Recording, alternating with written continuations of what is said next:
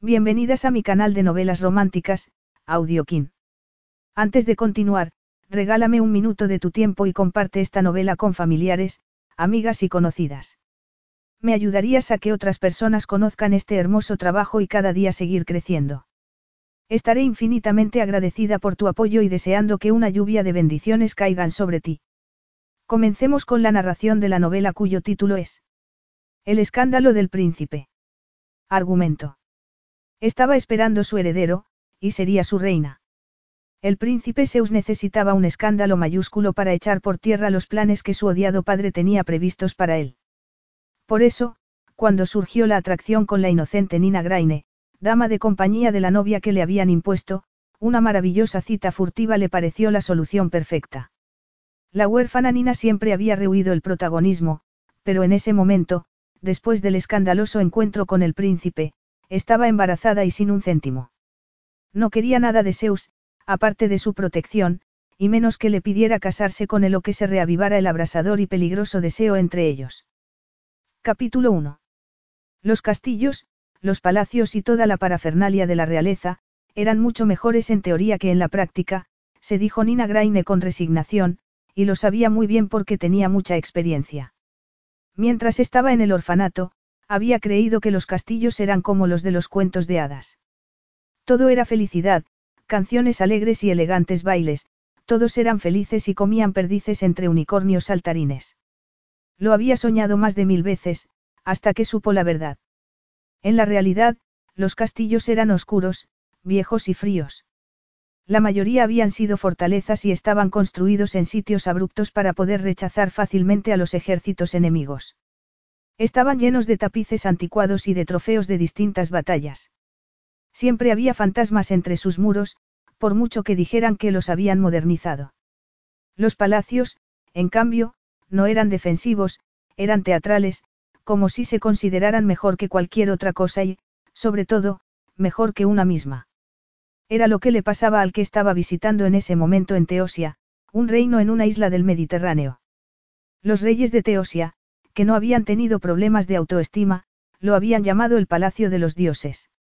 Casi empezó a pensar en sus ocupantes, el enfermo anciano rey Cronos y su único hijo heredero, el perverso, escandaloso y arrebatadoramente guapo, príncipe Zeus.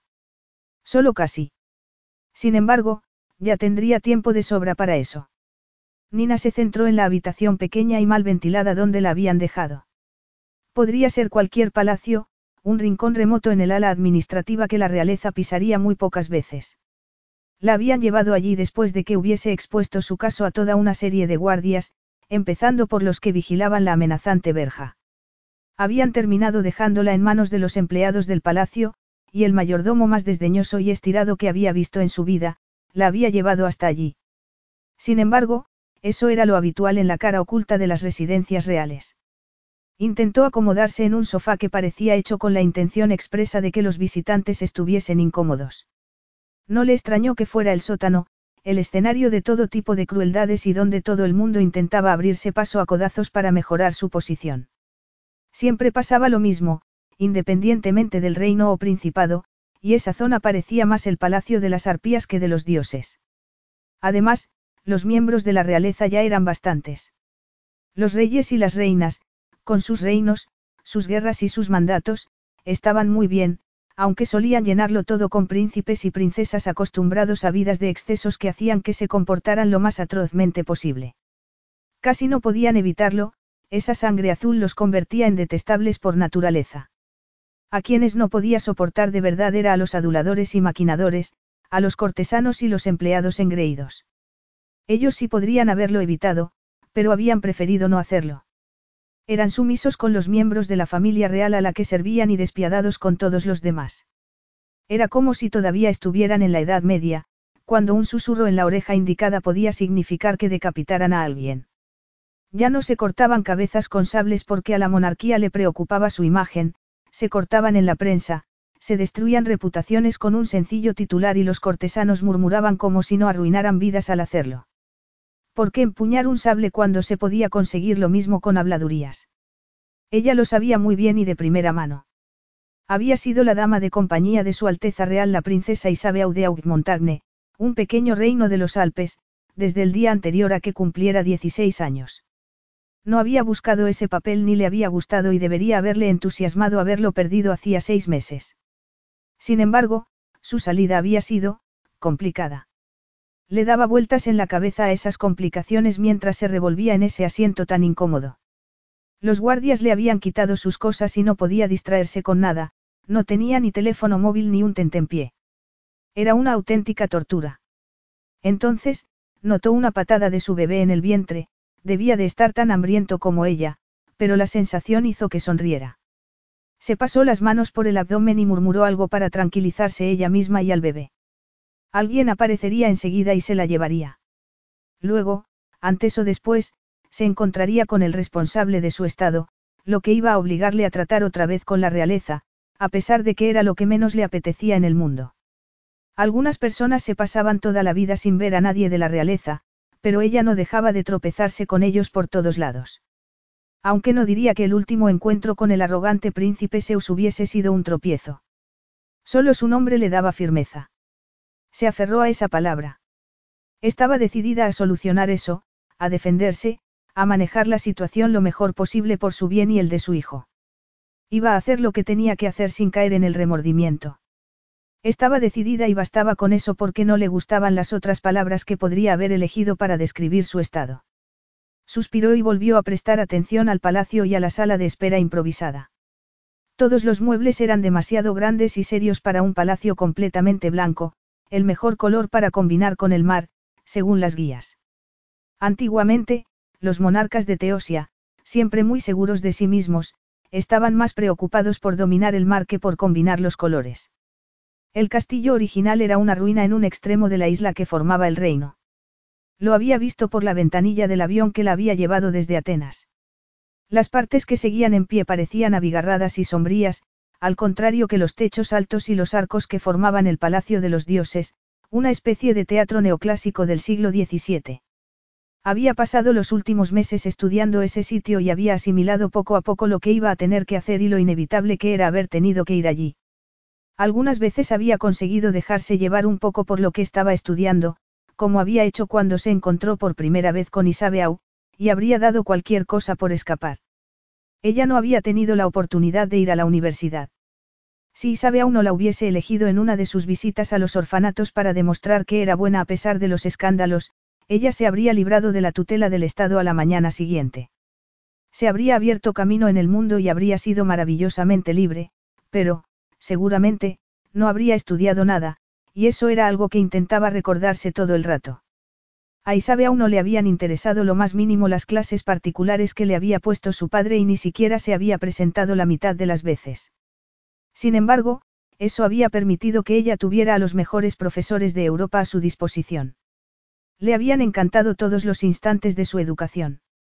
Si la obligaban a acompañar a Isabeau, también sabía sacar algo positivo. Había conocido todos los castillos, palacios o islas privadas en los que había estado la princesa con su séquito de brujas. Había estudiado esos sitios y lo que había en ellos como si fueran a hacerle un examen. Lo que le gustaba de verdad era todo el arte que esos nobles solían atesorar. Los museos eran muy bonitos, pero las colecciones de verdad estaban en las residencias privadas de personas con linajes y fortunas que se remontaban a siglos atrás. Lo que más le había gustado era curiosear mientras Isabeau estaba con alguno de sus muchos amantes, ver las colecciones de las mansiones donde se alojaban. Por eso sabía que el cuadro que ocupaba casi toda la pared que tenía enfrente era la representación satírica de un cortesano de hacía unos 300 años antes. Además, era casi tranquilizador saber que siempre habían sido despreciables. Era natural. Mientras hubiese reyes, habría cortesanos sin escrúpulos. Estaba contándole la historia de Teosia a su bebé, macedonios antiguos por un lado y venecianos antiguos por otro, cuando se abrió por fin la puerta. Se preparó, pero, naturalmente, no apareció el príncipe Zeus. Se imaginaba que el príncipe ni siquiera sabría que existía esa parte del palacio. Apareció el altivo mayordomo y consiguió que pareciera que estaba torciéndole el gesto sin mover un solo músculo de la cara. Era verdaderamente imponente. Estaba hablándole a alguien. Preguntó él, dejando patente su desdén en cada sílaba. Se había presentado a sí mismo en un tono idéntico cuando la llevó allí. Me llamo Tadeus, había declarado. Sí, contestó Nina palmeándose el abdomen con un gesto algo teatral. Con el hijo real que albergo en mi útero, claro. Recalcó la palabra, útero, y tuvo la satisfacción de quedarse ahí sentada con una sonrisa muy tranquila mientras el hombre hacía un esfuerzo por disimular el desagrado. Ella sabía que no lo hacía por consideración con ella, sino, más bien, porque había comprendido que el bebé que albergaba en su útero podría ser el heredero al trono y un buen sirviente nunca quemaba las naves si podía evitarlo. Ella también sabía muy bien cómo pensaba esa gente. Al fin y al cabo, había sido uno de ellos. No había sido ni una empleada propiamente dicha ni una cortesana y había podido tratar con displicencia a ambos. Si me acompaña, señorita. El hombre lo dijo con un desdén gélido y sin disimular del todo el espanto, por no decir nada del énfasis que puso a la palabra, señorita, para recordarle que no tenía título alguno ni, en su opinión, ningún motivo para estar allí, como si quisiera transmitirle que había visto muchas pelanduscas como ella y se había deshecho de todas. Su Alteza Real se ha dignado a concederle una audiencia, después de todo. Le habían repetido una y otra vez que sería imposible que viera al príncipe. Eso en el caso de que Zeus estuviera allí, algo que no podía saberse a pesar de la bandera que flameaba en lo más alto de un mástil y que era la manera de indicar que el príncipe estaba en el palacio. Ella se había limitado a sonreír sin alterarse, había explicado la situación las veces que había hecho falta y había esperado. Además, cuando había sido necesario, se había acariciado el abdomen y había enseñado la evidencia fotográfica de que conocía al príncipe, y, efectivamente, de esa manera. Si bien lo más probable era que no sirviera de nada pedirles a los empleados del palacio que recordaran un escándalo de hacía seis meses, dado que los escándalos salpicaban al príncipe Zeus todos los días, también era verdad que la prensa internacional no se hacía eco de todos ellos. Al parecer, ella era especial. No hizo caso a la punzada de un sentimiento que no se molestó en identificar y esbozó la media sonrisa que había aprendido en la corte de Augmontagne. Es un detalle por parte del príncipe que preste atención a sus errores, murmuró ella. Es muy complaciente. Se levantó sin ninguna prisa, un movimiento elemental al que no había prestado atención antes, pero que era distinto al estar embarazada de seis meses. Todo era distinto al estar embarazada de seis meses. Le agradó ver una levísima fisura en la fachada del mayordomo mientras observaba cómo intentaba levantarse. Con toda certeza, lo haría con muy poca elegancia, pero ella era la embarazada y estaban tratándola como si lo hubiese hecho ella sola. Sabía muy bien que no era así, pero dejarse llevar por aquellas imágenes no le ayudaría a nadie, y menos a su hijo. Ya sabía lo poco que le habían servido a ella porque había soñado infinidad de veces con aquella noche, pero siempre se había despertado sola y abrumada por el anhelo. Se cayó tajantemente a sí misma. Mantuvo una expresión plácida gracias a los años de experiencia, a todas las veces que había tenido que disimular, tanto en el orfanato como en el séquito de la princesa Isabeau. Luego, siguió al arrogante mayordomo, subieron desde las entrañas del palacio y recorrieron los resplandecientes y espaciosos pasillos rebosantes de un esplendor intemporal, como si los dioses pasearan de verdad por ellos. Estaba impresionada a pesar de sí misma. Se veía reflejada en todas las superficies relucientes y, como siempre, se quedaba atónita al ver que su abdomen la precedía, aunque conocía muy bien el resto de sí misma. Aquí está la gordita, trinaba Isabeau para fingir que era un apelativo cariñoso. Date prisa, pequeñaja, decía otras veces cuando ella se rezagaba, sin perder la sonrisa, aunque estuviera pensando en esos apelativos. Isabeau había creído que estaba siendo hiriente y como ser hiriente era uno de sus mayores placeres, ella había tenido que hacer un verdadero esfuerzo para que no se le notara que le daba igual. Los comentarios despectivos de una princesa no eran nada en comparación con la vida diaria en el orfanato, pero Isabeau no tenía por qué saberlo. Sin embargo, si Isabeau la consideraba pequeñaja, ella lo era. Se vestía todo lo anticuadamente que podía porque eso alteraba a la princesa, que era un icono de la moda.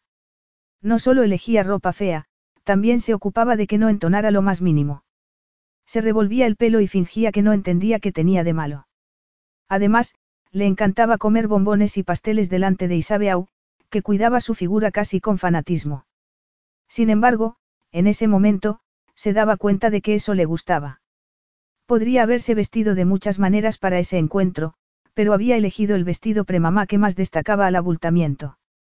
Podría haberse arreglado el pelo, o al menos cepillárselo, pero lo había dejado intacto, como una aureola rubia y enmarañada, se dijo a sí misma cuando se vio reflejada en una brillante máscara antigua de bronce que colgaba de la pared con un gesto de censura. Tadeus avanzaba con brío para que ella acelerara el paso, por lo que lo aminoró hasta casi arrastrar los pies y se limitó a sonreír levemente cuando él intentó azuzarla un poco. Estaba decidida a hacer lo que tenía que hacer. Si no, no habría ido hasta allí. Sin embargo, eso no quería decir que, además, no pudiera divertirse. Esa había sido su actitud durante la servidumbre impuesta con la princesa.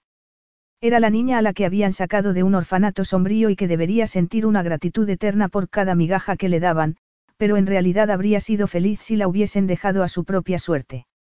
Había llegado a dominar cómo poner una mirada sumisa y una indescifrable curva de los labios que estaba a medio camino, según quien la mirara, entre la santidad y el servilismo que se esperaba de ella. Sin embargo, y aún así, se había divertido. Su forma de vestirse, los bombones y pasteles que se comía y que la dejaban cubierta de migas, lo que enfurecía a Isabeau, muchas veces fingía que no entendía lo que le preguntaba Isabeau y le obligaba a que se lo preguntara varias veces. Además, había pasado por sorda para sacar de quicio a la princesa. Naturalmente, un súbdito de la casa de Augmontagne no podía contradecir abiertamente a la princesa, eso era impensable, pero siempre había maneras de hacerlo. Mientras caminaba entre más arcos dorados, se recordó que encontró esas maneras una vez y que podría hacerlo otra. Se llevó las manos al abdomen, donde el bebé estaba haciéndose notar. Tenía que reconocer, aunque solo fuera a sí misma, que no había buscado ese acto de rebeldía, que había pensado que no le importaba apechugar con las consecuencias. Sin embargo, eso fue cuando las consecuencias se limitaban a que la hubiesen despedido de su trabajo con Isabeau y la hubiesen llamado una deshonra nacional, entre otras muchas cosas y más groseras, en una infinidad de artículos dictados por ciertas personas anónimas del círculo de Isabeau, los llamados cortesanos. Esas consecuencias eran muy distintas a que unas personas espantosas le hubiesen llamado de todo, se dijo a sí misma mientras se acariciaba el abdomen con una mano.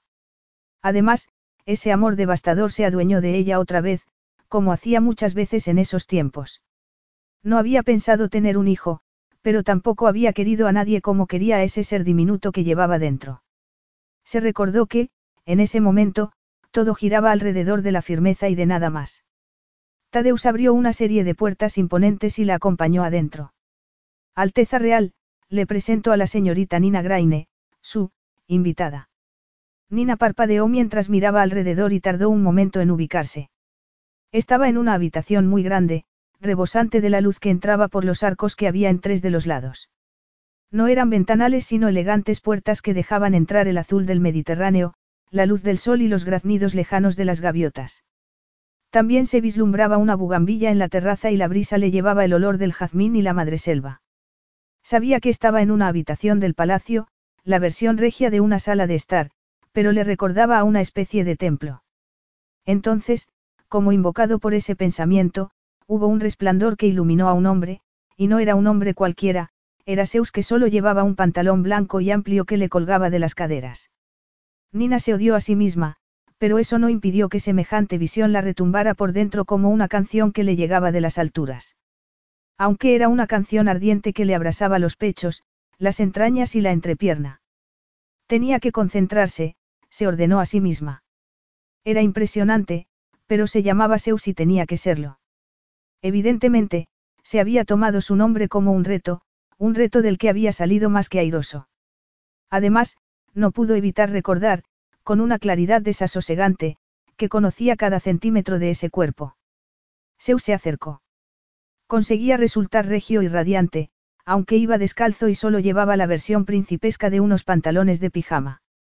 Intentó, por todos los medios, que le pareciera ridículo con ese pelo rubio oscuro que parecía siempre despeinado y con esa media sonrisa que llevaba siempre pegada a los labios, pero no lo consiguió. En cambio, le impresionó que se pareciera tanto a la máscara de bronce que había visto en un pasillo del palacio. Sus rasgos eran tan severos que parecía antiguo y casi intimidante. Si no supiera la realidad, habría jurado que solo podía estar cincelado en piedra o forjado en algún metal. Era imposible que fuese un hombre de carne y hueso. Sin embargo, ella sabía la realidad. Se acercó hasta que pudo ver el tono verde de sus maliciosos ojos y el gesto indolente de sus labios. Se preparó para percibir su magnetismo irresistible, un magnetismo que ella siempre había pensado que habría que embotellarlo para poder utilizarlo como un arma. Era así de devastador, era como si llenara toda la habitación y la envolviera hasta resultarle imposible fingir que no estaba cautiva, por mucho que lo quisiera. Tenía el pulso desbocado y el corazón se le salía del pecho. Hasta el bebé dejó de dar patadas, como si estuviera deslumbrado. Sin embargo, lo más preocupante era la sensación de que estaba derritiéndose, de que todavía ardía más por dentro, como si no se hubiese metido en bastantes problemas con ese hombre. El príncipe Zeus de Teosia no dijo ni una palabra. Se puso las manos en las caderas con esa medida sonrisa, como si fuese muy divertido, y dio una vuelta alrededor de ella como si fuese una vaca en un mercado. Cuando volvió a estar delante, estaba riéndose. Se le paró el corazón antes de acelerársele, tanto que le dolió. Nina había preparado un breve discurso informativo para resolver las cuestiones prácticas y volver a su vida. Además, si alguien se lo hubiese preguntado, habría contestado que ningún miembro de la realeza la intimidaba, aunque no se lo había preguntado nadie. En su caso, el roce le había provocado desprecio. No quería saber nada de la vagancia hereditaria, de los cetros en vez de la amabilidad o de los tronos en vez de la consideración. Aún así, no conseguía que la boca le funcionara como debería. Te recuerdo, comentó Zeus después de un buen rato. Sin embargo, lo dijo como si le sorprendiera. Naturalmente, ella no le parecía especialmente memorable y le hacía gracia que la reconociera, como si fuera un halago inmenso para esa mujer que tenía delante por un motivo evidente. Nina estaba hasta las narices de la realeza. ¿De verdad? preguntó ella en un tono cortante. Intentaba pasar por alto toda su belleza masculina, todos los recuerdos, el caos que la atenazaba por dentro y esa forma de arquear las cejas en respuesta al tono en que ella le hablaba. Me imagino que habrás, conocido a infinidad de ellas y no serán pocas las que se habrán presentado en mi estado, continuó Nina, podrías confundirlas. Deberías mirarme con más detenimiento. Podría ser cualquiera. Capítulo 2. No se había esperado a esa joven que cacareaba como una gallina, pero eso no quería decir que tuviera que ser aburrida. Además, Su Alteza Real el príncipe heredero Zeus de Teosia llevaba demasiado tiempo aburriéndose como una ostra. Concretamente, desde la última vez que la vio, aunque tampoco se había parado a pensar demasiado en sus reacciones a aquella noche. Las había dejado a un lado y había vuelto inmediatamente al tedio habitual. Ese era el problema con haberse declarado rebelde tan joven y de haber participado con ahínco en todas las rebeliones que se habían presentado después. Resultaba que un hombre no podía vivir solo en pecado, y él lo había intentado. Infinidad, es posible, reconoció él. Se acercó a esa aparición con forma de mujer que había logrado traspasar las puertas del palacio y llegar hasta allí, algo que habían intentado muchas y no había conseguido ninguna. Todas las semanas recibía informes de mujeres que intentaban sortear las medidas de seguridad para llegar hasta él. Que ella hubiese podido, no tenía nada de aburrido. Un caballero no lleva la cuenta de esas cosas, añadió él. No le hace falta, cuando la prensa sensacionalista lleva la cuenta por él. Se detuvo delante de ella y observó a esa pequeña y extraña criatura que había acompañado a Isabeau durante todos esos años. Seguía muy parecida a cómo había sido durante los años de su fastidioso compromiso concertado. Se vestía para resaltar cualquier posible defecto de su cuerpo y su forma de llevar el pelo tenía que ser intencionada. Isabeau siempre había sido obsesivamente glamurosa, pero en muchas de sus fotos, al fondo, se veía a su pequeña mascota, impertérrita y ajena a los comentarios. Zeus había llegado a considerar una especie de símbolo a la señorita Nina Graine. Era posible que le hubiese atribuido motivaciones e intenciones que no tenía, sobre todo, el verano anterior. Había dedicado más tiempo del que estaba dispuesto a reconocer para convertirla en una improbable heroína, la que mejor se adaptaba a su estratagema. Entonces, había descubierto la verdad que se ocultaba detrás de todas las historias que se había contado a sí mismo y de todas las caretas que se había puesto ella, y esa verdad había estado a punto de achicharrarlo vivo. No le gustaba mucho pensar en eso ni en que le hubiese preocupado que ella hubiese desaparecido después de la noche que habían pasado juntos. Sonrió al mirarla con todo su esplendor apolillado. La mayoría de las mujeres que se abren paso entre la guardia del palacio para tener una audiencia conmigo son de cierta condición. No son como tú, no convencen al pobre Tadeus para que las traiga ante mí. La mascota de Isabel aún no sonrió. Tampoco revoloteó como hacían muchas mujeres en su presencia, como si fueran pajarillos desafortunados que necesitaban posarse en un brazo fuerte. Ella se limitó a agarrarse el abultado abdomen, algo que con toda certeza tenía que ver con su presencia allí, pero que él no iba a plantearse todavía, y lo miró con el ceño fruncido. El ceño fruncido cuando estaba acostumbrado a los suspiros serviciales y las miradas sumisas, eso sí que era una novedad. ¿Eso pretende ser halagador? Preguntó ella. Nadie le hacía preguntas por norma, menos su eternamente aburrido padre que no hacía otra cosa y que siempre se quedaba con las ganas porque él no las contestaba. Esa seguía siendo su rebelión preferida. Tus pérdidas de memoria son asunto tuyo, siguió ella en su habitual tono directo, pero has tenido que confundirme con una de esas mujeres que no puedes recordar si crees que tu incapacidad para recordar la cara de las mujeres con las que te has acostado puede producirme algo que no sea tristeza, por ti. Zeus no daba su brazo a torcer. Siempre recuerdo alguna parte de las mujeres que han tenido el buen gusto de, estar conmigo. Te concedo que no siempre es su cara. ¿Quieres saber lo que recuerdo de ti? Creo que no. Mi memoria no está nublada por los excesos. Sé lo que pasó aquella noche. Nina no le atacó con el abdomen, pero Zeus lo miró como si fuese un arma. Aún así, no estaba dispuesto a caer en eso. Estaba intrigado por primera vez desde hacía muchísimo tiempo, pero, aún así, podía idear el siguiente movimiento mientras aparentaba ser el necio sibarita que había representado magistralmente durante años. Se metió las manos en los bolsillos e intentó parecer que saldría volando si le empujaban lo más mínimo. Si te refieres a que me hiciste un gran servicio, eso lo recuerdo con claridad, replicó él con indolencia. Te has tomado tantas molestias para que te lo agradezca. Debería haber desenvainado las espadas ceremoniales. No me extrañaría nada que hubieses reescrito a tu conveniencia lo que pasó. Los dos sabemos que me utilizaste. Ella puso los ojos en blanco. Otro gesto que Zeus tampoco veía delante de él. ¿Quién iba a atreverse? Aunque pareciera poco apegado al protocolo, seguía siendo el príncipe heredero de Teosia. Yo. Zeus se rió. Había estado esperando alguna novedad, algo aparte de esa espera morbosa en la que se veía envuelto inevitablemente. No había llegado a concretar lo que estaba esperando y, casualmente, había aparecido ella. Te he utilizado. Siguió él. Yo tenía la sensación de que había pasado todo lo contrario. Siempre he creído que mi función principal es provocar escándalos a medida, sobre todo, para ciertas mujeres a las que obligan a abandonar una forma de vida que no les ha gustado nunca, aunque no lo hubiesen dicho. Ella frunció el ceño otra vez y el alborotado pelo rubio que tenía recogido en lo alto de la cabeza se bamboleó un poco. Eso no es una función.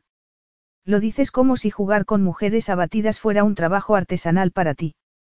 Hago lo que puedo, murmuró Zeus como si quisiera ser humilde. No, no, tu gratitud es mi recompensa.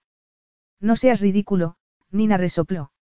Yo solo era una sirvienta y tú eras el príncipe heredero de un trono. Y no de un trono cualquiera, del humildemente llamado trono eterno. Está al final del pasillo si quieres echarle una ojeada. A lo mejor quieres hacerte unas fotos, tengo entendido que es la última moda. También estabas comprometido, siguió Nina con tenacidad. Para casarte. Desde el día que naciste si no recuerdo mal. Vuestros padres firmaron un contrato que conoce toda Europa gracias a las veces que lo ha publicado la prensa sensacionalista cada vez que os sorprendían a uno de los dos con alguien que no entraba en ese contrato. ¿Qué padres tan me tomen todo? murmuró Zeus, ¿no te parece? Hacen las cosas como quieren y luego se sorprenden de que alguien no quiera ser un contrato. No lo sé, contestó ella con frialdad. Mi padre murió cuando yo tenía cinco años y los únicos contratos que se han firmado por mí tenían que ver con orfanatos o princesas. Y ninguno de los dos te gustaban gran cosa, si no me falla la memoria. Ya hemos dejado claros tus problemas de memoria, replicó ella levantando la barbilla. Te recordaré que aquella noche no era solo el príncipe heredero de Teosia, estabas comprometido y lo estabas con mí, jefa. Se había tratado precisamente de eso. Sin embargo, tenía que reconocer que se había desviado del propósito principal. ¿Cómo podía haber sabido él que la mascota de Isabeau escondía las curvas de una diosa debajo de esas cosas tan estrafalarias y poco favorecedoras que se ponía? Y él era un auténtico entendido en las formas femeninas. Se había pasado seis meses asegurándose a sí mismo que eso era lo único que era, sobre todo, en lo relativo a ella. La querida Isabeau, la víbora más venenosa de toda Europa, comentó él con un suspiro. Habría sido una unión conmovedora. Si Zeus no había querido casarse con Isabeau, no había sido porque fuese falsa y desagradable, en el mejor de los casos, Zeus no quería casarse con nadie. Lo había manifestado durante años y había puesto en duda ese contrato en el que él no había tenido nada que ver, pero su prometida era más que ambiciosa. El reino de ella era poco más que una pretenciosa pista de esquí y eso no era bastante para Isabeau. Se había hecho muchas ilusiones sobre lo que significaría ser la reina de Teosia. La fidelidad no se había tenido en cuenta. Zeus había tenido que encontrar la manera de conseguir que ella rompiera con todo antes de que él cumpliera 30 años, como se estipulaba en los contratos que había firmado su padre hacía una eternidad. Si no, tendría que pagar una sanción astronómica. Como, por ejemplo, entregar una de las islas más remotas de Teosia. Algo que Zeus, por mucho que le gustara jugar, no podía ni justificar ni consentir. Sus antepasados se habrían levantado de sus tumbas. Aunque bastaría con su padre. No podía imaginarse tener a toda la familia alrededor gritándole sobre linajes, sobre el sentido del deber o sobre la deuda que tenía contraída con la historia. La solución perfecta se le ocurrió durante una cena de compromiso espantosamente aburrida a la que tuvo que acudir en Augmontagne cuando el padre de Isabeau empezó a amenazarle con violencia. Algo que, en su mundo, podía llevar a la guerra, fuera en las calles o en los mercados, y ninguna de las dos eran aceptables, por motivos evidentes. Al menos, eso le había dicho su padre durante toda su vida.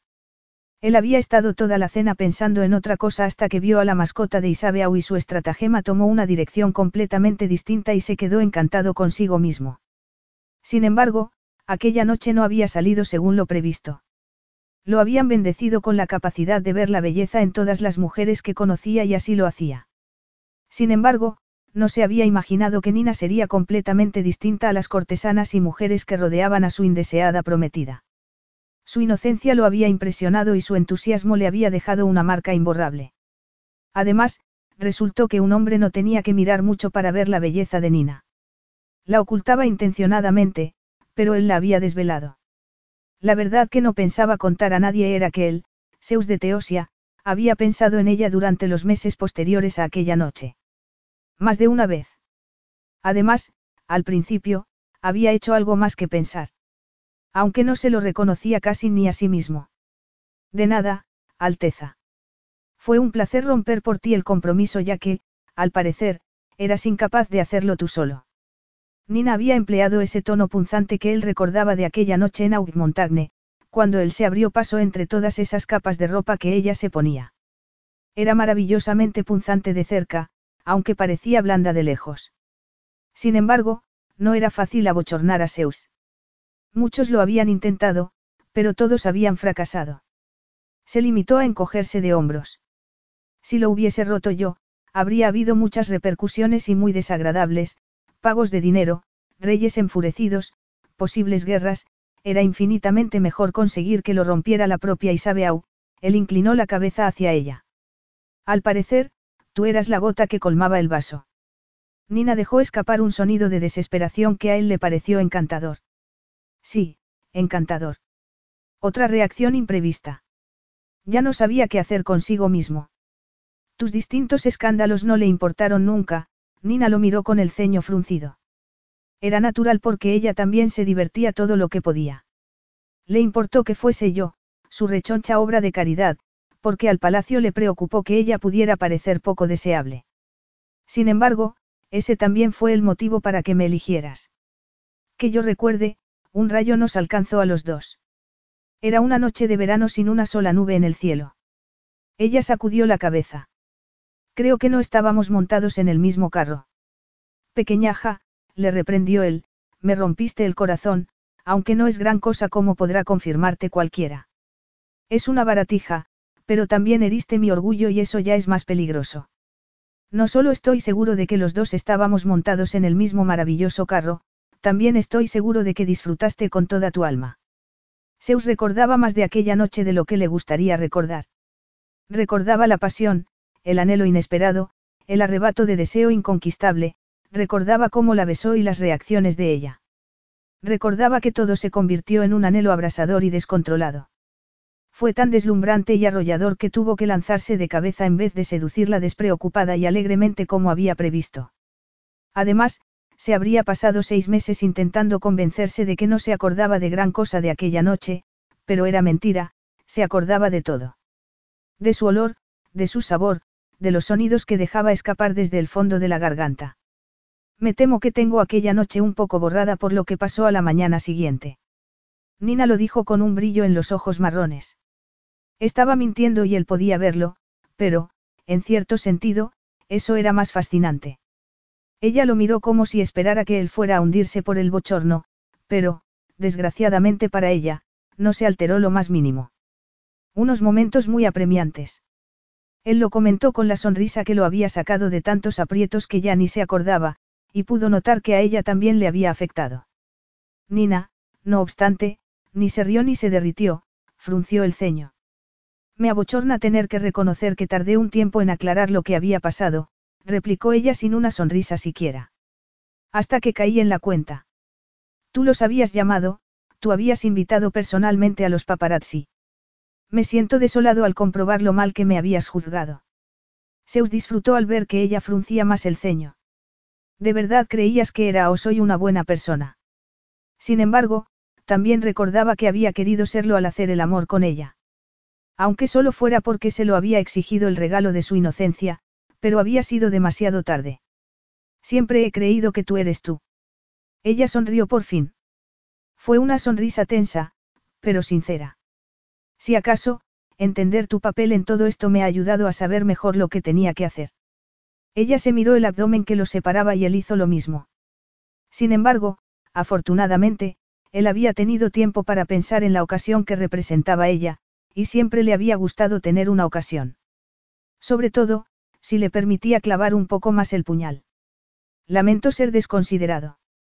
Él se rió y esbozó una sonrisa. Tienes cierta razón, pero tienes que saber que la escena que tienes pensada, los llantos, las recriminaciones y las exigencias, no va a servirte de nada.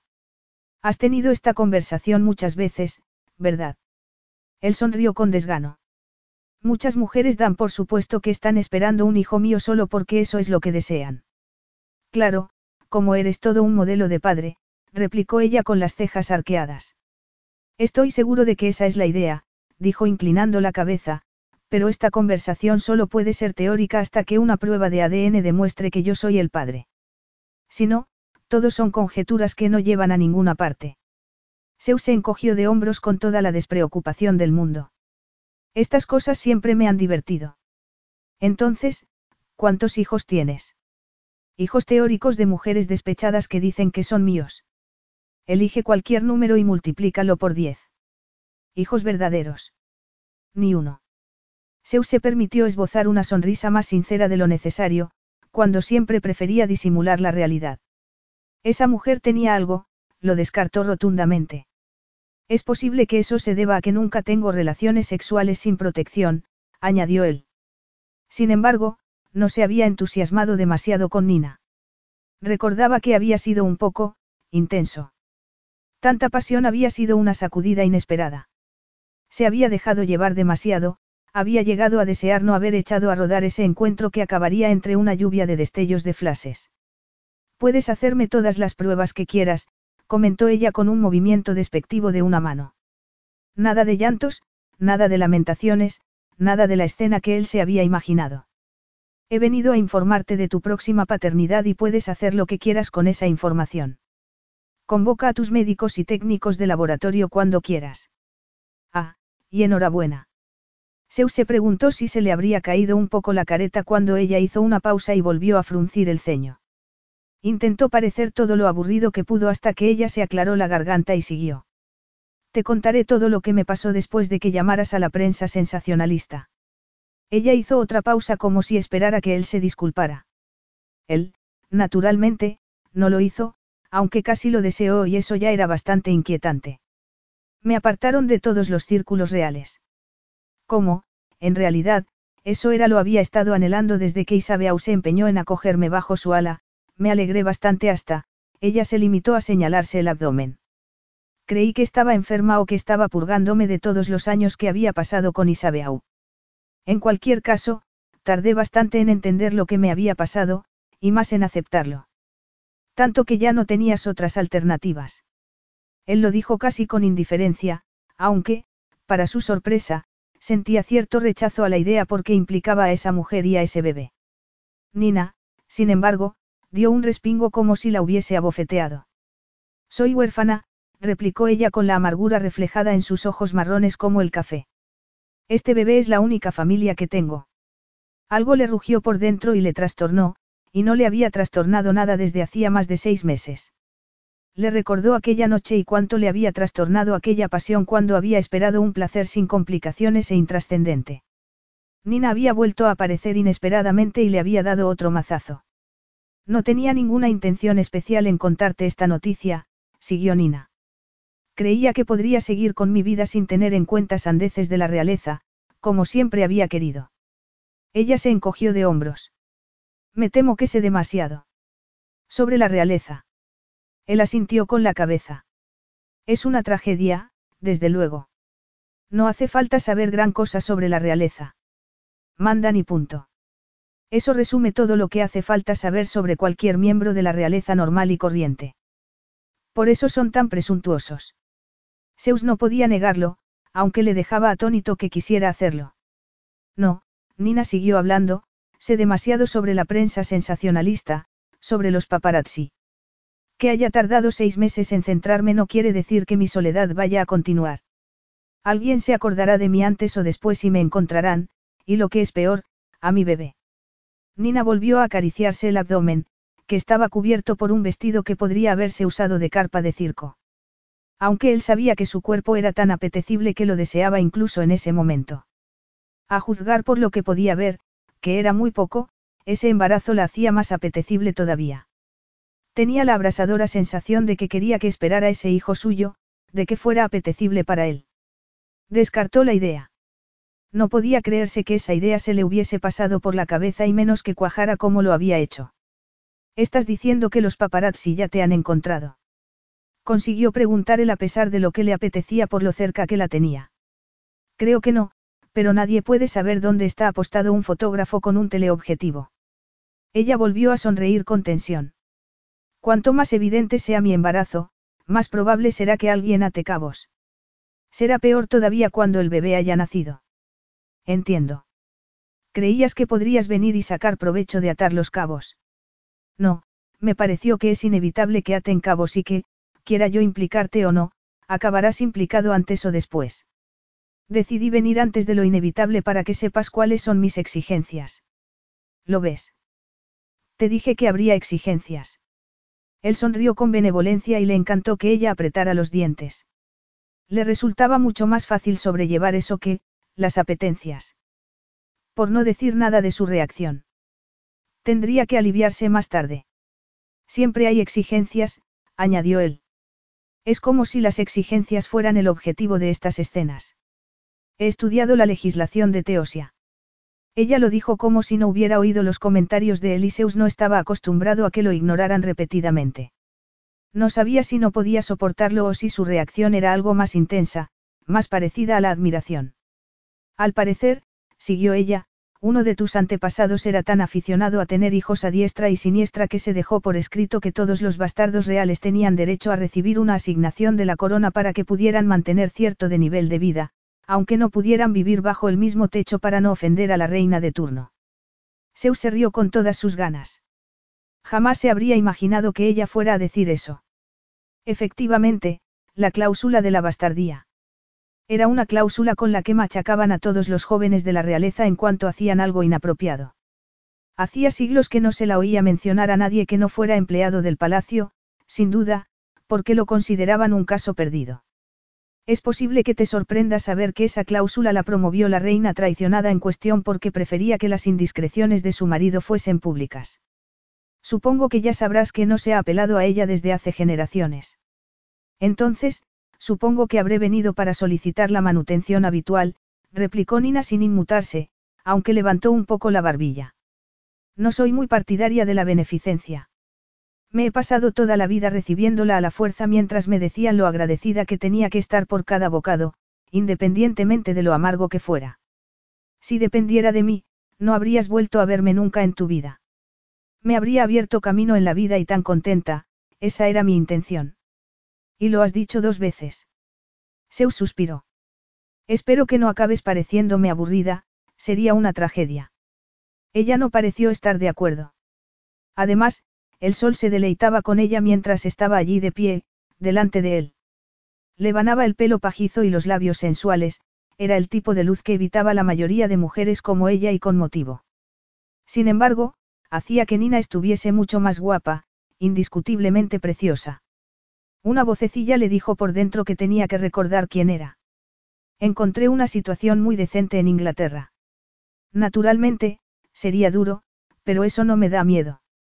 Creí que podría conseguirlo, empecé a creer que lo conseguiría, Nina sonrió con cierta tristeza. Hasta que me di cuenta de que mi hijo no era ni huérfano ni príncipe, de que no tenía por qué pagar por los pecados de ellos. Se oyó que alguien tomaba aire y tardó un instante en darse cuenta de que había sido él mismo. Nina se puso muy recta. Igual que este bebé no se merece hasta qué punto estoy dispuesta a llegar por mi libertad, tampoco se merece que lo prive de la vida que podría vivir solo porque tú seas el padre. Una sensación muy incómoda se adueñó de él, pero tardó mucho en identificarla, y más en ponerle nombre. Sin embargo, estaba casi seguro de que se trataba de crispación, aunque había aprendido hacía mucho tiempo que su crispación no servía para nada, que era mucho mejor provocar para que los demás lo hicieran y perdieran el dominio de sí mismos. Había aprendido a hacerlo muy bien. Además, había llegado a pensar que la crispación era debilidad. Solo era una sensación que podían retorcer y manipular los hombres como él. Sin embargo, era inconfundible. Esa especie de humo que lo dominaba por dentro era crispación. Asombroso. Entonces, eres como cualquier otra mujer que me ha perseguido, replicó él cerciorándose de que no se le notaba la más mínima crispación porque él no sentía ni eso ni nada. Solo quieres mi dinero. Vio, con una fascinación excesiva, que los preciosos ojos marrones de Nina dejaban escapar un destello. Esa huérfana, esa mosquita muerta, no había sido nunca lo que parecía. No podía entender que hubiera tenido que estar tantas veces con Isabeau, para su desgracia, antes de comprenderlo. Sin embargo, una vez que la había visto, con toda claridad, no podía dejar de verla. Solo veía más de ella. Era orgullosa y, si no estaba muy equivocado, también tenía unas ganas sanas de revancha. En otras palabras, era perfecta. Sí, contestó ella como si supiera lo que él estaba pensando. Quiero tu dinero. No sé por qué este bebé no iba a criarse como el hijo de un príncipe que es. Entonces, tengo que darte una grata noticia. Zeus no pudo evitar inclinarse exageradamente cuando su estrategia había cambiado por completo. En el supuesto de que todo esto no sea una farsa, lo que el equipo médico del palacio desvelará enseguida, permíteme que sea el primero en darte la enhorabuena. ¿Por qué? preguntó ella con un recelo infinito. Zeus se limitó a mirarla. Seguía notando la crispación por dentro, pero le alegró comprobar que no le impedía disfrutar. Eso habría sido una tragedia. Por tu boda, contestó él. Mi, ¿qué? Un día inolvidable. La voz de Zeus retumbó por las inmaculadas paredes. Vamos a casarnos, pequeñaja. Eres muy afortunada. Las mujeres han estado peleándose por conseguirlo desde antes de que yo naciera. Yo no. exclamó ella con una expresión de horror casi insultante. No quiero casarme contigo. Él tuvo que reconocerse que ese era otro motivo para que fuese perfecta. No podría haber aceptado a ninguna mujer que quisiera casarse con él. O bien anhelaban el hombre que creían que era o el trono que heredaría, y él no era ninguno de esos dos. Solo esa mujer serviría, solo Nina serviría. Me temo que lo que tú quieras es irrelevante, replicó él notando el pulso acelerado en el cuello. Deberías haber estudiado un poco más. Te habrías enterado de que aquí, en suelo de Teosia, el heredero al trono pertenece a la corona. Ella abrió los ojos con un gesto casi cómico. Eso no puede querer decir lo que creo que quiere decir. Zeus se balanceó sobre los talones cuando los recuerdos y los extraños sentimientos se adueñaron de él, pero se concentró en el abatimiento de ella. Soy el príncipe heredero. Si estás esperando mi heredero, puedo hacer contigo lo que quiera. Él esbozó una sonrisa que no disimuló quién era y ella abrió los ojos más todavía. Bienvenida a Teosia. Espero que te guste la pequeña isla. Algún día serás su reina. Eso no sucederá jamás, jamás. Claro que sucederá, pequeñaja, puedes estar segura. Zeus lo dijo en un tono casi alegre por una vez en su vida. Se dijo que era porque las últimas piezas de su plan estaban encajando maravillosamente. No podía haber otro motivo porque él no permitiría que lo hubiera. Capítulo 3. Todo sucedió muy deprisa a partir de entonces. Tan deprisa que Nina sintió algo parecido al vértigo. Zeus cruzó la enorme habitación como un hombre que tenía un propósito, no con la indolencia que parecía transmitir siempre. Abrió las puertas de par en par, dijo un par de palabras y la mitad de los empleados del palacio aparecieron al instante. Bramó unas órdenes y quedó claro que los empleados ya conocían esa versión autoritaria de él a pesar de todo lo que se había paseado por Europa actuando como si le diera demasiada pereza levantar un dedo cuando había una legión de mujeres dispuestas a levantarlo por él. Una vocecilla por dentro le susurró que era, principesco, que era un hombre que no solo estaba acostumbrado a dar órdenes, sino que se encontraba muy cómodo haciéndolo. Eso hizo que le diera vueltas la cabeza porque ese no era Zeus, el Zeus que todo el mundo conocía muy bien.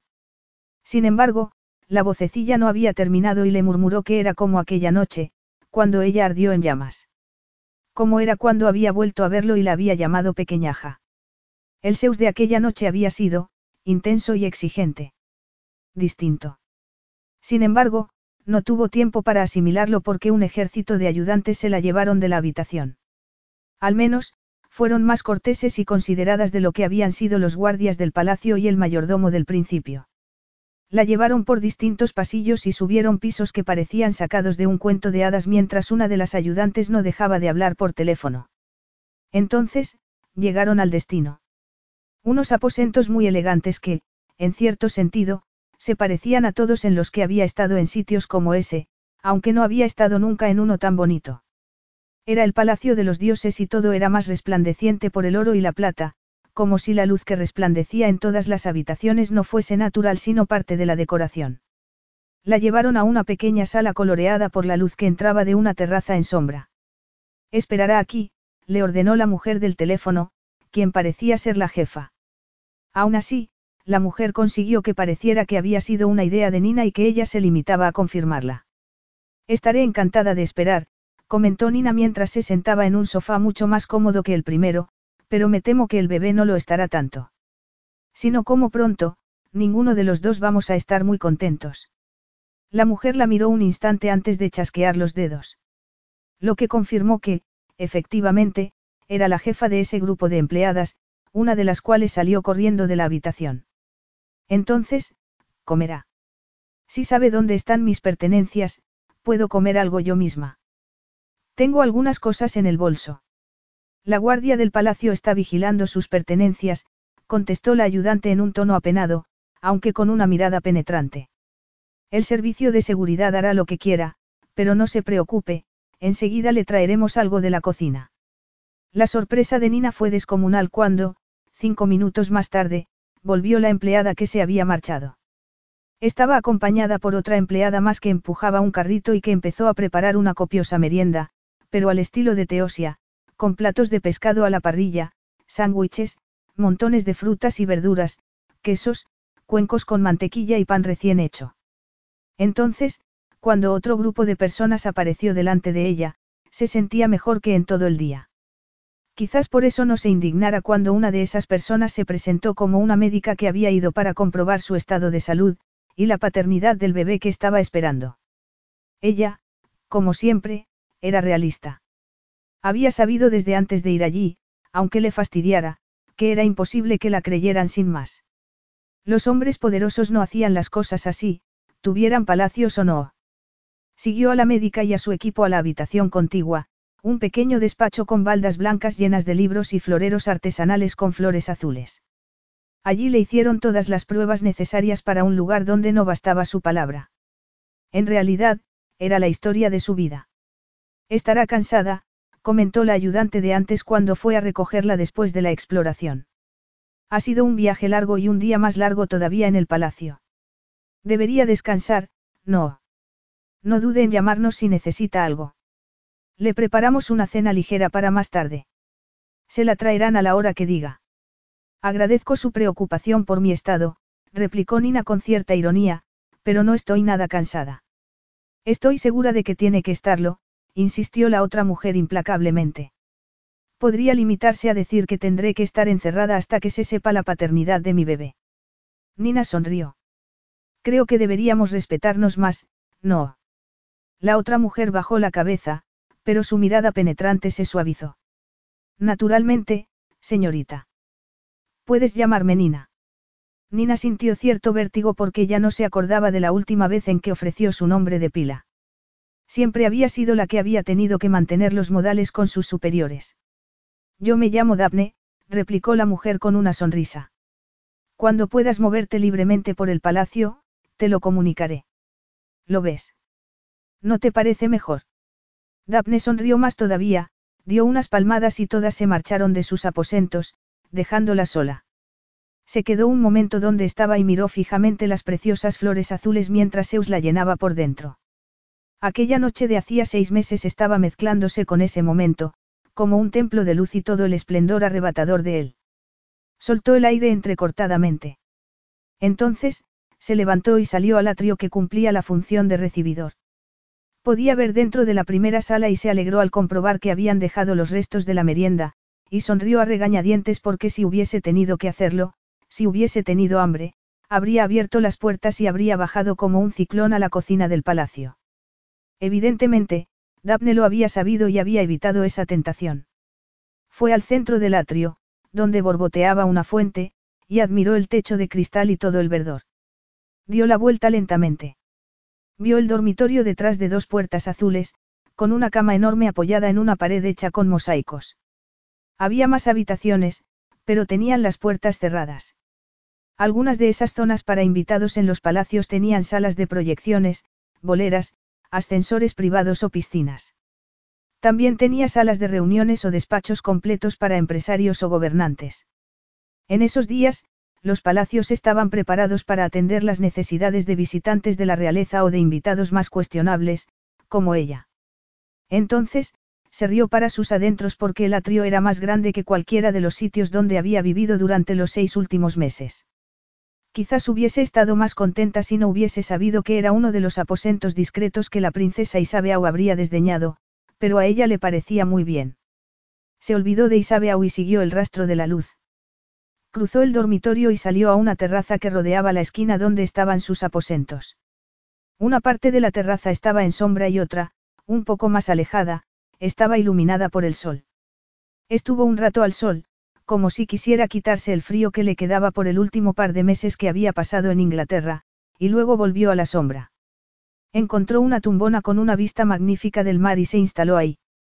Entonces, mientras oía las olas y miraba al azul oscuro, empezó a sentirse somnolienta. Intentó convencerse de que era por todo lo que había comido y que no tenía nada que ver con el día que había pasado allí. Estaba ablandándose. Mientras se dormía, vio una luz deslumbrante y que Zeus, más deslumbrante todavía, salía de entre ella. Por eso, no le sorprendió demasiado ver a Zeus que la miraba desde arriba cuando se despertó.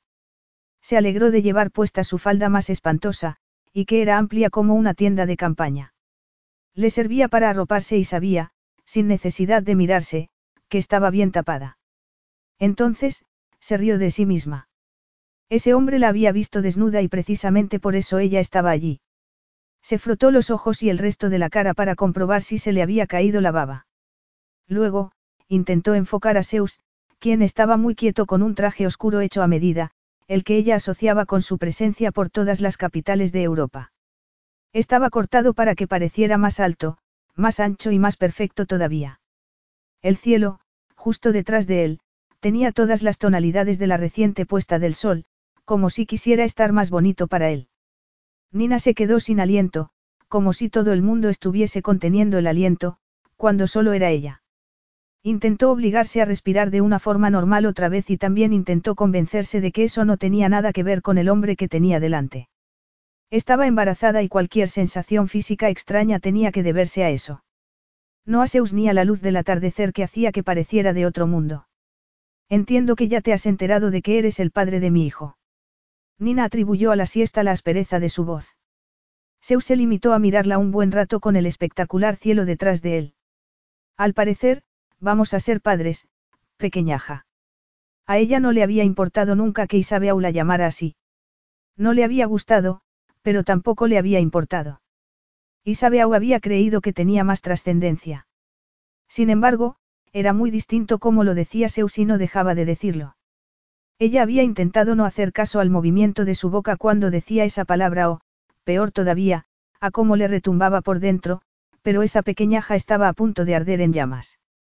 Al menos, ha quedado claro que no soy una mentirosa, comentó ella. Nina se apartó el pelo de la cara y se acordó de repente de que se lo había dejado despeinado intencionadamente. Volvió a bajar las manos y las puso en el único sitio donde podía ponerlas, sobre el abdomen. Sin embargo, no pienso casarme contigo, añadió ella. Ya te he dicho que da igual lo que pienses. Él sacudió una mano cuando ella fue a protestar. He evitado el matrimonio toda mi vida, Nina. Necesitaré comer algo si voy a seguir hablando de un cambio tan drástico en mi disoluta vida. Ella se incorporó cuando se encendieron unas luces y tardó un momento en darse cuenta de que eran unos faroles que colgaban de todos los salientes. Sin embargo, no pudo pensar en los faroles porque Zeus estaba a su lado inclinándose. Por un instante pensó que sí, por favor, que lo repitiera. No obstante, él se limitó a levantarla con una facilidad que le recordó la facilidad con que la movió de un lado a otro hacía seis meses, aunque no necesitaba recordatorios. Era fácil desacreditar al príncipe Zeus. Era un playboy, un malvado, un hombre superficial que se enorgullecía de ser perverso hasta la médula. Era fácil descreditar su belleza y hacer comentarios mordaces porque no tenía nada mejor que hacer que trabajar los abdominales. Había oído decirlo a aristócratas petulantes en bailes y palacios y ella misma lo había pensado más de una vez. Sin embargo, independientemente de cómo conseguía tener ese físico, sabía utilizarlo y ella lo había comprobado de primera mano. No le gustaba eso. Como tampoco le gustaba que lo hubiese anhelado, pero lo que menos le gustaba era que solo sintiera los brazos de Zeus como si ella fuera la de antes, elegante y esbelta. Se apartó de él con la esperanza de que los pies la sujetaran y sintió cierta tristeza cuando la sujetaron, lo cual era inaceptable porque no debería querer que él la agarrara. No creo que atiborrarte de comida vaya a darte el resultado que buscas. Yo no necesito comer para saber que no quiero casarme contigo, ni siquiera necesito una vida disoluta para saberlo.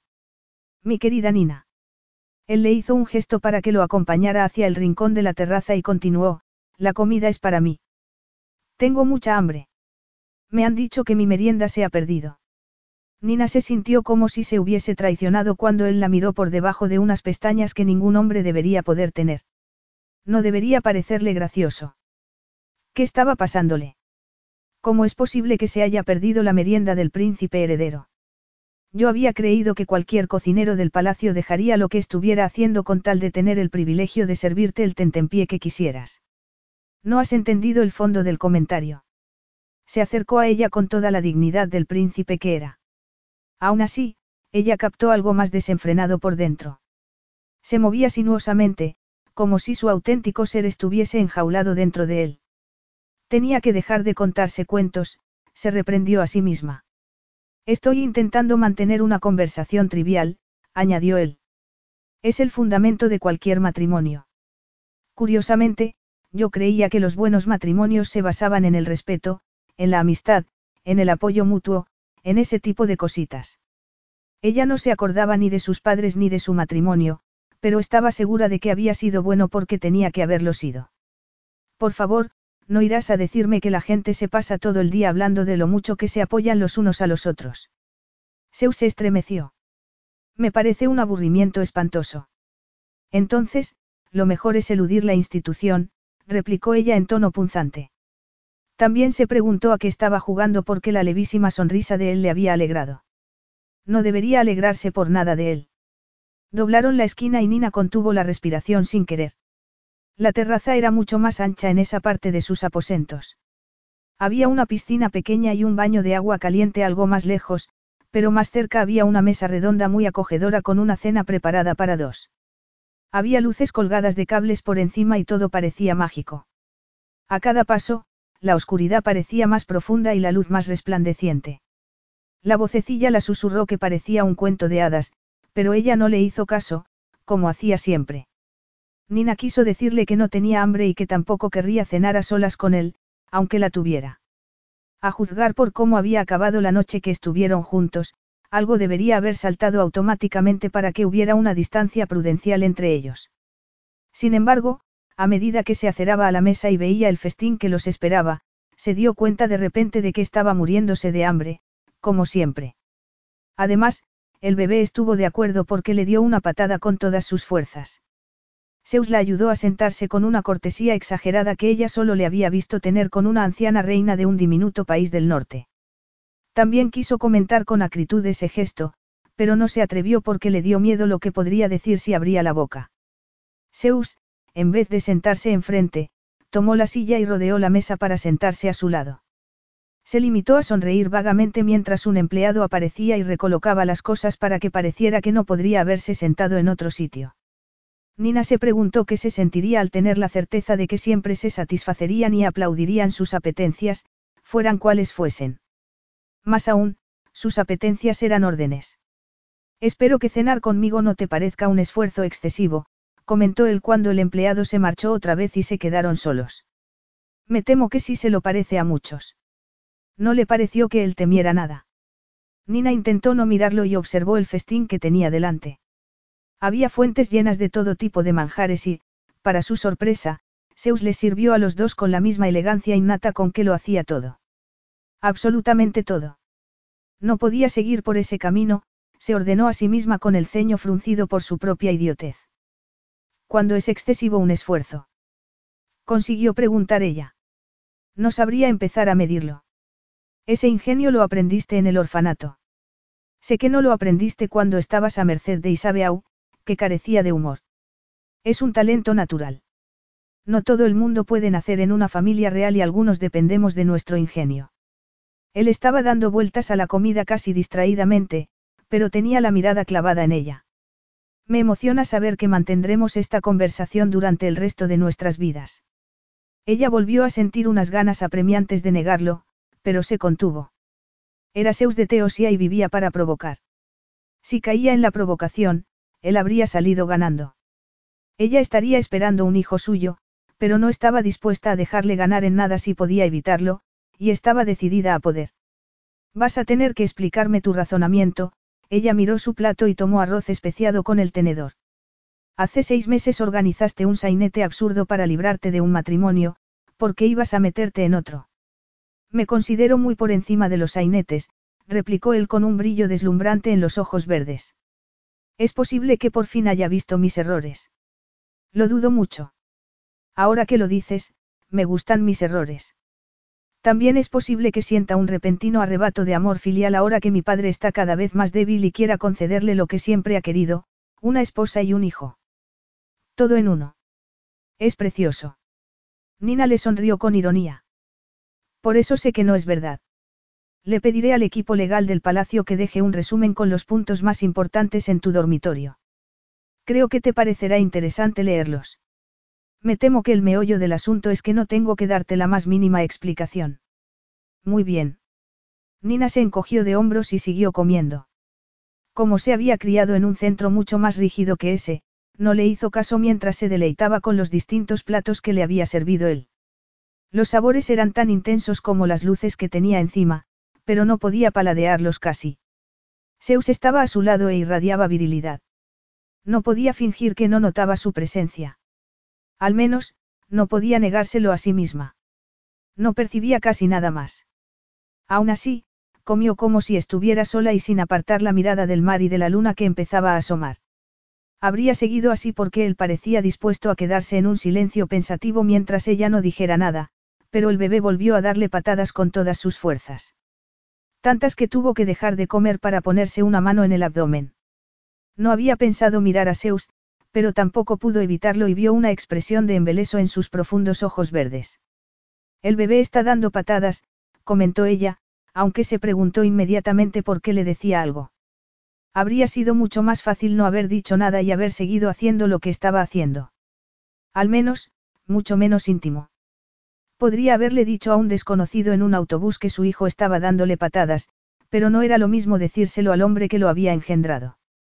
Aunque quizás se tratara de que ese hombre era él. Quizá fuera por lo verdes que eran sus ojos o porque había vislumbrado fugazmente al hombre que vio aquella noche tan lejana. No le gustaba pensar detalladamente en aquella noche. Había estado desorientada y nada más. Era lo que pasaba cuando alguien caía accidentalmente en los brazos de un príncipe famoso por su falta de principios, le entregaba su virginidad y se pasaba el resto de la noche agravando el error. Una y otra vez. Además, también habían hablado entre los continuados arrebatos de un placer tal que no podía entender cómo había podido vivir sin él hasta ese momento. En ese momento se daba cuenta de que habían hablado como hablaban las personas cuando esperaban verse otra vez. No se había dado cuenta entonces, cuando estaba maravillada porque la habían visto por fin por ser ella misma tal y como era. Efectivamente, no le gustaba nada recordar todo eso. Estaba esperando el bebé que concibieron aquella noche, estaba sentada en la terraza mágica de un palacio dedicado a los dioses y estaba mirando a lo más parecido a uno de ellos. Por un instante, creyó que sonreiría con desdén, que haría lo que hacía Zeus y quizá hubiese sido lo mejor. Sin embargo, pareció como si esa máscara antigua se deshiciera mientras ella lo miraba. Zeus se inclinó hacia adelante y no se pareció nada a esa persona indolente que todo el mundo conocía muy bien porque él actuaba para ellos. No estaba actuando y ella estaba segura. Aquí. Preguntó él con la voz ronca mientras le ponía la mano en el abdomen. Nina le tomó la mano y la llevó al punto donde el bebé que él había ayudado a engendrar estaba utilizando sus costillas como un tambor, pero intentó convencerse de que solo estaba siendo eficiente. Llevaba tiempo notando sus patadas, pero le parecía milagroso cada vez. Podía recordar la primera vez, el repentino aceleramiento que lo había cambiado todo. El bebé había dado una patada y ella había sabido, más allá de cualquier duda que hubiese podido abrumarla durante los primeros meses por lo mucho que iban a cambiar las cosas, que los dos estaban juntos en eso para siempre. Había empezado a preparar el viaje a Teosia al día siguiente. Sin embargo, lo había hecho todo sola. Eso volvía a ser algo completamente distinto. Había tomado la mano del hombre que era el padre del bebé, la había puesto sobre su abdomen, había mirado ese rostro granítico y sensual y había visto que se iluminaba maravillado. Algo se le había hecho añicos por dentro, aunque no había sido una rotura. Había sido una devastación continua y ardiente. Además, le pareció que Zeus tardaba una eternidad en retirar la mano. Se sintió, cambiada. Sentía esa devastación por dentro y tenía la mano de Zeus marcada en el abdomen. Notaba su calor, le despertaba sentimientos que ella había creído que eran efímeros, que habían durado una noche y no volverían a repetirse. Hacía que se sintiera, frágil, como si se hubiese equivocado. Zeus volvió a incorporarse con una expresión indescifrable en los ojos. ¿Por qué no quieres casarte conmigo? Es muy desconcertante. Las mujeres tiran anillos de boda a mi paso y me suplican tener ese privilegio. Lo dices solo para distinguirte de la masa. Eso no rompió completamente el hechizo, pero por poco. Nina se rió. No tengo ningún interés en ser distinta para ti. Creyó que él podría haberse ofendido, y ella había intentado que se ofendiera, pero Zeus se limitó a sonreír con indolencia.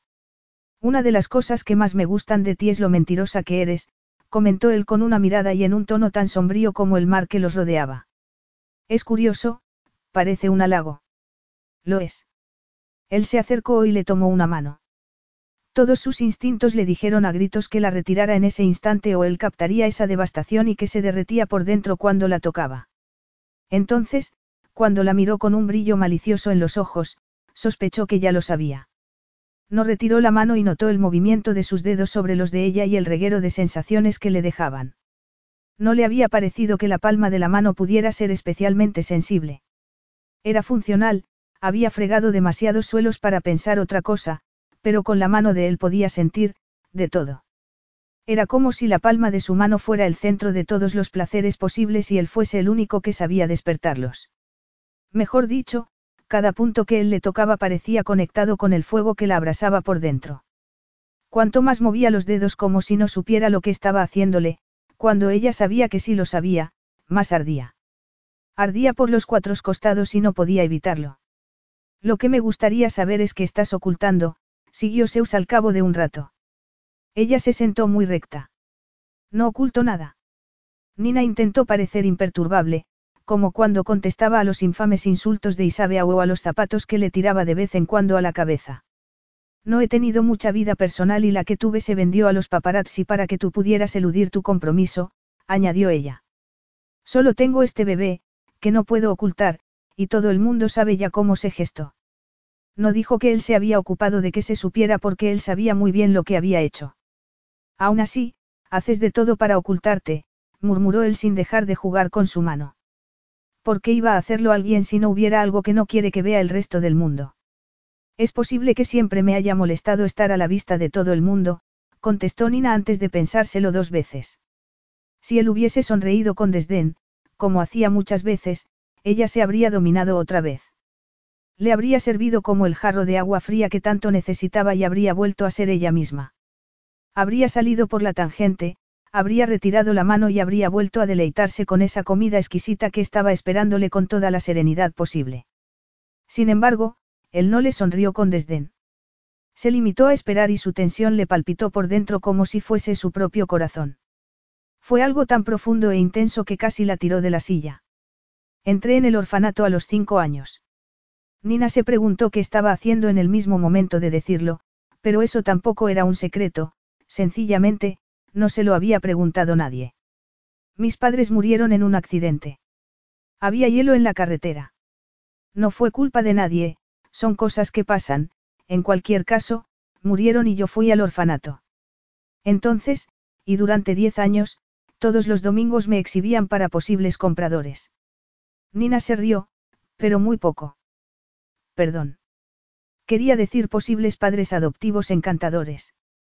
Una preciosa niña de cinco años debería haber salido en un abrir y cerrar de ojos, comentó él con el ceño fruncido. Lo mismo creía yo, pero siempre me devolvían. ¿Se puede devolver un niño? Preguntó Zeus sin poder creérselo. Nunca le había gustado tanto como después de esa reacción tan espontánea, pero no podía darle vueltas a eso en ese momento. Puedes devolver uno, defectuoso, contestó ella sin alterarse. Tenía pesadillas y miedos nocturnos y nadie podía sobrellevarlo. Entonces, cuando tenía unos diez años, empezaron a decirles a los posibles padres que yo tenía, problemas emocionales. Así se ahorraban llevarme de prueba para devolverme al día siguiente quejándose de lo complicado que había sido todo y de lo siniestra que yo era y de que no querían una hija así. Él le agarró la mano con fuerza. Lo siento. Eso también le pareció alarmantemente sincero. No quería tener que plantearse cuánto le afectaba que el príncipe Zeus hablara en serio. Sabía que eso no significaba lo que ella quería que significara. Él le había mostrado quién era y ella tenía que creérselo. No lo sientas. Yo prefería no tener que ir a casas de desconocidos cuando sabía muy bien que no daría resultado y que me devolverían como si fuese una mercancía defectuosa. Pareció como si él fuese a decir algo y Nina tuvo muy claro que se desharía en mil pedazos si él le mostraba la más mínima compasión, incluso, si parecía que podría mostrársela. Siguió apresuradamente antes de que tuviera que comprobarlo. Aún así, todos los domingos tenía que estar, a la vista de todo el mundo. Contaba los días que me faltaban para cumplir los 16 años y quedar libre. Entonces, el día anterior a mi cumpleaños, el equipo de comunicación de Isabeau decidió que tenía que hacer un gesto altruista ante todos los escándalos que había protagonizado ese año, y yo fui ese gesto. Me acuerdo. Fue increíblemente asombroso lo mucho que quiso preguntarle de qué se acordaba, de las historias que se publicaron por todos lados el día que cumplió 16 años. De que habían explotado su dolor personal para que una princesa malcriada pareciera compasiva y buena. De todas las veces que la había visto a lo largo de los años alrededor de esa princesa malcriada que detestaba su bondad forzada, que no soportaba que no pudiera deshacerse de ella sin un buen motivo y que había hecho un esfuerzo sobrehumano para ser despiadada. Era posible que se acordara de lo que hablaron aquella noche cuando no estaban volviéndose del revés el uno al otro, como se acordaba ella. Sin embargo, se guardó las preguntas para sí misma. Vivir con Isabeau era como vivir en una pecera de cristal. Nina no sabía muy bien por qué estaba contándole eso. Por qué era el padre de su hijo y estaba allí, por qué era impresionante, por qué la agarraba con fuerza de la mano y no podía contenerse. Siempre hay un gentío mirándole a ella y a los que están con ella, pero eso no es lo peor. Todo se observa incluso en privado. Todas las personas que hay en el palacio o en cualquier otro sitio son como espías que informan sobre todo lo que les pueda beneficiar de alguna manera.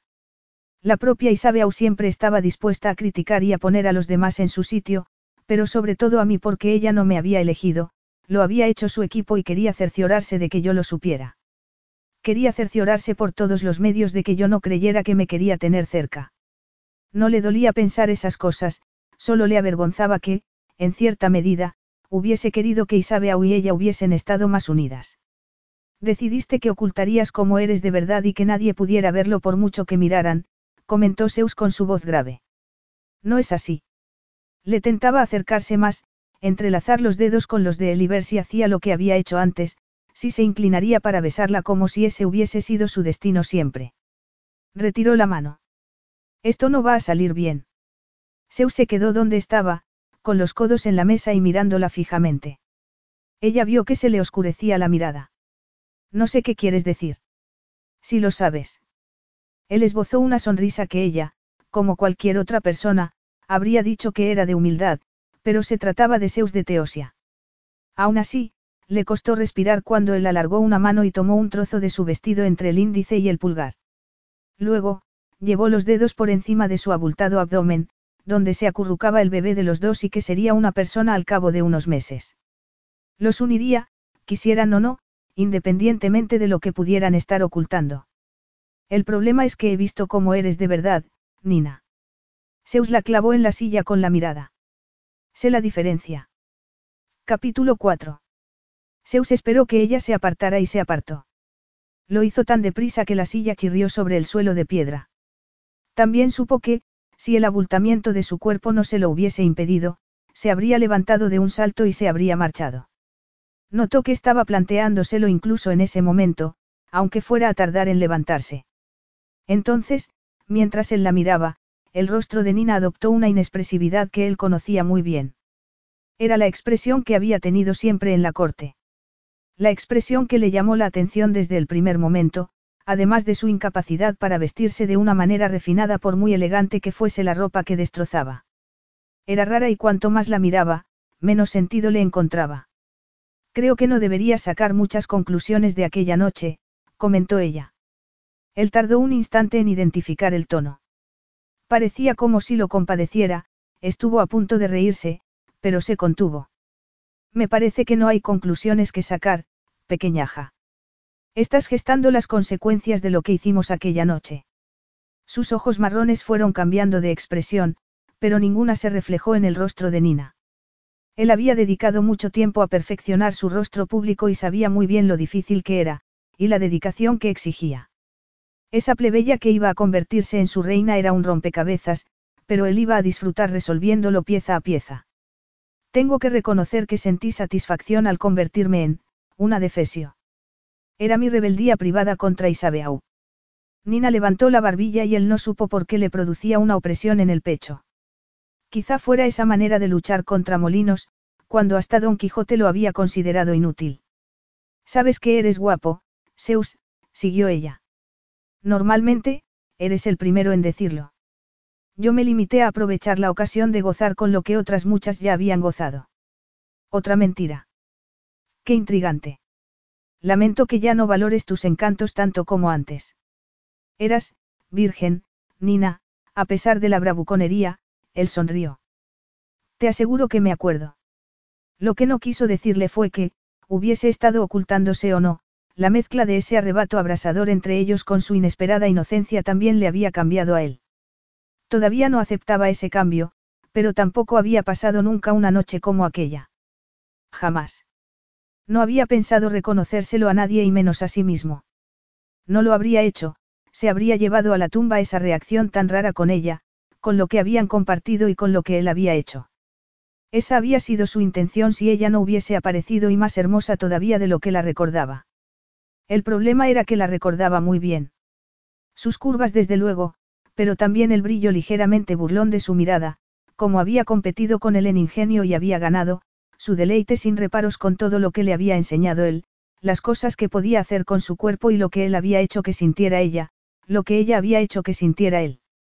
Además, estaba esperando un hijo, un hijo de él. Quizá no hubiese querido hacer las cosas que su padre quería por encima de todo que hiciera. En realidad, quizá hubiese dedicado toda su vida a que su padre no tuviese la más mínima satisfacción gracias a él. Había hecho una promesa y ya no podía echarse atrás. Su madre solo le había tenido a él y él la había adorado, pero ni siquiera él había podido salvarla. Eso era todo lo que podía hacer y había permitido durante años que todo el mundo pensara lo que quisiera sobre él siempre que su padre pensara lo mismo y se desesperara. Seguiría representando ese papel el tiempo que hiciera falta. Sin embargo, supo en cuanto la vio que a sus planes podría venirle bien algún cambio y que ella era la herramienta perfecta. Ya no soy virgen, estaba replicando ella. Tú te ocupaste minuciosamente de que dejara de serlo. Ella no sabía el papel que estaba representando él, pero eso no hacía que fuera menos atractiva y se preguntó si habría algo que lo hiciera. Minuciosamente, repitió él.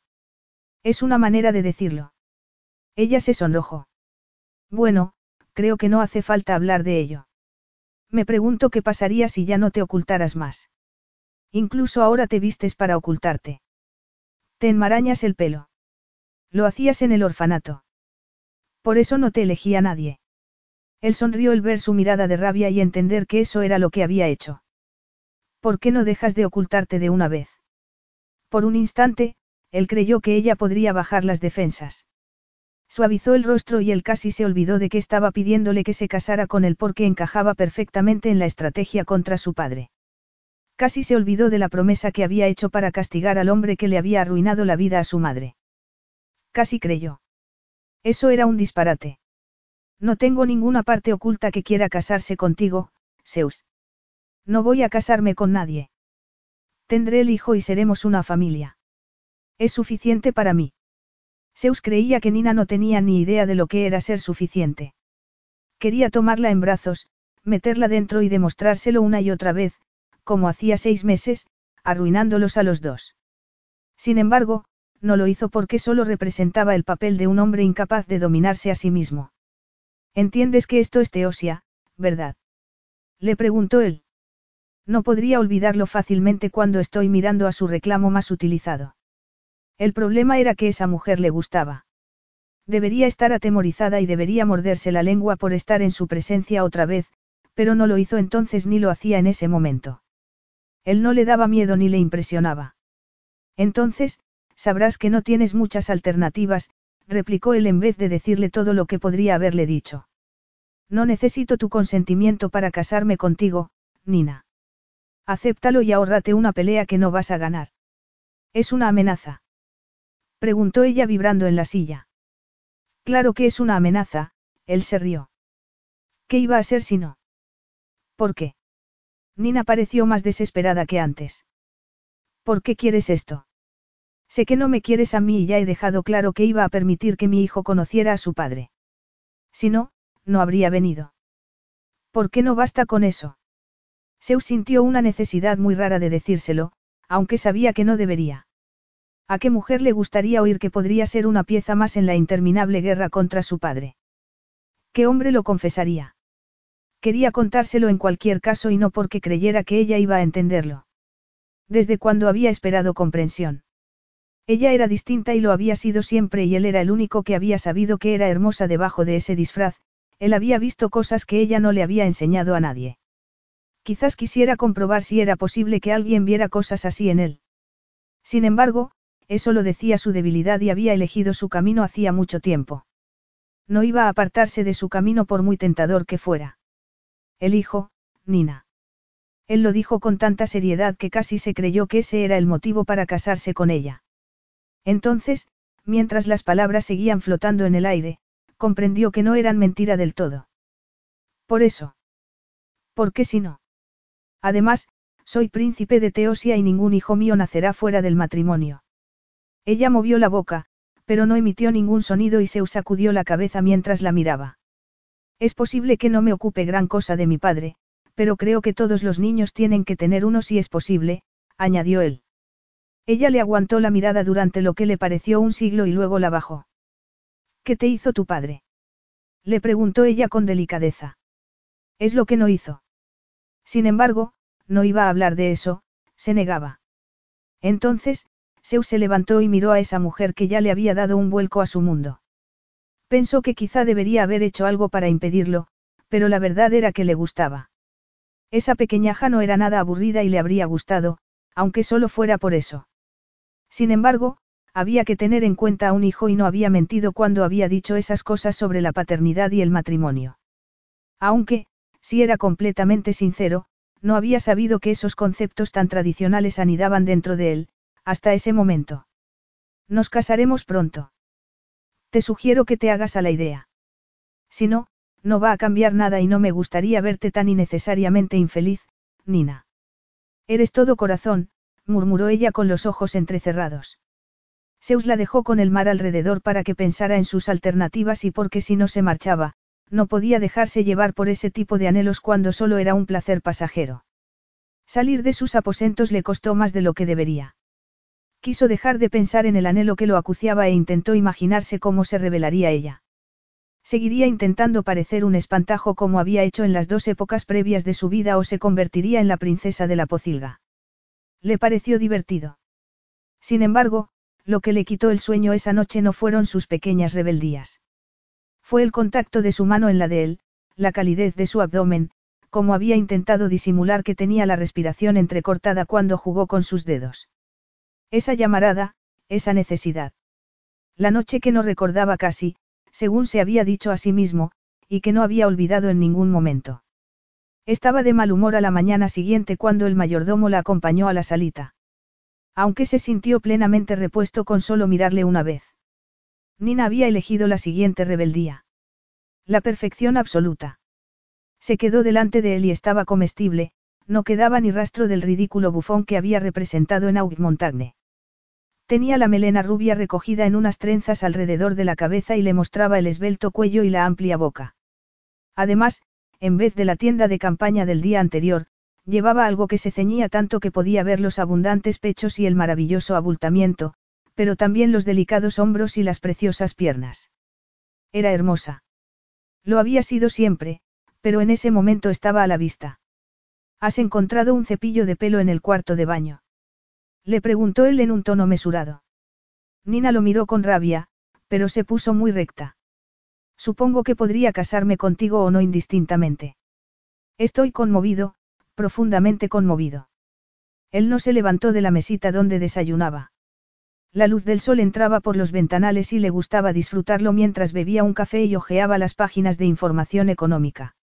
Luego, se metía en su despacho, donde pasaba cada vez más tiempo desde que el declive de su padre durante los últimos meses había obligado a Cronos a delegar en su hijo el grueso de las tareas.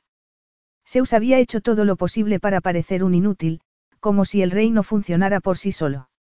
Si alguien de fuera del palacio supiera que tenía un despacho, daría por supuesto que era un despacho de relaciones públicas para arreglar los líos en los que se metía. Eso también lo tenía, pero no era lo que hacía todo el día, y era otras de las cosas que no pensaba contar a nadie. Zeus hizo un gesto a Nina para que se sentara enfrente de él y se dejó caer en el respaldo de la silla para transmitir la sensación de principito indolente que transmitía siempre, el principito que ella creía que era. Así podría entender con datos el paso que iba a dar. Nina tardó en sentarse y él no supo si estaba incómoda por él o porque le había dado la razón al mostrarse abiertamente. A él le divertían sus jugadas, eso era verdad, pero le parecía inaceptable que se sentara incómoda. La primera vez que me fijé en ti fue hace años en una ópera. Él habría jurado que no se acordaba de que ella había estado allí, como un florero, hasta que decidió utilizarla como una herramienta para liberarse. Sin embargo, recordaba aquella noche en Viena con toda claridad. Estaba sentada detrás de mí y no oí ni una nota. Solo podía pensar en que olías a fresas. Eso era porque estaba comiéndolas, replicó ella en su habitual tono comedido.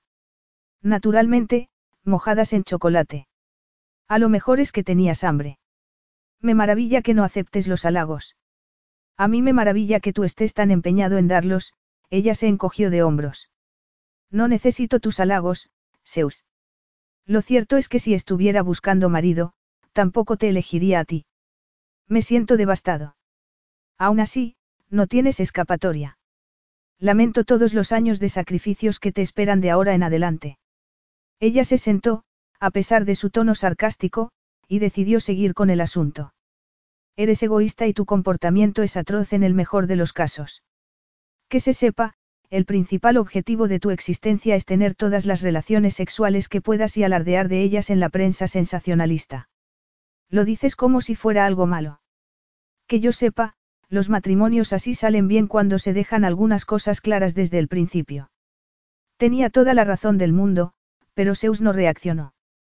Contuvo la respuesta automática cuando la tenía en la punta de la lengua y esperó hasta que recuperó el dominio de sí mismo y se encogió de hombros con toda la indolencia que se esperaba de él. No puedo decir que los matrimonios, sean del tipo que sean, me hayan preocupado gran cosa. Nina cambió de postura en la silla. Sé que Isabel pensaba seguir haciendo lo mismo cuando estuviera casada contigo. Lo decía todo el rato. Solo tenía que tener un heredero y entonces, con el deber cumplido, podría volver a hacer lo que le gustaba de verdad. La idea era que tú hicieses lo mismo y que a ninguno de los dos os importara. ¿Esperas que llegue al mismo acuerdo contigo o te preocupa que sea lo que yo quiero? Zeus hizo un esfuerzo para parecer aburrido cuando no era verdad. Dejó de apretar los dientes y los puños y prefirió no imaginarse a esa mujer con otros amantes. La mera idea hacía que ardiera en llamas, aunque Nina no lo notaría. No, lo has entendido mal, contestó Nina con desenfado. Yo ya sé cuál es mi papel. Zeus se quedó helado por dentro, alarmantemente helado. Había estado prestando atención a todo menos a ella, quizás hubiera debido de tener en cuenta esas alarmas. Perdona, tienes un amante al que no puedes renunciar. Si lo tenía, lo destrozaría primero a él y luego a su mundo. Decidió no preguntarse por qué él, quien jamás había llegado a entender el concepto de celos o posesión, sentía las dos cosas en una medida desmesurada. No se trata de mí, contestó ella con el ceño fruncido. Se trata de ti. Quiero que vayas por ahí y hagas lo que quieras hacer para que yo no tenga que ocuparme de eso. No podría haberle dado una respuesta que le hubiese asombrado más. Para que tú no tengas, que ocuparte de eso. Repitió él parpadeando. Es una solución perfecta. Ella asintió vehementemente con la cabeza. Estoy segura de que tus necesidades sexuales son muy, exigentes y yo no podría seguir el ritmo. Nina sacudió una mano. Deberías ir por ahí, propagándote como siempre has hecho. Tienes mis bendiciones. El arrebato de rabia volvió a adueñarse de él y se mezclaba con indignación porque esa mujer que iba a ser su esposa le daba carta blanca para que siguiera como si fuese soltero. Sin embargo, lo más raro era que sabía que debería estar dando saltos de alegría por lo que le había propuesto ella. No había sido nunca partidario de la monogamia. Había defendido muchas veces que no existía, que solo era miedo para enmascarar las promesas de fidelidad y otros espantos. Debería haber estado encantado, pero no lo estaba, ni mucho menos. Así, todo el mundo se queda contento, siguió ella sin alterarse. Tú puedes hacer lo que mejor sabes hacer y yo. ¿Qué es lo que tú haces mejor? gruñó Zeus. Me estremezco solo de pensarlo. Nina lo miró de una forma que daba a entender que estaba siendo raro. No sé qué es lo que hago mejor. No he tenido ocasión de averiguarlo. Ella ladeó la cabeza y lo miró un momento con detenimiento. Creía que iba a alegrarte, pero no te veo alegre. Te olvidas enseguida de los placeres de la carne, Nina. Ella se rió, lo cual fue más insultante todavía. Creo que sobreviviré. De verdad. Él no había querido moverse, habría jurado que no había tenido intención de hacer nada parecido, pero entonces, como si tuviera vida propia, alargó una mano y se inclinó por encima de la mesa para agarrarle el cuello. Atrajo su cara y pudo paladear el aire que soltó ella, pudo ver el pasmo en sus preciosos ojos marrones. Toda ella era dulzura y delicadeza, pero la besó como si su vida dependiera de ello. Ardiente e implacablemente, como si estuviera provocando un incendio y echándole gasolina. Fue como si no hubiesen existido los seis meses que habían pasado desde aquella noche con ella, como si solo hubiesen sido unas sombras que había atravesado él porque eso, por fin, era vivido. Estaba bien y era lo contrario de aburrido. Zeus, sin separar la boca, se levantó, rodeó la mesita y la tomó en brazos. Era una sensación distinta con ese maravilloso abdomen entre ellos, y era más ardiente. Habían concebido un hijo y él podía notar el peso del bebé entre ellos.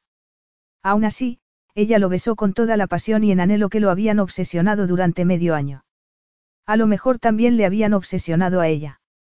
La besó repetidamente y cada vez más profunda y desenfrenadamente, hasta que obtuvo la respuesta. Entonces, siguió besándola hasta casi olvidarse de que iba a casarse con ella por cualquier motivo menos por ese. Era la perfección absoluta, la sensación inquietante de que por fin estaba donde tenía que estar. La idea hizo que se le sofocara la pasión inmediatamente. Eso solo era una forma de contar las cosas y tenía que tenerlo controlado.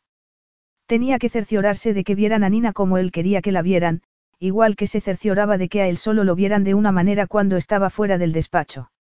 Él no tenía ningún sitio donde tuviera que estar. Se apartó, apoyó la frente en la de ella y le acarició el abdomen.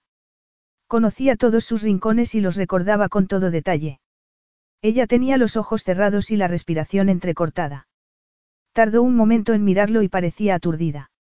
Esto no puede volver a suceder, aseguró ella. Sin embargo, él solo pudo quedarse respirando al mismo ritmo que ella y con el miembro y todas las partes de su cuerpo apremiándole para que se acercara más, para que siguiera, para que hiciera lo que tuviera que hacer para tenerla desnuda y debajo de él jadeando de placer mientras volvían a encontrarse. Zeus. La voz de Nina se quebró un poco al decir su nombre. No puede volver a suceder jamás. No sé por qué, pequeñaja, pero creo que sí va a suceder, murmuró él pasándole un pulgar por los labios.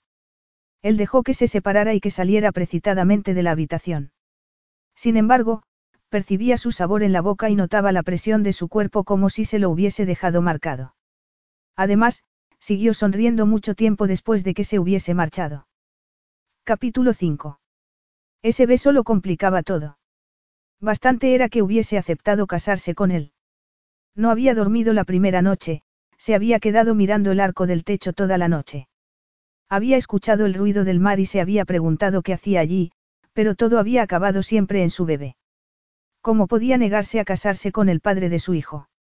Había debatido consigo misma porque, efectivamente, tenía deudas pendientes con los integrantes de la monarquía en general. El niño sería un príncipe heredero. Ella no había conocido a ninguno que no le provocara un profundo recelo por algún motivo, pero eso no quería decir que no existiese una versión aceptable. Era eso un motivo suficiente para privarle a su hijo de lo que le correspondía. El meollo del asunto estaba en que no era romántica pese a sus fantasías y se había felicitado por ello cuando estaba tumbada en la inmensa cama, y se pasaba los dedos por los costados del abdomen mientras le decía al bebé que podía tomar decisiones por su bien y no basándose en ridículos cuentos de hadas sobre el amor verdadero. Quizás hubiese soñado con el amor y esas cosas cuando estaba con Isabeau, pero solo porque la corte de Aug Montagne no sabía lo que eran esos sentimientos.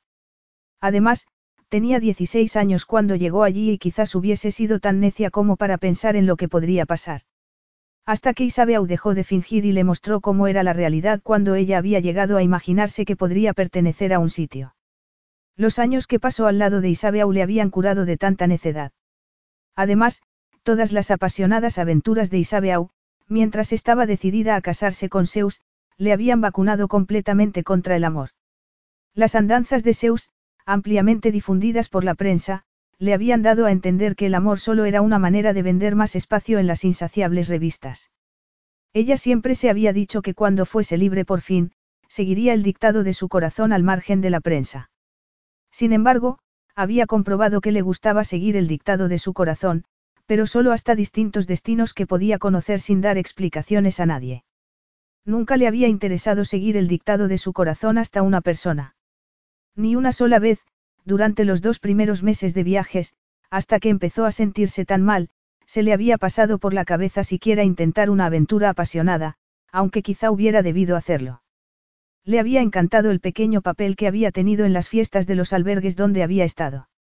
Le había parecido un mundo muy distinto, con jóvenes alocados, bebiendo y bailando sin control noche tras noche como si nadie los vigilara, porque nadie los vigilaba. Sin embargo, no había aceptado ninguna de las invitaciones tácitas o explícitas que había recibido. Una persona romántica si las habría aceptado, se habría preguntado qué podría pasar. Eso fue lo que decidió. Si hubiese sido una mujer que buscaba el amor, todo habría sido distinto, pero no lo era. Era pragmática. El amor era para chicas necias con vestidos cortos y la cabeza llena de ilusiones vanas, no para mujeres curtidas a las que habían llamado de todo en al menos diez idiomas. Podía casarse con el príncipe, aunque no buscase el amor.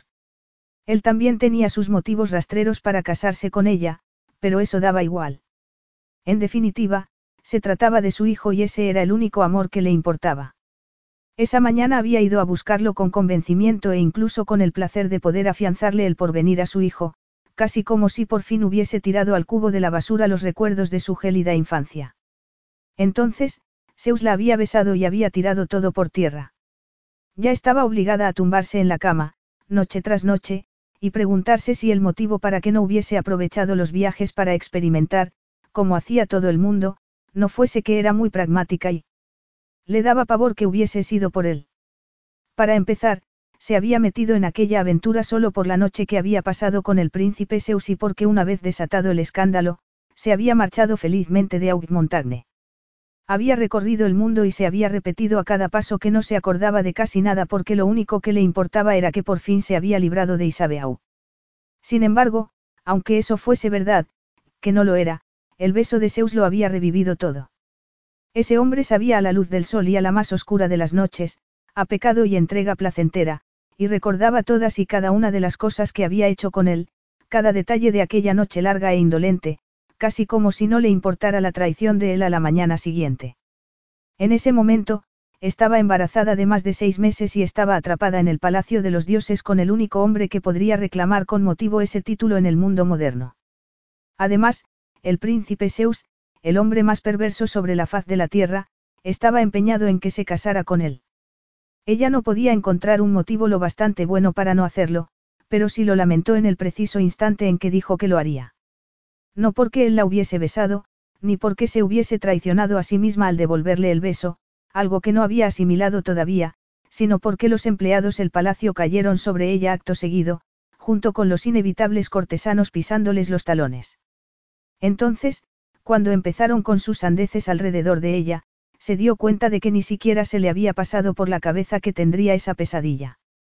No puedo tener empleados y todos esos aristócratas lameculos, le dijo ella a Zeus en una de esas cenas que se había empeñado en tener. Esa noche, él llevaba un traje de lino que, con ese clima, se habría convertido en un gurruño si lo hubiese llevado otro, pero que no se atrevía si lo llevaba Zeus. No se parecía al hombre que había vislumbrado esa mañana en su despacho, cuando ella había estado haciendo un recorrido artístico. Aquel hombre estaba serio y concentrado mientras hablaba en voz baja con sus asesores, ninguno de los cuales parecía un lameculos. Parecía casi como si se tomara en serio el trabajo cuando nadie lo veía. Ella no sabía cómo interpretarlo porque, sobre todo, él hacía todo lo posible para parecer un playboy libertino. Algunos de esos aristócratas lameculos que desdeñas son primos míos, Nina, replicó él en un tono burlón. Son unas víboras dispuestas a atacar. Es verdad. Zeus se rió.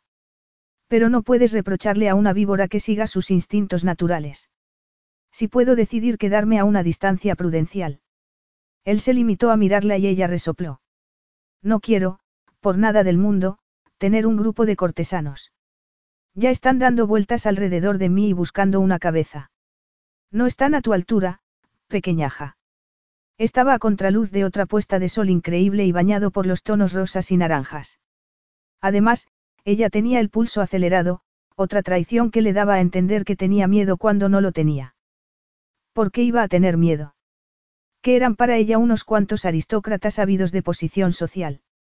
Sin embargo, el pulso seguía llevándole la contraria. A lo mejor lo que te disgusta no es la lamentable presencia de los cortesanos, comentó Zeus. Aquí no pululan por el palacio como en Augmontagne. Solo yo puedo autorizarlos. A lo mejor lo que te cuesta es hacerles frente sin tu coraza habitual. No sé qué quieres decir, replicó Nina. Sin embargo, se le encogió el estómago y se le aceleró más el pulso porque sí lo sabía. Aquellos artículos espantosos sobre ella no le habían importado porque, en realidad, no eran sobre ella. Eran sobre el personaje que había representado para incordiar a Isabeau. Incluso, en algunos casos, sobre la desmañada huérfana con quien nadie había querido quedarse. Eso tampoco había sido sobre ella porque ella había querido sus propios padres, no unos nuevos. Después de cierto momento, le había gustado que no le hicieran caso. Se había ocultado toda su vida, pero no podía hacerlo allí. Allí se vestía como si se considerara tan guapa como esas aristócratas ociosas que solo tenían que ocuparse de estar guapas en todo momento. Se arreglaba el pelo y se ocupaba de su aspecto por primera vez en toda su vida. Además, efectivamente, lo hacía porque Zeus le había retado, porque había insinuado que no podía mostrarse como era. Sin embargo, no había previsto cuánto le espantaría que también pudieran verle las personas que más le disgustaban. Nina. No dio un respingo por muy poco, y eso fue antes de que él le tomara la mano y le provocara una oleada de anhelo ardiente por dentro. Es posible que te haya divertido ocultarte, como lo has hecho, pero también les has dado argumentos a ellos, siguió él con una mirada penetrante, imagínate que les hubieses negado hasta eso. Se puede preservar lo privado sin necesidad de disfrazarse. ¿Es lo que tú haces? Consiguió preguntar ella. Supo que había dado en el blanco cuando él apagó la mirada y le soltó la mano. Nina tuvo la sensación de que quizá ya estuviera cansada de apuntarse tantos. Sin embargo, eso se parecía demasiado a reconocer algo que se negaba a aceptar. Lo dejó a un lado y se concentró en el festín que tenía delante. Pienses lo que pienses de los cortesanos, tienes que elegir algunos empleados, comentó Zeus como siempre, con naturalidad y cierta malicia. No para tus necesidades personales porque estoy seguro de que me dirás que puedes ocuparte de ti misma, pero sí porque serás reina algún día y habrá que tener en cuenta muchas cosas y será mejor que se ocupen unos empleados, me imagino que ya lo sabes. Todavía notaba el contacto de su mano, su cuerpo todavía reaccionaba a su fuente de calor favorita y ella quería discutir o, quizá, sucumbir a la opresión que sentía por dentro y que se parecía mucho a un sollozo, pero Zeus volvía a tener ese brillo en los ojos verdes, ese brillo malicioso cuando ella estaba decidida a no besarlo otra vez porque no podía pensar cuando se besaban. No podía permitírselo, era una mujer pragmática, racional y competente. No permitiría que los besos la distrajeran de lo importante. Aunque, para su bochorno absoluto, algunos días solo pensaba en besar a Zeus. Zeus no se dejaba ver a ciertas horas del día, aunque ella sí lo veía mientras, al parecer, se ocupaba de dirigir el país, algo que, evidentemente, era un secreto. Quizá el mayor de los secretos, lo era con toda certeza fuera del palacio, y un secreto que ella no sabía cómo asimilar. Decidió que en vez de asimilar lo que no le encajaba de él o de elegir cortesanos que no quería o empleados en los que no confiaba, se dedicaría a lo que hacía mejor. Eso significaba esconderse en la biblioteca del palacio y disfrutar no solo con los libros sino también con que nadie discutiera su derecho a leer todo lo que quisiera y de lo que quisiera, o sentarse al lado de una ventana y soñar despierta. Nadie iba a regañarle, nadie le exigía que se ocupara de ella, nadie le castigaba si paseaba sola durante horas. Daphne aprendió enseguida a encontrarla cuando estaba sentada con los pies en alto y leyendo un libro. Si no se fijaba demasiado en su situación, se sentía casi libre o, al menos, en esas vacaciones que siempre había anhelado tomarse cuando hubiese terminado de ver mundo. Sin embargo, la primera mañana de su segunda semana en Teosia, Daphne apareció mientras estaba desayunando y le dijo que ese día no podría ir a la biblioteca. Ir a la biblioteca es lo único que me mantiene cuerda, había replicado ella a Daphne, que era la jefa de sus empleados. Confío en su cordura tanto dentro como fuera de la biblioteca del palacio. Luego, Daphne la había llevado al aeródromo, donde otros empleados uniformados la habían acompañado hasta un avión. Zeus ya estaba allí, sentado en un asiento de cuero como si fuera un trono, o como si quisiera que ella creyera que lo era. ¿A dónde vamos? preguntó ella mientras se sentaba sonriendo al auxiliar del vuelo. Rechazó un refresco sin dejar de mirar al hombre que tenía enfrente, y que la miraba con un brillo verde y ardiente en los ojos. He pasado toda la semana ideando cómo vamos a mostrarnos al mundo, contestó él cuando el auxiliar ya se había marchado.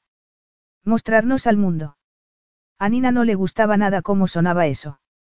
No sé qué quieres decir. Tú ya estás más que visto. El mes pasado se publicaron unas fotos tuyas en traje de baño. Estoy muy bien en traje de baño, comentó él como si ella lo hubiese alabado. Nina tuvo que poner los ojos en blanco porque tenía razón. Seu sonrió, levantó la cabeza y se apartó con una mano el pelo rubio oscuro.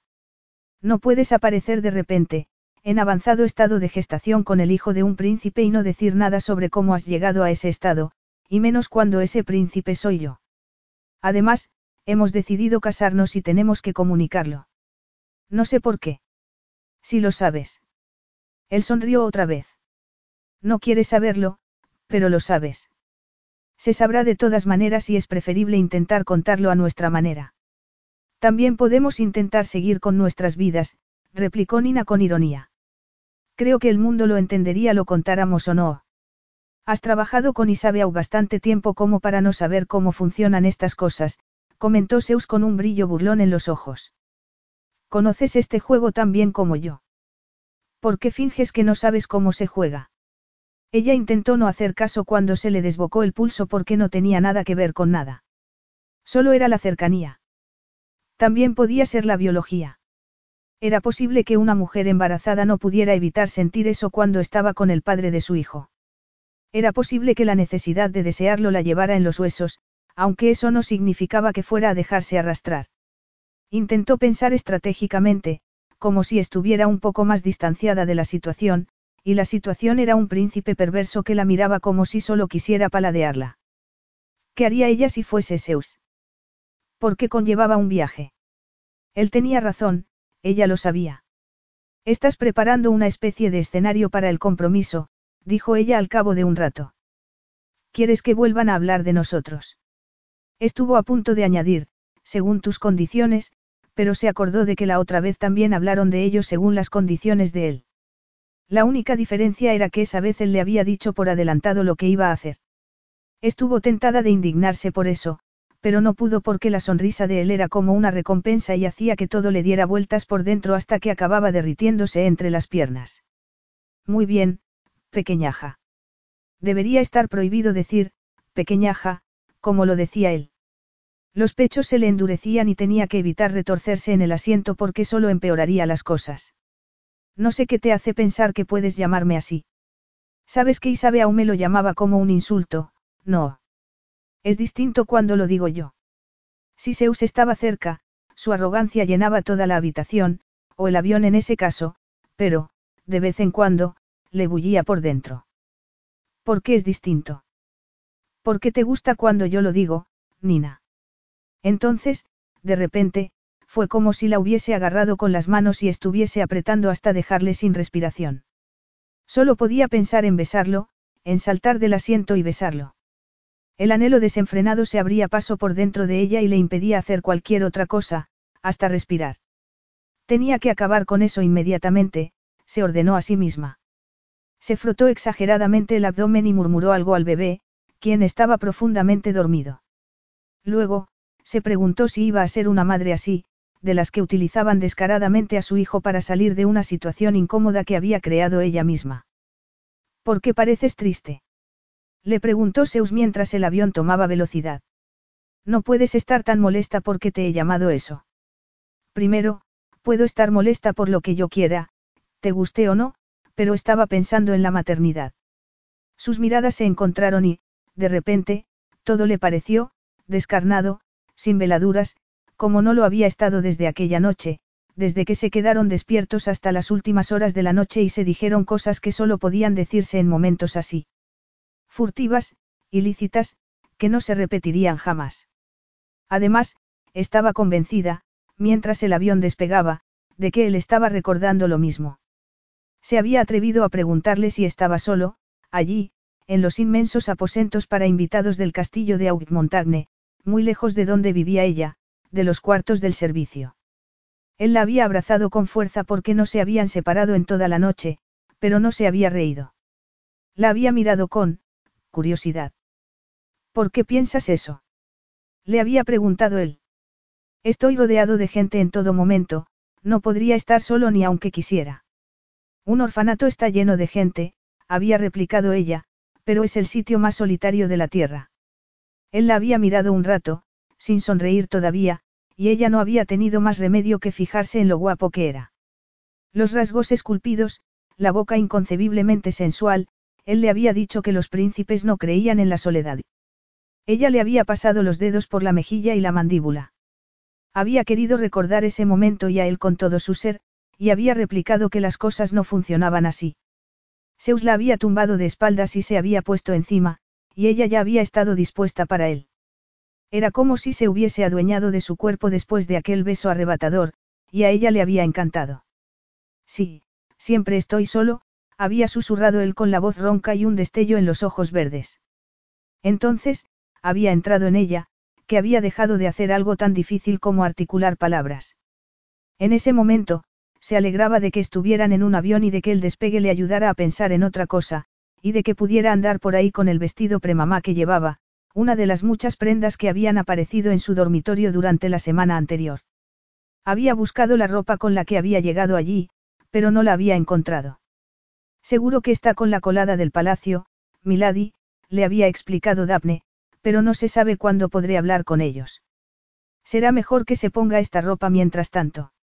Nina sabía muy bien quién había dado la orden de que la vistieran de otra manera, pero aún así, le pareció que tenía que protestar, tenía que presentar cierta resistencia, pero el placer y la calidez que captó en la mirada de Zeus cuando la vio vestida con una ropa que le resaltaba las curvas, le produjo algo. Acidez de estómago, se dijo a sí misma mientras el avión alcanzaba la altitud de crucero y el hombre que tenía enfrente seguía repantingado con indolencia. ¿Qué haces cuando desapareces todo el día? Le preguntó ella para cambiar de conversación y aunque sospechaba que ya lo sabía. Creía que pervertir vírgenes ya te llevaría poco tiempo y que, además, lo harías por la noche. Él le dirigió una de sus sonrisas voraces y tensas, la que correspondía al destello ardiente de sus ojos y a la llamarada que sentía ella por dentro. Creo que no hace falta que lo sepas. Naturalmente, no tienes por qué decírmelo. Nina se encogió de hombros. Al fin y al cabo, vamos a llevar unas vidas muy separadas. Él apretó los dientes, no fue una imaginación suya. Creo que ninguno de los dos tiene la más remota idea de cómo van a ser nuestras vidas. Sin embargo, estábamos hablando de la maternidad, no. Desde luego. A ella se le aceleró la respiración como si hubiese recibido un puñetazo. No recuerdo a mi madre. Tengo una sensación muy vaga de cómo era su voz y de su mano en mi mejilla, aunque no puedo decir que sean recuerdos de verdad. Podrían ser cosas que creí que tenía que imaginarme. Algunos niños del orfanato podían recordarlo todo, como cuando estaban en la cuna y miraban a sus padres, pero yo, no. Tú también perdiste a tu madre, no. Él seguía repantingado, pero, de repente, pareció un depredador dispuesto a atacar. Sí, yo tenía once años. Entonces, te acordarás mejor. Sí, reconoció él sin moverse. Ella sintió algo parecido a una punzada de advertencia, aunque no habría podido decir qué era. Se miró el abdomen y se pasó las manos por la tela suave y elástica que le realzaba el embarazo y hacía que pareciera más delicada a la vez, y le asombraba cuánto le gustaba cuando se había pasado tanto tiempo ocultando todo lo verdadero sobre sí misma, no solo al elegir la ropa menos favorecedora, sino al ponerse dos tallas más grandes o más pequeñas para que siempre pareciera una defesio, y todo por el placer de oír los gritos de furia de Isabeau cada vez que entraba en la habitación. La princesa gritaba que no podía soportar verla y eso significaba que ella podía retirarse y pasar la tarde a su aire. No obstante, no solo se había acostumbrado a ese subterfugio, había llegado a gustarle y, efectivamente, también era posible que la ocultara porque no había cambiado la forma de vestirse cuando se fue de viaje. No había cambiado el aspecto, lo había empeorado. Esa era la primera vez que intentaba estar guapa y, en cierto sentido, le parecía importante que fuera con Zeus. Espero que sepa hacerlo bien, comentó ella al cabo de un rato. Me refiero a ser madre. No tengo ejemplos. Serás una madre fantástica, aseguró él con la voz ronca. Nina no se había dado cuenta de lo mucho que había necesitado oír esas palabras hasta que él las había dicho, de lo mucho que había anhelado que alguien las dijera. Eso espero, susurró ella, pero criar a un hijo parece complicado. A mí me crió un comité de funcionarias, quién sabe el daño que puede hacer una sola persona. Zeus hizo un gesto extraño, como si algo lo hubiese desarmado. Mi madre era encantadora, replicó él con una voz brusca que ella no le había oído nunca. Cuando eres pequeño, un palacio no es un sitio tan divertido como podrías imaginarte. Sin embargo, ella hacía que lo fuese. Todo era una aventura. Siempre estábamos jugando y, viéndolo en retrospectiva, seguramente era porque estaba más cerca en edad de mí que de mi padre. Esos cortesanos a los que tanto odias no eran amables con ella, pero eso daba igual porque así pasábamos más tiempo juntos. Creo que, en lo referente a la maternidad, me enseñó que da igual lo que hagas si lo haces con intención, y yo lo he hecho todo así desde entonces. Ella supo, por la expresión de su cara, que nunca le había contado esas cosas a nadie, incluso, le sorprendía que las hubiese dicho en voz alta. Quizás por eso, sintió la necesidad de acercarse a él y de abrazar a ese hombre que era como una estatua de bronce. Sin embargo, no se atrevió. Era posible que él no se lo permitiera, o peor aún, que se lo permitiera y ella no supiera cómo parar. Haré todo lo que pueda, se limitó a decir ella notando la falta de artificios entre los dos. Se puso las manos sobre el abdomen como si ya estuviese abrazando al bebé con amor y sensatez, como esperaba que haría el resto de su vida.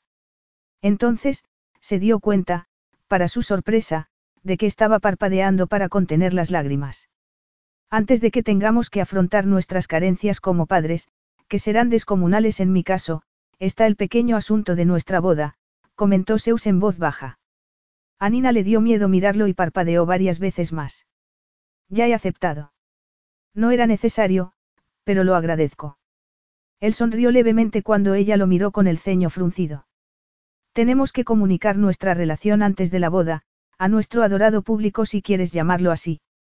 Se enterarán enseguida, estoy segura de que tú te ocuparás de ello. Zeus chasqueó la lengua. Creo que ya sabes que las cosas no son así.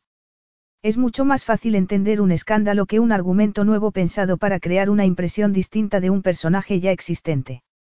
Nina dejó escapar un sonido y miró por la ventana, donde todo era azul y resplandeciente. Allí, muy por encima de las nubes, nadie debería preocuparse por esos fingimientos, las vidas que la gente creía que los hombres como Zeus deberían vivir, no las vidas que vivían de verdad.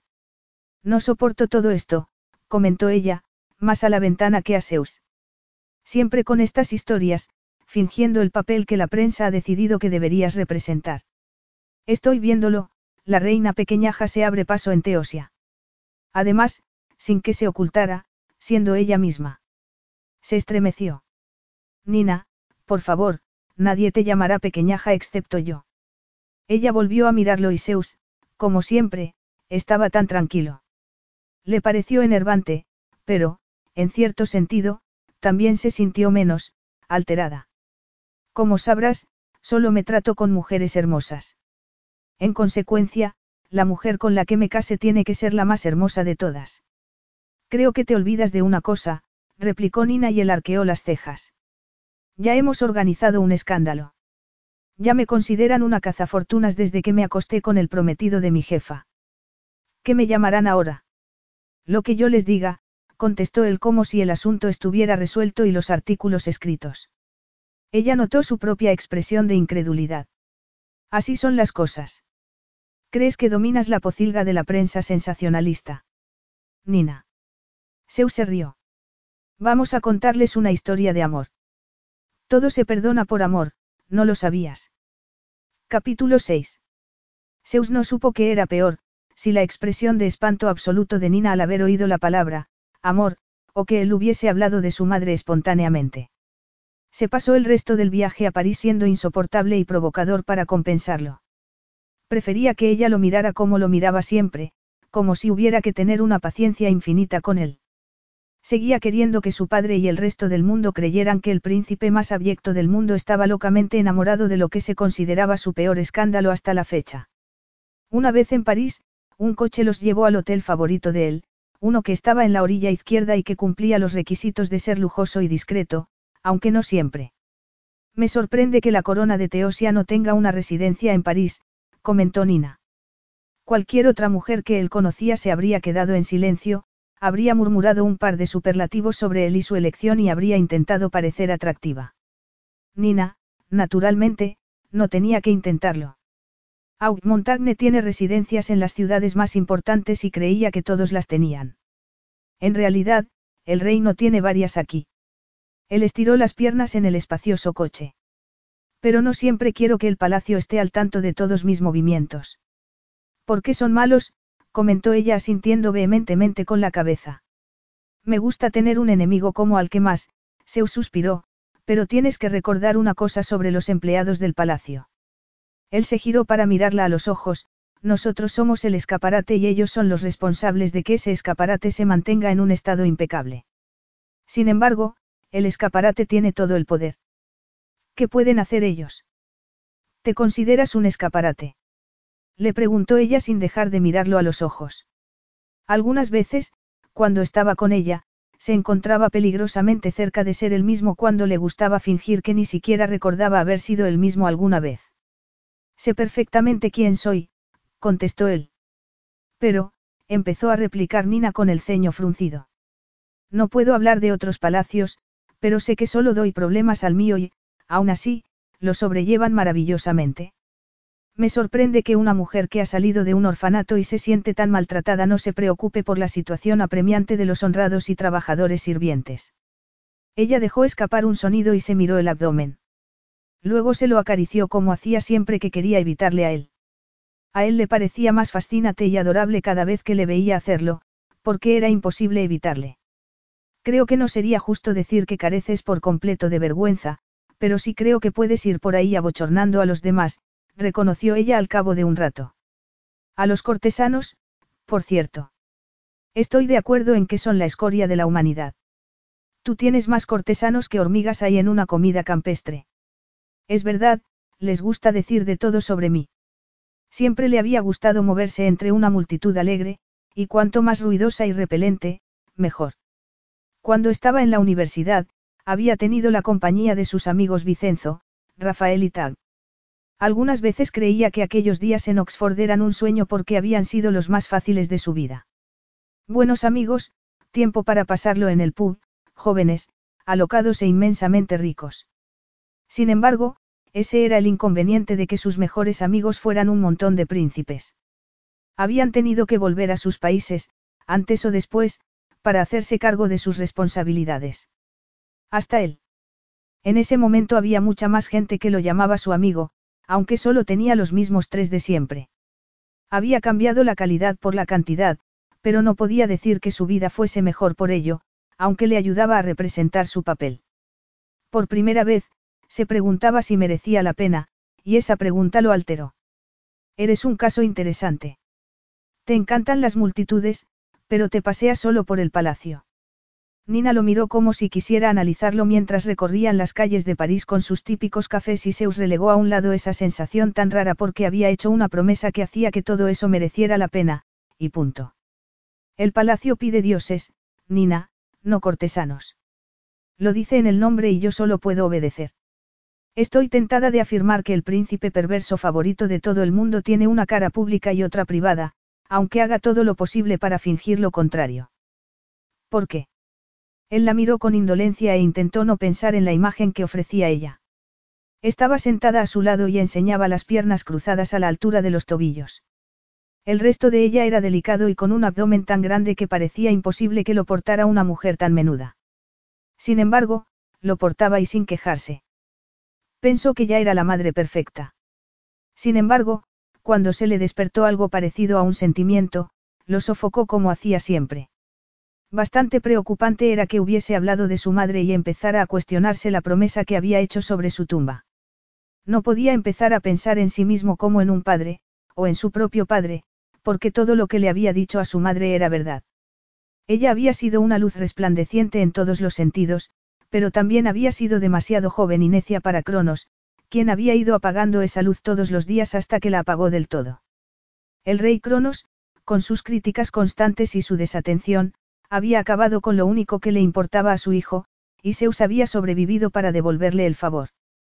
Se ocuparía de que lo único que le importaba a Cronos, el trono, la pureza de su sangre de Teosia y la sucesión que garantizaría la continuidad de esa sangre en el futuro, quedara manchado una y otra vez en público. La verdad era que él no había pensado tener un heredero. Había llegado muy lejos para cerciorarse de que no podría tener uno.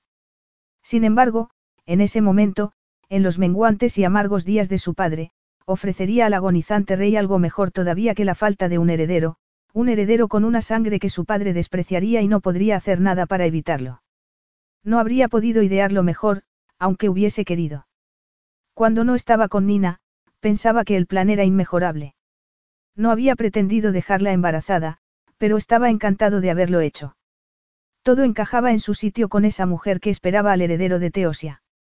Sin embargo, se preguntaba qué estaba haciendo cuando estaba con ella mientras ésta miraba sonriente su abdomen o hablaba de cosas como sus miedos sobre la maternidad. Aunque solo durante un instante. Había perdido el alma y el corazón hacía mucho tiempo, concretamente, cuando tenía 11 años, y ya no iba a recuperarlos. Intentaba convencerse de que no notaba casi el vacío. Su refugio parisino estaba en los dos últimos pisos de un hotel lujoso y discreto a la vez, lejos de otros huéspedes y de fotógrafos entremetidos. Él pidió comida en cuanto llegaron a la inmensa suite porque ella sabía que ella siempre tenía hambre.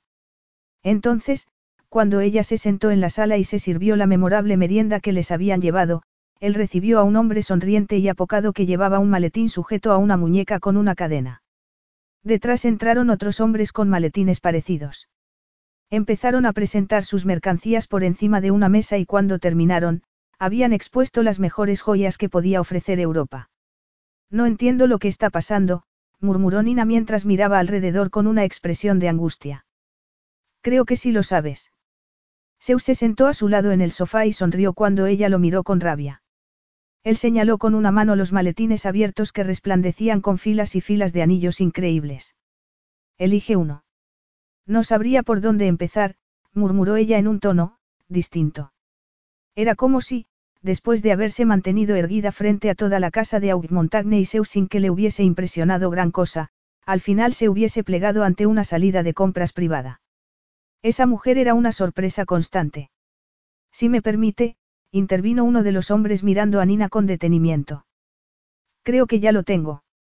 Rebuscó un poco y eligió cinco anillos en vez de diez veces esa cantidad y fue observando la reacción de Nina hasta que solo quedó uno. Quedó claro que no podría haber sido otro. Era precioso y delicado, aunque tenía un diamante muy grande en sentido horizontal. Parecía diseñado para la mano de Nina. Zeus la observó mientras ella lo miraba con una expresión que no pudo descifrar. Entonces, cuando ya se habían marchado esos hombres, ella se quitó el anillo y lo dejó con firmeza en la mesa. No puedo llevarlo. Claro que no, replicó Zeus. Todavía tengo que entregártelo con una rodilla en el suelo. Es un gesto romántico muy clásico. No.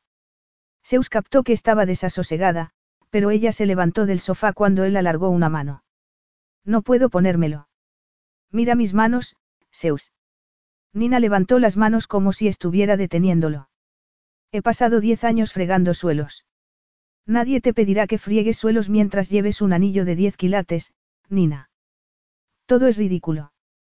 Nadie se creerá ni por un segundo que vas a casarte con una sirvienta, una escandalosa sirvienta. ¿Por qué ibas a hacerlo? Ya te lo he dicho. Es una historia de amor. Porque él quería echar sal en las heridas de su padre. Al menos, eso era lo que se decía una y otra vez. Ella se miró el abdomen y luego lo miró con una expresión seria. Tampoco se lo creerá nadie, afirmó ella con convicción, y él se dio cuenta de que le desagradaba profundamente. Estoy segura de que todo el mundo se creerá que yo me he enamorado de ti a mi manera, como una cazafortunas, pero cualquier que te conozca sabe que es imposible que tú te enamores de alguien. Lo que ella decía era verdad, pero, aún así, él quería discutir la premisa, las cosas que se llamaba a sí misma y lo que decía de él, aunque precisamente por eso era tan perfecta. Sin embargo, se encogió de hombros. Entonces, ¿por qué iba a casarme contigo si no es por amor? Nina volvió a mirarlo con esa expresión, demasiado seria para su gusto, y se acarició el abdomen. No se me ocurre ni un motivo. A ti. Pareció como si ella fuese a decir algo más, pero dejó escapar un gritito y se apretó el abdomen. Como ya no llevaba una tienda de campaña, él pudo ver que se le movía. Entonces, Nina volvió a mirarlo con una expresión completamente distinta, radiante. De repente, él cayó en la cuenta de que ella era así cuando no tenía que llevar una careta y fingir como había hecho durante tantos años. Los ojos marrones brillaban como rayos de sol, su rostro era franco y alegre y su sonrisa era tan cautivadora que iluminaba toda la suite, y seguramente todo París, aunque fuera un deprimente día de febrero. Y a él lo dejaba, desarbolado. ¡Ay! exclamó ella aunque estaba riéndose. Me parece que nuestro hijo quiere participar en la conversación y estoy casi segura de que vota en contra del anillo y del matrimonio y a favor de que se acabe esta farsa absurda. Zeus se movió sin pensárselo dos veces. Se levantó del sofá, se acercó a ella y le puso las manos en el abdomen. No oyó cómo contuvo ella la respiración, lo sintió como si ella estuviese dentro de él, y también volvió a sentir a su hijo. Lo sintió. Además, en vez de sofocar los sentimientos, se deleitó un rato más con ellos. Mantuvo las manos en su abdomen y notó que la respiración de ella se aceleraba. Dejó que todo eso se adueñara de él hasta que casi no supo quién era. Creo que estás interpretándolo mal, comentó él cuando sintió una patada en las manos. Está claro que el bebé quiere que sus padres se casen, él es inflexible. Ella cree que le iría muy bien como un ser independiente, replicó Nina. Ella le apartó las manos, pero se entrelazaron y fue peor. Zeus quiso reírse de sí mismo porque si alguien se hubiese atrevido a decirle que un día una mujer estaría muy cerca de destrozarlo con solo tocarle las manos, se habría partido de risa. Sin embargo, con Nina, todo era así, estaba muy cerca de saltar por los aires. Siempre había sido así, aunque no le gustara recordarlo. Desde aquella noche en Montagne cuando él había insistido en un momento que había surgido entre ellos, aunque había creído que ella frunciría el ceño y lo rechazaría, pero se había reído. Había parecido predestinado. Siempre le había parecido irresistible. Si ella no hubiese desaparecido por completo después de aquella noche, si no se hubiese marchado del castillo con poco más que una mochila, él la habría encontrado, y lo había intentado. No le gustaba reconocer cuánto lo había intentado, no le gustaba nada pensar en aquel otoño, cuando, no había sido el mismo. Sin embargo, si tenía que pensar en su estrategia. Eso fue lo que se dijo entonces y lo que tenía que importarle en ese momento. Tenía que cumplir su promesa y lo haría. Pudo ver el rostro de su madre por un instante, con aquella sonrisa maravillosa que había esbozado tan pocas veces al final. Él había sido muy pequeño y ella había bailado con él dando vueltas al ritmo del mar y del sol. Recordaba que lo había tomado en brazos y que siguió dando vueltas hasta que estuvieron mareados. Lo habían hecho otra vez. Entonces, él ya tenía 11 años y era bastante alto. Ella ya no se reía y tampoco bailaba. Él tuvo que engatusarla para que le dejara tomarla en brazos y diera vueltas intentando no darse cuenta de lo frágil y pequeña que era, de lo destrozada que estaba. Soltó las manos de Nina y retrocedió un paso. Por un instante, no supo qué iba a hacer. Saldría corriendo. Gritaría. No hizo ninguna de las dos cosas, pero le dolió. Sonrió a la mujer con la que iba a casarse pronto para cumplir con el destino que se había impuesto a sí mismo poco después de aquel día, cuando estuvo en el cuarto de su madre. Entonces, fue al sofá y adoptó su postura habitual, como si le hubiese costado estar de pie. Además, decidió no fijarse en que Nina estaba mirándolo con la expresión sería otra vez, como si pudiera ver dentro de él cuando nadie podía porque él se había ocupado de eso. Muy bien. Él empleó su típico tono de humor negro, aunque le dolió más de lo que debería. Te contaré cómo vamos a hacerlo. Capítulo 7. Nina aprendió muchas cosas de Zeus durante las semanas siguientes. Cuando montaba una campaña, lo hacía en serio. Había convertido al Hotel de París en su residencia y ella entendió pronto por qué. La puerta principal daba a una calle muy transitada, pero la puerta trasera tenía una verja y un escolta. Así, Zeus podía decidir cuándo le seguía el juego a los paparazzi. Primero, empezó a contarle sus historias. No se arrodilló, pero le puso el anillo durante el desayuno de la primera mañana que pasaron allí. También le dijo que se acostumbrara a llevarlo. Luego, llamó a todo el mundo de la moda de París, sin hacerle caso a Nina cuando protestó, y se empeñó en que utilizaran la puerta principal. Te referirás a la trasera, murmuró ella cuando él terminó de hablar. Le pesaba el anillo, le deslumbraba, su brillo le llamaba la atención cada vez que respiraba. Cuanto más lo miraba, más increíblemente mágico le parecía, incluso en una mano como la de ella. Cuanto más jaleo haya en la principal, mejor. Zeus esbozó una sonrisa maliciosa. Confía en mí, pequeñaja. Bueno, Nina parpadeó por el brillo del anillo, eso es muy poco probable. Él se rió y su risa le retumbó por dentro haciendo que se estremeciera. Nina no estaba preparada cuando todos entraron en tromba, pero al menos había comido e intentó hacerse a la idea.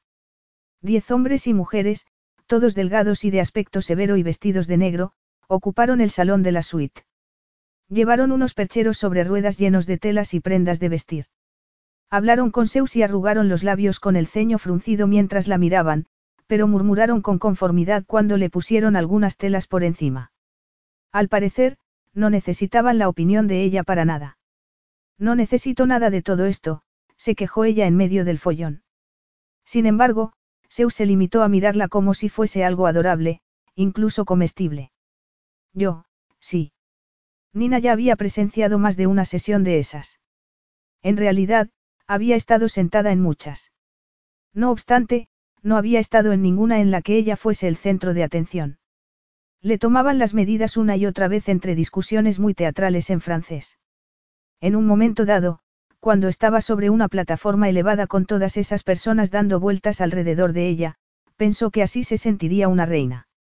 Tuvo la sensación de que el anillo le vibraba un poco en el dedo, como si supiera que ella se había atrevido a imaginarse en ese papel.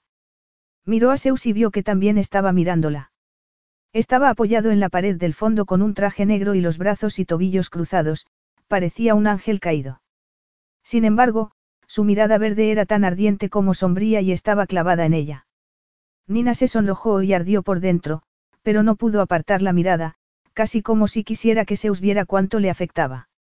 Cuando terminaron las pruebas, la dejaron con lo que le pareció un guardarropa completo. Aunque prometieron volver con lo que un hombre muy elegante llamó, las piezas importantes. Por un lado, Nina quiso saber qué sería eso, pero por otro, no. Quizá fuera porque todavía no podía asimilar que eso estuviera pasando o porque Zeus y ella se quedaron solos en un salón lleno de percheros con ropa y con un escolta casi invisible. Él seguía apoyado en la pared como si quisiera provocarla. Ella bullía por dentro por todo lo que sentía.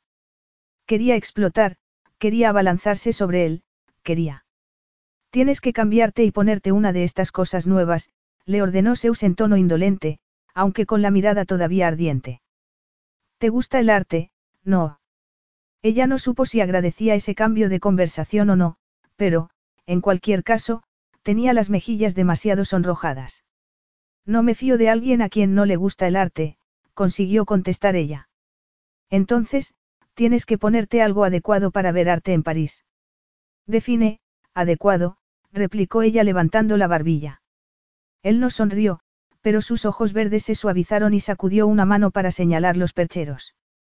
Sin embargo, cuando ella se quedó mirándolo como si no entendiera lo que estaba pasando, porque no lo entendía, él se movió y eligió algunas piezas. Nina subió a la habitación que le había dado en la noche anterior, aunque no la había visto casi, se puso el vestido sencillo que había elegido él y suspiró porque no se parecía a nada del perchero, pero le sentaba como un sueño. La tela era muy suave, pero tenía un corte que, una vez más, le marcaba la diferencia entre el abdomen y el resto del cuerpo. Atribuyó al estado de sus hormonas que llorara un poco. Se rodeó el cuello con un pañuelo, se lo anudó despreocupadamente y se puso una gabardina que la envolvió como un abrazo. Se miró en el espejo y todo le pareció tan hermoso que pensó que si entrecerraba los ojos, ella también parecería hermosa. En cualquier caso, fue a arreglarse el pelo y a pintarse levemente los ojos. Cuando bajó la escalera de caracol de la suite, Zeus estaba esperándola abajo. Le tomó la mano y le besó el anillo, y ella pensó que no había sido la única que se había estremecido. Luego, la llevó a la butaca más cercana y la ayudó a sentarse, y a ella se le secó la boca cuando él se arrodilló. Ya llevo el anillo, le recordó ella, aunque acabara de besárselo.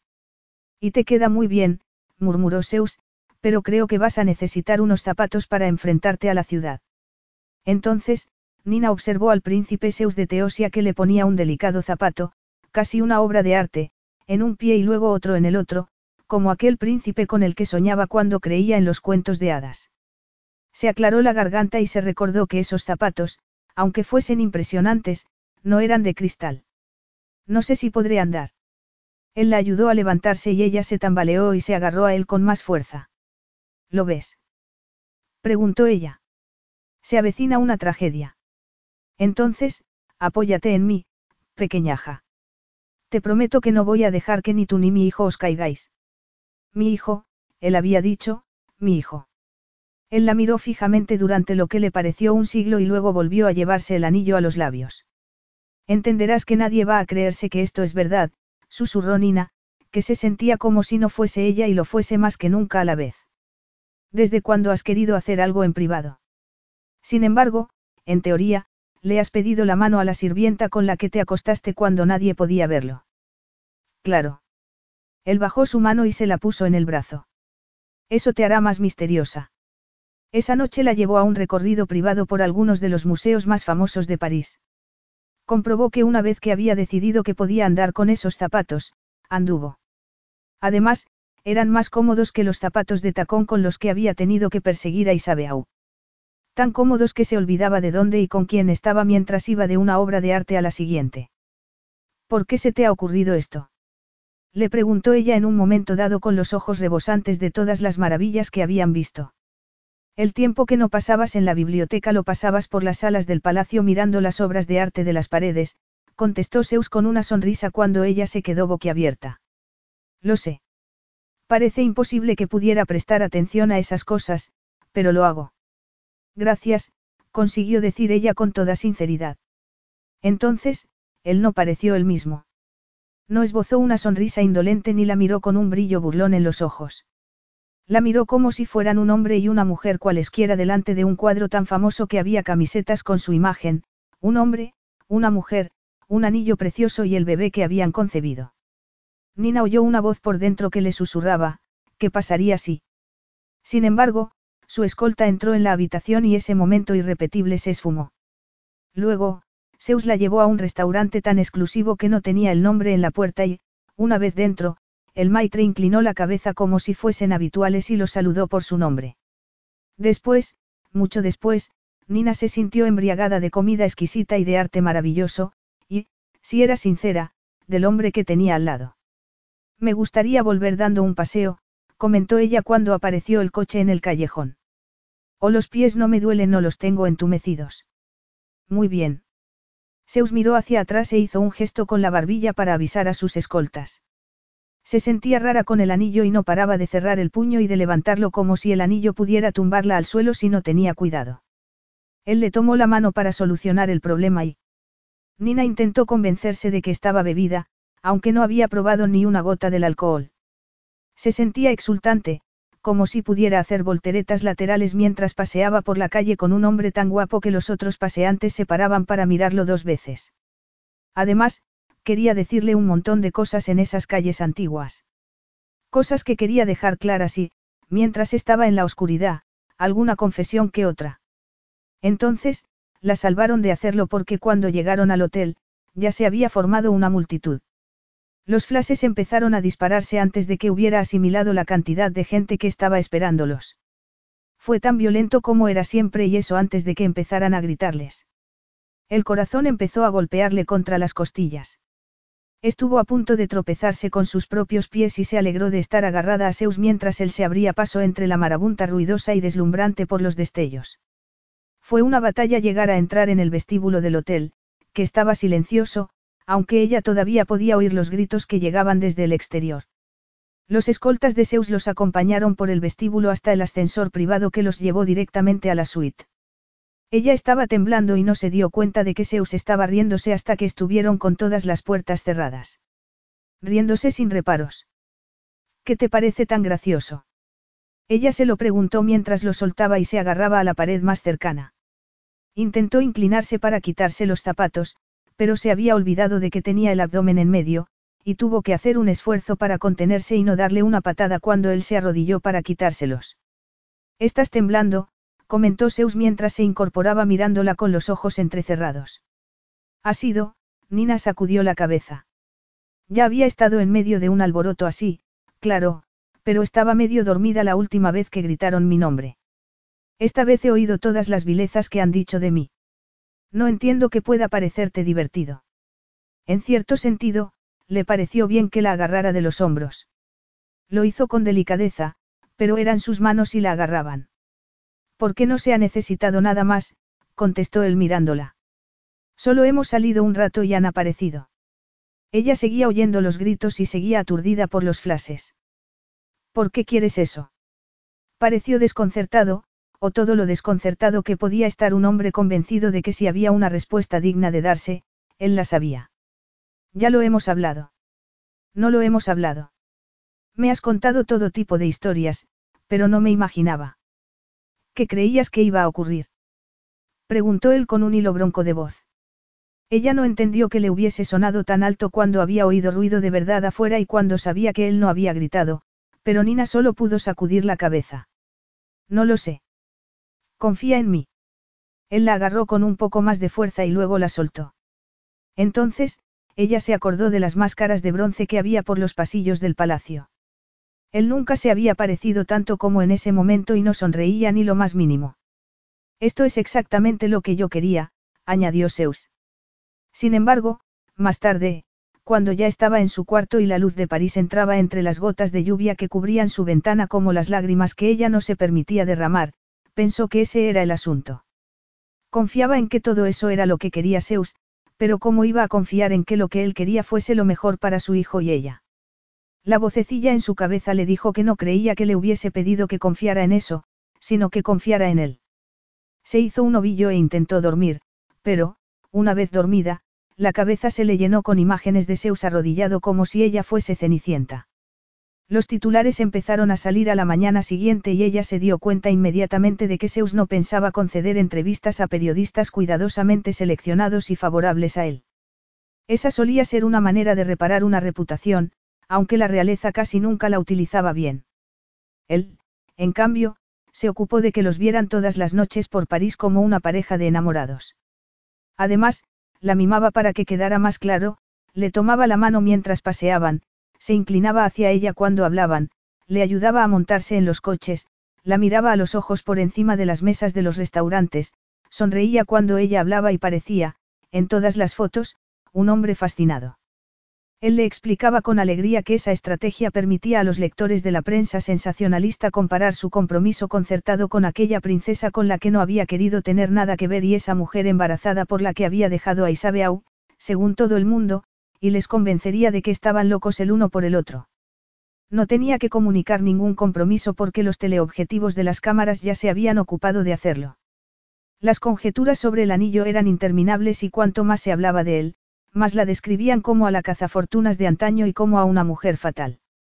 Decían que era una belleza peligrosa que la había ocultado durante años, hasta que había visto su ocasión. La mayoría estaba de acuerdo en que eso demostraba que era una furcia perversa. Otros, sin embargo, argumentaban que su mezcla de inocencia y belleza, además de su triste historia, hacían que fuera la única mujer del mundo que podía hacer que el príncipe Zeus se fijara en ella. Nina comprobó que leer todas esas cosas le alteraba menos de lo que se había imaginado porque, al fin y al cabo, ella solo era el personaje que estaba representando para acompañar al personaje que estaba representando Zeus. Era igual que cuando se ponía una ropa disparatada y se enmarañaba el pelo en una corte. Aún así, se iba sola a la cama todas las noches y se preguntaba hasta qué punto estaban representando un personaje. Las historias empezaron a cambiar a mediados de la segunda semana. ¿Quién era esa mujer que había conquistado al príncipe inconquistable? De verdad era la deshonra de Aug Montagne, como le habían llamado, o el príncipe perverso se había enamorado de la huérfana solitaria. ¿Cómo, si no, había podido triunfar con Zeus? Ella tenía que reconocer que la prensa había investigado a fondo y publicaron una serie de fotos que ella no sabía que le habían sacado. Eran de un albergue en España, pero las fotos de ella en una fiesta, en vez de provocar un escándalo, la convirtieron en una especie de heroína distinta en Internet. Al parecer soy una mascota introvertida, comentó ella desde su sofá favorito y delante de otra merienda monumental. Es un cambio en lo que a mascotas se refiere. Zeus dejó de hacer lo que estuviera haciendo con su tableta y se acercó para quitarle el periódico y ver las borrosas fotos. Pareces una bibliotecaria poniendo orden entre unos niños revoltosos. Si no recuerdo mal, eso era, más o menos, lo que estaba haciendo. Nina se encogió de hombros. Al parecer, soy, tratable. Eso me dice mi gente todos los días. Él le devolvió el periódico y la miró con cariño, como si estuvieran en público y con los paparazzi al acecho, pero estaban en privado. Estás causando sensación, siguió él. Además, nadie habla de una pequeñaja. Sin embargo, Nina sabía que la prueba de verdad era el baile que se avecinaba.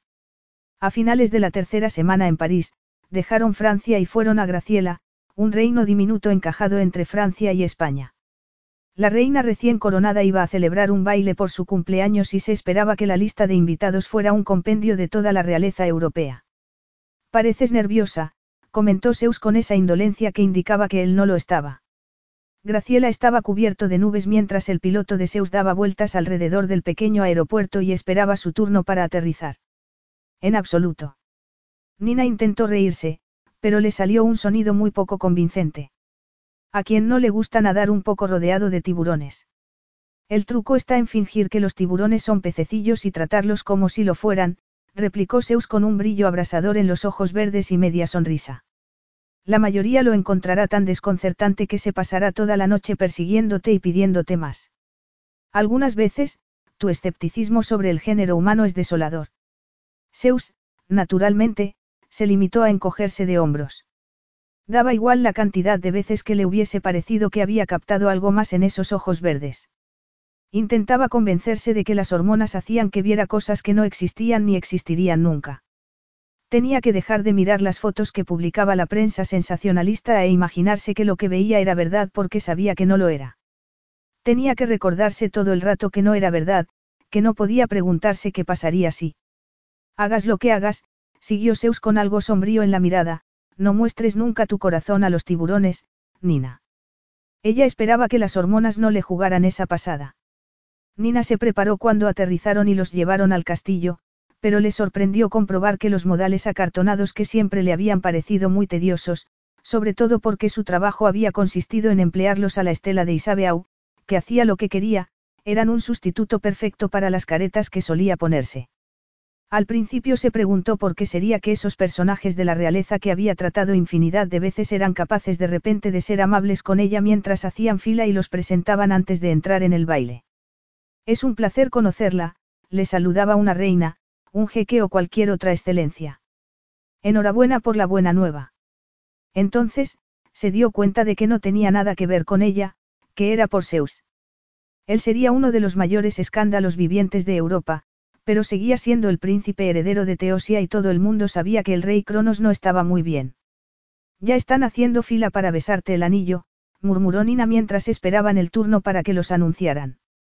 El castillo de Graciela, como todos los castillos, consistía en murallas y torreones, pero afortunadamente, el baile iba a celebrarse en un anexo moderno.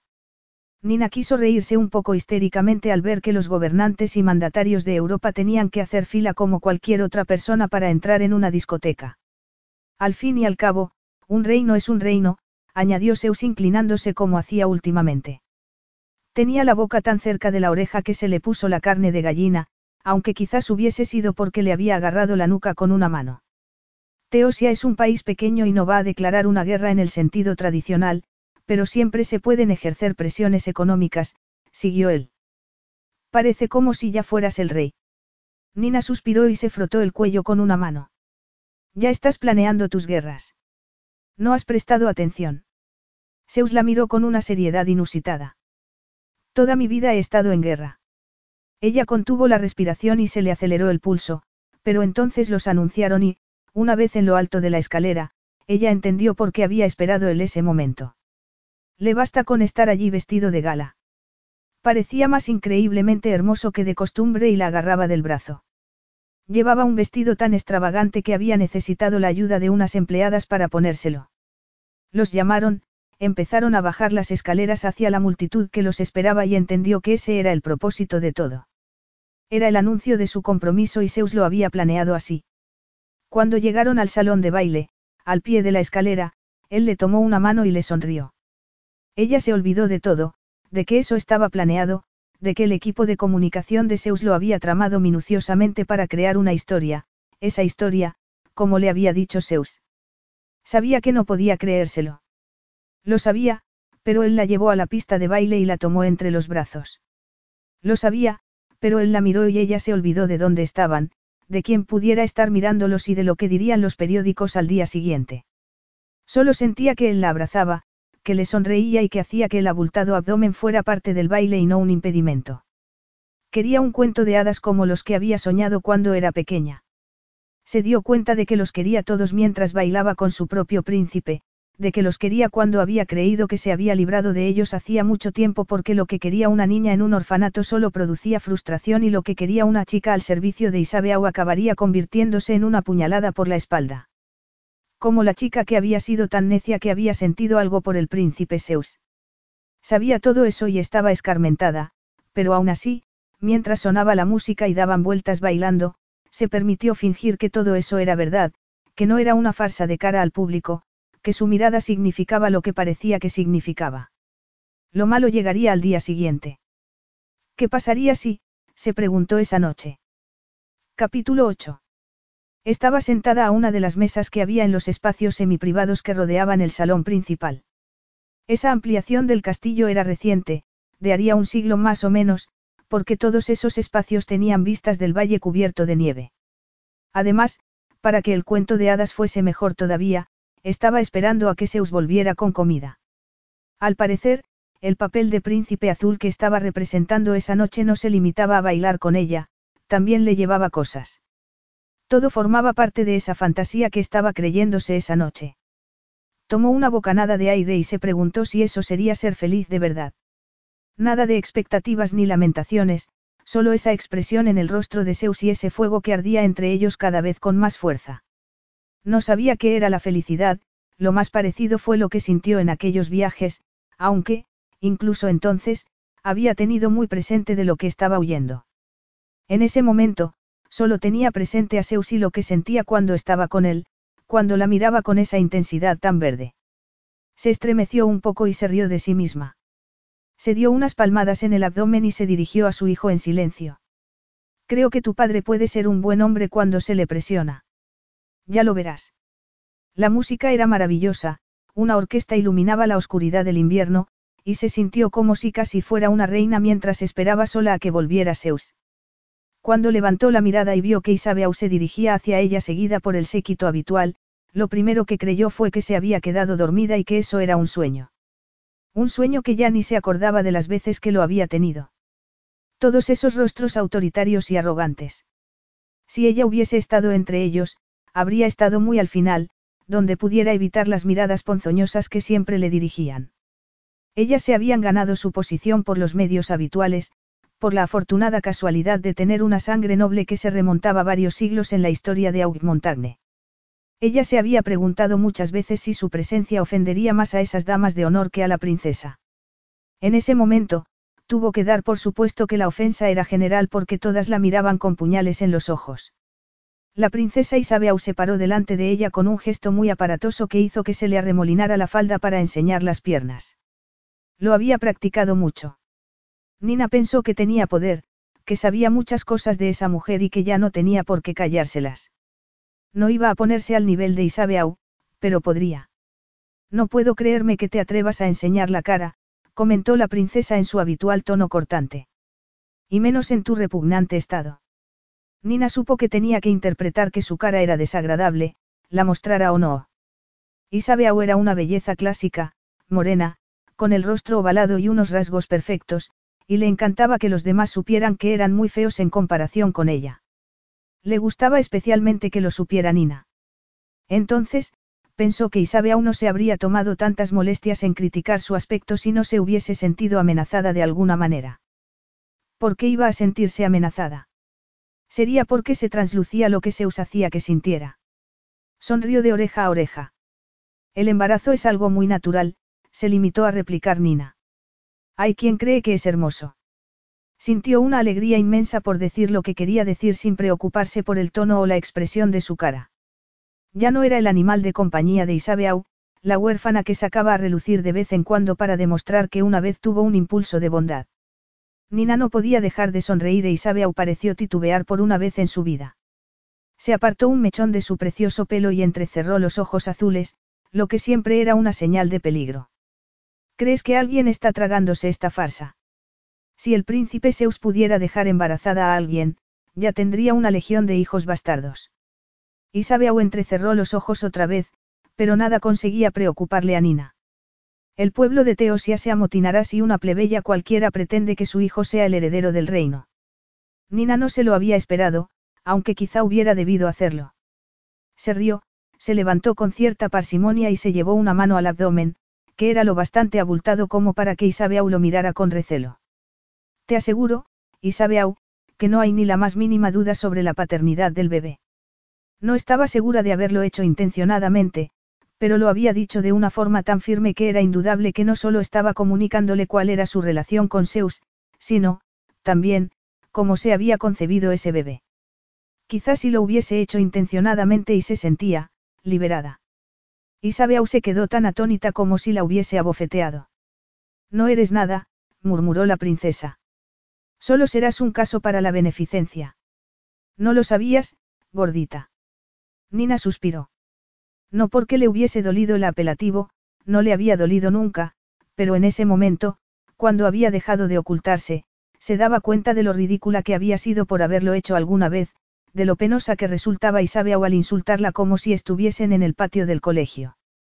Eso no era verdad del todo y ella lo sabía muy bien.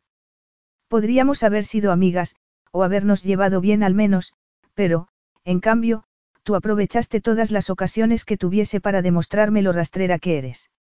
Me das pena. Te doy pena. Replicó Isabeau. Soy una princesa, mi padre es un rey. También lo será mi marido y yo seré reina. Tendrás que disculparme, pero me temo que pronto estaré por encima de ti. Asombrosamente, la camarilla que estaba detrás de Isabeau se rió con nerviosismo. Nina notó que todo había cambiado en ese momento. No porque esas cortesanas hubiesen cambiado de bando, como hacían siempre, sino porque, por fin, se sentía libre de verdad. Ya no tendría que ocultarse de Isabeau ni tendría que intentar aplacarla y, pasara lo que pasase después, se dio cuenta de algo que tendría que haber sabido hacía mucho tiempo, su hijo no sería nunca un juguete para un ser como ese, su hijo no estaría perdido, su hijo sabría siempre quién y qué era. Sería un príncipe o una princesa de Teosia y algún día sería rey o reina. Ella quedó perdida después de que murieran sus padres, pero eso no volvería a pasar, ni a ella ni a su bebé. Una vez entendido eso, ¿qué otra cosa podía importarle? No tengo nada más que decir, añadió Nina. Pasó junto a Isabeau con la intención de cruzar el salón de baile para ir a buscar algo de comida, pero se encontró con Zeus, que tenía una expresión indescifrable y que, evidentemente, había presenciado la conversación. Vaya, vaya, comentó él con admiración y como si también hubiese dicho, pequeñaja. Parece que ha sacado las uñas. Luego, Zeus miró por encima de ella y cambió de posición para apartarla de Isabeau. Tienes que estar conmigo exclamó Isabeau dando una patada al suelo. Es lo que decidieron nuestros padres. No puedes quedarte con esa. Princesa, le interrumpió Zeus con una calma que haría temblar a cualquier persona sensata. Te aconsejo que no termines esa frase, se acercó más todavía a Nina. Nina va a ser mi esposa y, por lo tanto, será la reina de Teosia. Voy a quedarme con ella para siempre. Como declaración, no estaba mal, pero estaba mucho mejor llegando de él. Nina sabía muy bien que parte de la declaración estaría en toda la prensa sensacionalista al día siguiente y quizá fuera parte de su plan, pero le daba igual. Voy a quedarme con ella para siempre. Toda su vida había anhelado que alguien quisiera quedarse con ella. De todos los regalos que le había hecho Zeus, ese era el que le había llegado al corazón. No le importaba que fuera verdad, le importaba que lo hubiese dicho. Se olvidó por completo de Isabeau.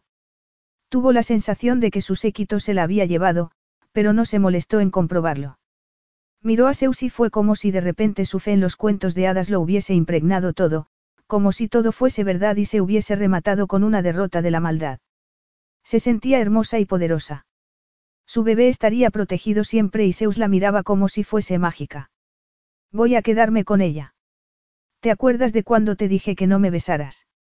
Le preguntó ella. Sí, me acuerdo de que dijiste esa sandez, contestó él en un tono malicioso y burlón. No te hice caso y nos hice un favor a los dos. No me has besado desde entonces. Lo habría hecho si hubiese querido, replicó él con un brillo abrasador en los ojos. Eso es lo que importa. Zeus, dijo ella mientras él la miraba y arqueaba una ceja, deja de hablar. Entonces, Cenicienta depuso de puntillas y besó al príncipe azul porque, al fin y al cabo, era su cuento de hadas. Él le devolvió el beso con la misma pasión y luego la llevó, riéndose, a la pista de baile otra vez. No podemos irnos todavía, mi pequeñaja desenfrenada, así que bailaremos. Sin embargo, se la llevó del salón de baile en cuanto pudieron marcharse sin ofender al anfitrión y siguieron al ayudante que los esperaba hasta los aposentos que les habían preparado en el castillo de Graciela. ¿Qué pasa? preguntó él cuando Nina se rió mientras entraban. Zeus cerró la pesada puerta y se apoyó en ella. Nina miró alrededor y vio muros de piedra, tapices y una armadura en un rincón. Un fuego crepitaba en una chimenea antigua y unas mullidas alfombras enmascaraban la frialdad de la piedra. Los castillos son todos iguales, comentó ella, aunque le parecía muy bien porque su cuento de hadas se haría realidad. Entró hasta la cama con dosel que estaba apoyada contra un muro y pasó los dedos por la colcha bordada. ¿Tienes dudas? Le preguntó él en un tono sombrío y tentador. Nina se acordaba de que él le había preguntado lo mismo la primera noche que estuvieron juntos, pero también se había puesto encima de ella con la parte más dura de su anatomía entre sus piernas y el placer había sido indescriptible. Recordaba cada instante. Lo miró por encima del hombro y le sonrió. Ni la más mínima, susurró ella. Entonces, lo vio acercarse. Tenía el pelo rubio oscuro y parecía uno de esos dioses de los que, según decía su pueblo algunas veces, descendía su familia. Los ojos verdes tenían una intensidad sombría y un brillo de pasión que solo podían ser suyos. Le dio la vuelta entre los brazos y ella pensó que le encontraría difícil de manejar, abultada e incómoda. Sin embargo, Zeus la abrazó y la besó con voracidad. Ella se sintió liviana y grácil como una bailarina. Nina correspondió al beso con una llamarada que le recorría todo el cuerpo y que hacía que quisiera estar más cerca y saturarse otra vez de ese hombre. Él la besó y ella lo besó, y esa vez fue distinto, mejor. Dominados por una especie de veneración, como si ninguno de los dos pudiera creerse que estaban así otra vez, en un castillo, al lado de una cama, habían pasado casi siete meses y parecía que había sido un día. Te busqué, reconoció Zeus sobre sus labios. Te escondiste muy bien, pequeñaja. No estaba escondiéndome. Entonces, se rió cuando él la tomó en brazos como si fuera una pluma y la sentó en el borde de la cama. Introdujo las manos por debajo del vestido y ella suspiró al sentirlas en los muslos, y volvió a suspirar cuando le acarició con mucha delicadeza el punto donde más lo necesitaba y luego siguió de largo. También se acordó de eso, de que a Zeus le gustaba provocar. No. Murmuró él subiendo las manos por el vestido. Pues, para no estar escondiéndote, era muy difícil encontrarte. Le dedicó un rato al abdomen antes de llegar a los pechos. Una vez más, solo fue una caricia fugaz antes de tumbarla de espaldas para ocuparse del complicado cierre del vestido por un costado. Me imagino que estaba huyendo, le explicó ella porque la habitación le parecía un confesionario y esa noche era como si empezaran de cero, pero no sabía a dónde estaba yendo. Solo sabías que querías largarte, comentó él parando las manos. Nina volvió a sonreír. En realidad, no podía dejar de sonreír. Levantó una mano y le acarició la granítica mandíbula. Además, a esa hora ya tenía cierta aspereza que hacía que la llamarada ardiera con más fuerza. No de ti, replicó ella con delicadeza. Ni se me pasó por la cabeza que pudieras estar buscándome. Había sido una noche con el príncipe más perverso y con peor fama del mundo, Nina notó que él esbozaba una sonrisa mientras giraba la cabeza para besarle la palma de la mano. Que yo sepa, el príncipe Seu solo concede una noche y nada más. Sí, es una regla muy estricta. Le abrió el vestido y se lo dejó extendido a los costados, y ella se sintió como si estuvieran presentándosela en una bandeja de la tela parisina más refinada. Zeus se colocó entre sus piernas separadas y la miró con los ojos velados por el deseo. Estaba impúdicamente tumbada con poco más que una cinta de seda entre las piernas. Pero solo se aplica a cortesanas rastreras, a princesas atroces y a todo tipo de celebridades insulsas. Las pequeñajas son una excepción, añadió él.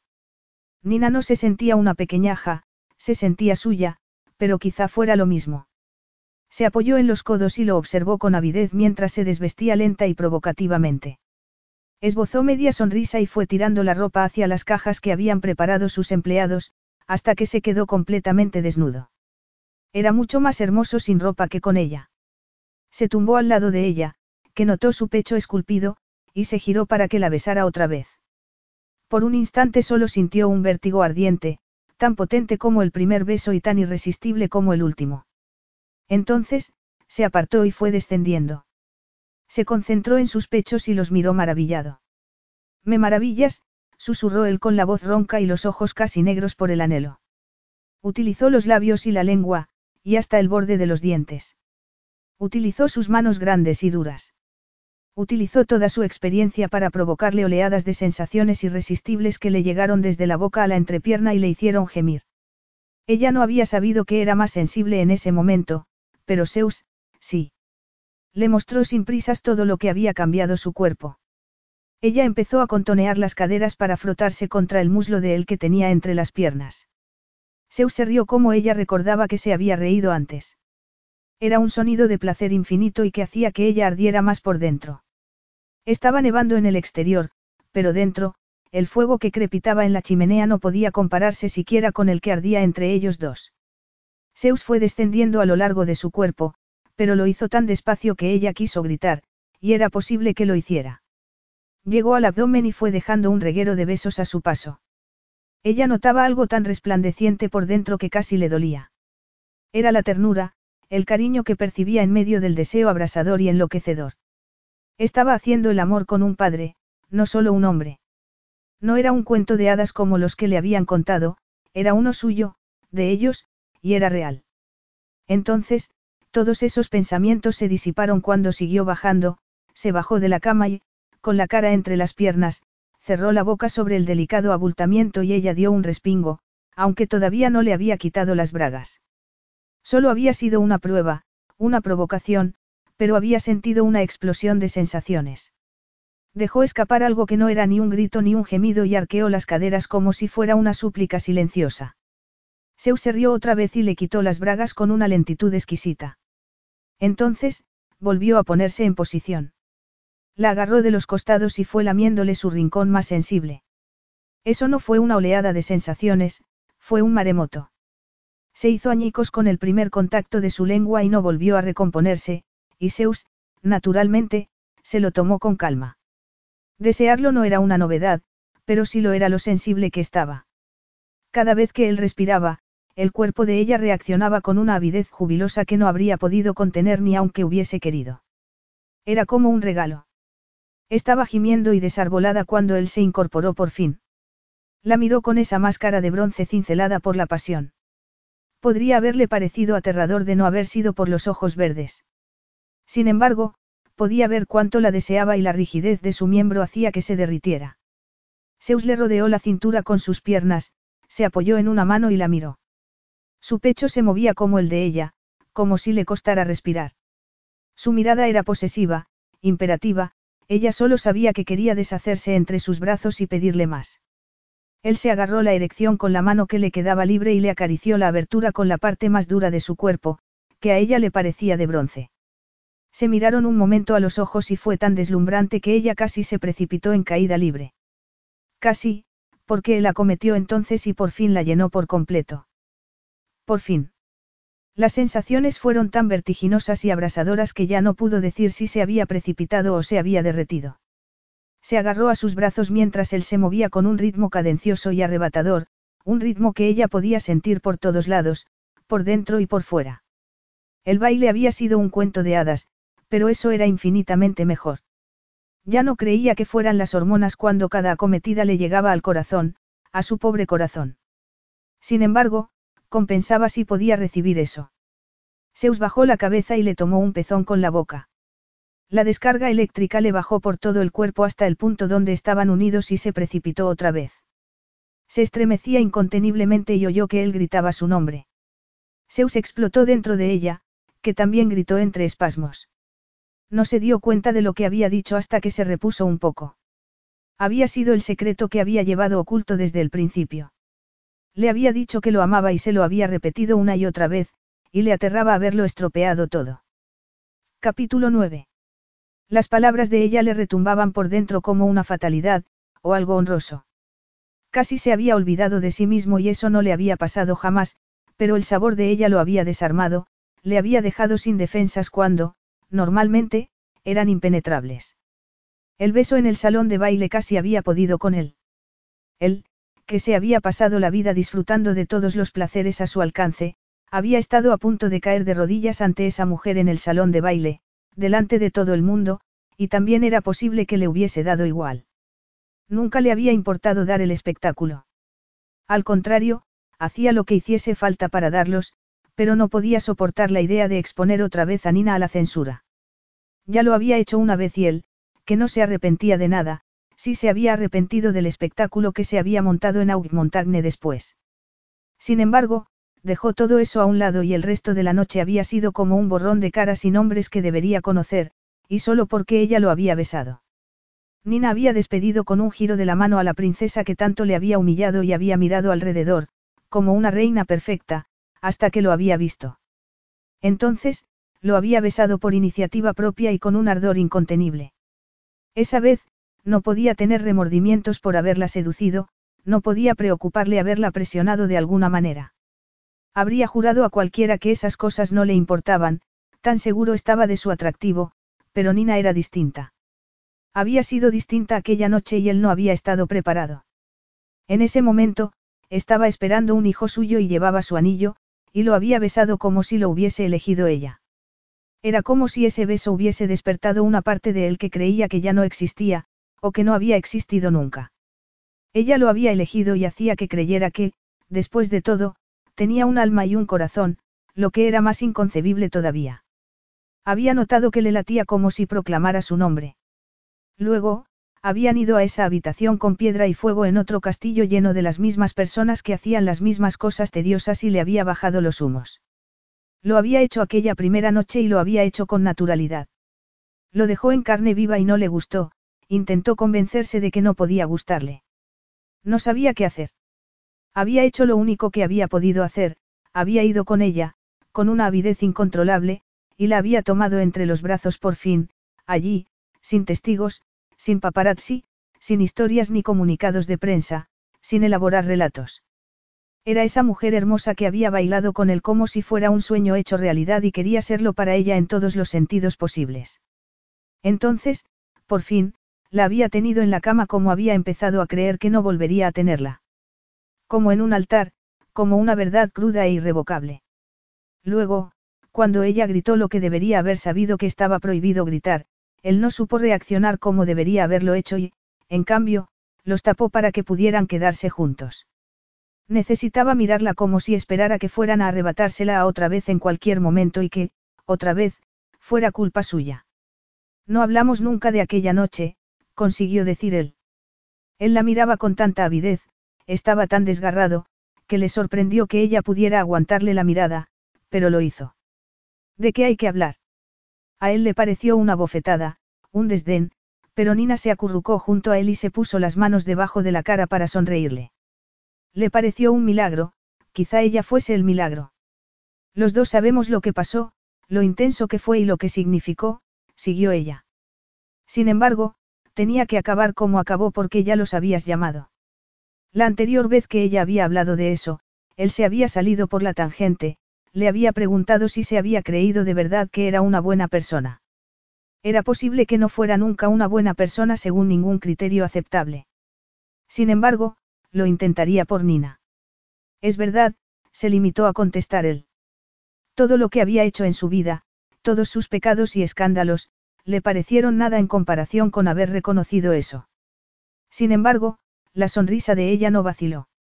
Había dicho que lo amaba y ella lo conocía, al contrario que la mayoría de mujeres que le habían dicho lo mismo, había visto su lado menos frívolo. Ella lo había elegido a él, no a su reputación. Zeus, murmuró ella en voz baja. Lo entiendo. Entonces, se inclinó hacia él y volvió a besarlo. Fue como si hubiese abierto una ventana para que entrara la luz de mediodía. Se sintió bañado por la luz del sol. Sabía que, si se molestaba en mirar, seguiría estando oscuro en el exterior, que era una noche gélida de invierno y que nevaba como si no fuera a parar nunca. Le pareció que se había pasado toda la vida buscando la manera de ser peor, de ser más espantoso de lo que se decía, de no cumplir ni una de las expectativas que su padre había depositado en él. Había llegado a pensar que lo hacía tan fácilmente porque él era así, que no había representado un papel en ningún momento. Sin embargo, Nina lo miraba como si él fuera el milagro y hacía que sintiera algo que había estado seguro de que no volvería a sentir nunca jamás. Esperanza. No deberías entenderlo. Exclamó él agarrándola como si quisiera cerciorarse de que era de verdad. Tendrías que odiarme. ¿Por qué no me odias? Lo he intentado, reconoció ella. Te aseguro que lo he intentado, pero se apaga y no sé por qué. Zeus solo pudo besarla después de que creía que había perdido, su alma, su corazón, él mismo. Además, sabía que llegaría la mañana siguiente como llegaban todas las mañanas, sabía que cada vez estaba más cerca la jugada final, independientemente de las historias de amor que quisiera vender. Pronto se cerraría el círculo y estaba preparado. No obstante, allí, en la habitación de ese castillo, donde nadie podía ver quiénes eran de verdad el uno con el otro, se permitía ser el que no había sido nunca durante todos esos años en los que había fingido ser una cosa o la otra. Allí, con Nina, su Nina, se permitía ser un hombre, ni más ni menos, y no solo un hombre, el hombre que ella amaba. Estaba amaneciendo cuando Zeus se despertó otra vez con Nina acurrucada a su lado. Su visión le llegó tan hondo que le dejó marcas. Se entregaba completamente a él cuando ella, más que nadie, no debería haberle dejado que se acercara otra vez. Ese vientre abultado donde crecía a salvo su hijo. Los besó a los dos, a Nina en la mejilla, que sonrió levemente sin despertarse, y a su bebé también. Su bebé, no había asimilado realmente lo que significaba eso, que al cabo de un par de meses podría tener en brazos a su hijo. Podría hacerlo de otra manera, mejor. Podría ver lo que le habían hecho a él y hacer lo contrario. El corazón que acababa de descubrir se le agrietó en el pecho. Intentó imaginarse a Nina como si hubiese sido su madre y a sí mismo como si hubiese sido el rey Cronos. Intentó imaginarse que ejercía toda esa presión sobre el diminuto ser que llevaba Nina en su vientre y no pudo. Quiso bramar y golpear los muros de piedra que lo rodeaban. Quiso retroceder en el tiempo y cambiarlo todo menos a su madre y a sí mismo, y llegar a encontrar la manera de evitar que su padre tomara el camino que los había llevado a donde estaban. Era posible que lo que no aceptara, que lo único que no había podido aceptar nunca fuera que también habría salvado a su padre si hubiese podido. No quería sentir esas cosas, no quería sentir. Había decidido considerarse un arma bien afilada para llevar a cabo una venganza en concreto. Lo había hecho como había jurado sobre la tumba de su madre que lo haría. Ya, menuda arma, había comentado su amigo Vin, su Alteza Real el Rey de Arista, cuando se juntaron todos para beber algo. Es posible que el arma se haya desafilado un poco ahora que dejas embarazadas a mujeres y las paseas por París con anillos muy elocuentes, había murmurado el príncipe Jahangir Hassan Umar al-Ayat desde su butaca en el club privado. Todavía me acuerdo de cuando ensalzabas vehementemente las virtudes de los preservativos. Rafael Navarro, hijo bastardo del ex rey de Santa Castelia y su regente desde hacía mucho tiempo, se había reído y Vin había hecho lo mismo.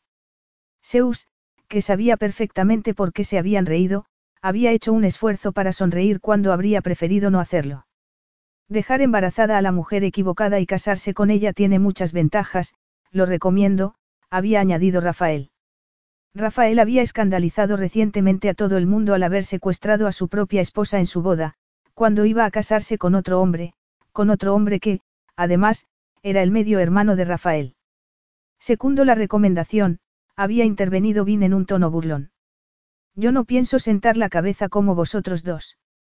Hag había sacudido la cabeza. Prefiero seguir la arraigada costumbre de no dejar embarazadas a mis amantes sin querer. Sus amigos y él solían buscar un hueco en sus agendas para verse en distintas ciudades y beber algo después de los años que habían pasado desde que se conocieron en Oxford. A Zeus le había sorprendido lo poco que le había apetecido dejar a Nina en el hotel, aunque fuese por tan poco tiempo.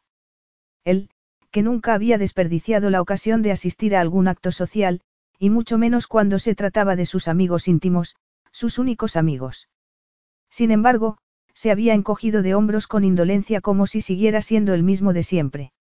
Me parece que estáis muy equivocados. Me alegro sinceramente por vuestra fecundidad, pero también os aseguro que mi situación no es sentimental sino una casualidad. Encaja perfectamente con mi plan. Si no, no me casaría. No me conocéis. Soy de los que se casan. Luego, había fingido que no había visto que Vin y Rafael se miraban. En ese momento, no podía quitarse esa mirada de la cabeza. Le había parecido que la mirada de sus amigos estaba cargada con un sentimiento que él habría jurado que ninguno de los dos podía sentir. Aunque también era posible que, después de todo, le hubiese preocupado lo que él sentía, lo que había sentido siempre. Siguió dándole vueltas a la idea de que fuera cual fuese el arma en la que se había convertido, no había sido la que él había querido, no había sido nunca la que había querido. Había hecho de todo para negarlo, pero, en el fondo, había querido lo que querían todos los niños, su madre, su padre, su familia. Entonces, en esa habitación, con una mujer que lo había desequilibrado desde el principio, se le ocurría que era posible que lo que lo hubiese motivado durante todo ese tiempo no fuera solo el juramento que le había hecho a su madre. Era posible que, después de todo, fuera el anhelo de un niño. Le horrorizaba ese sentimentalismo empalagoso. Se levantó de la cama y se cercioró de que Nina estuviera tapada. Fue a la chimenea, recogió el edredón del suelo y se lo puso alrededor de la cintura.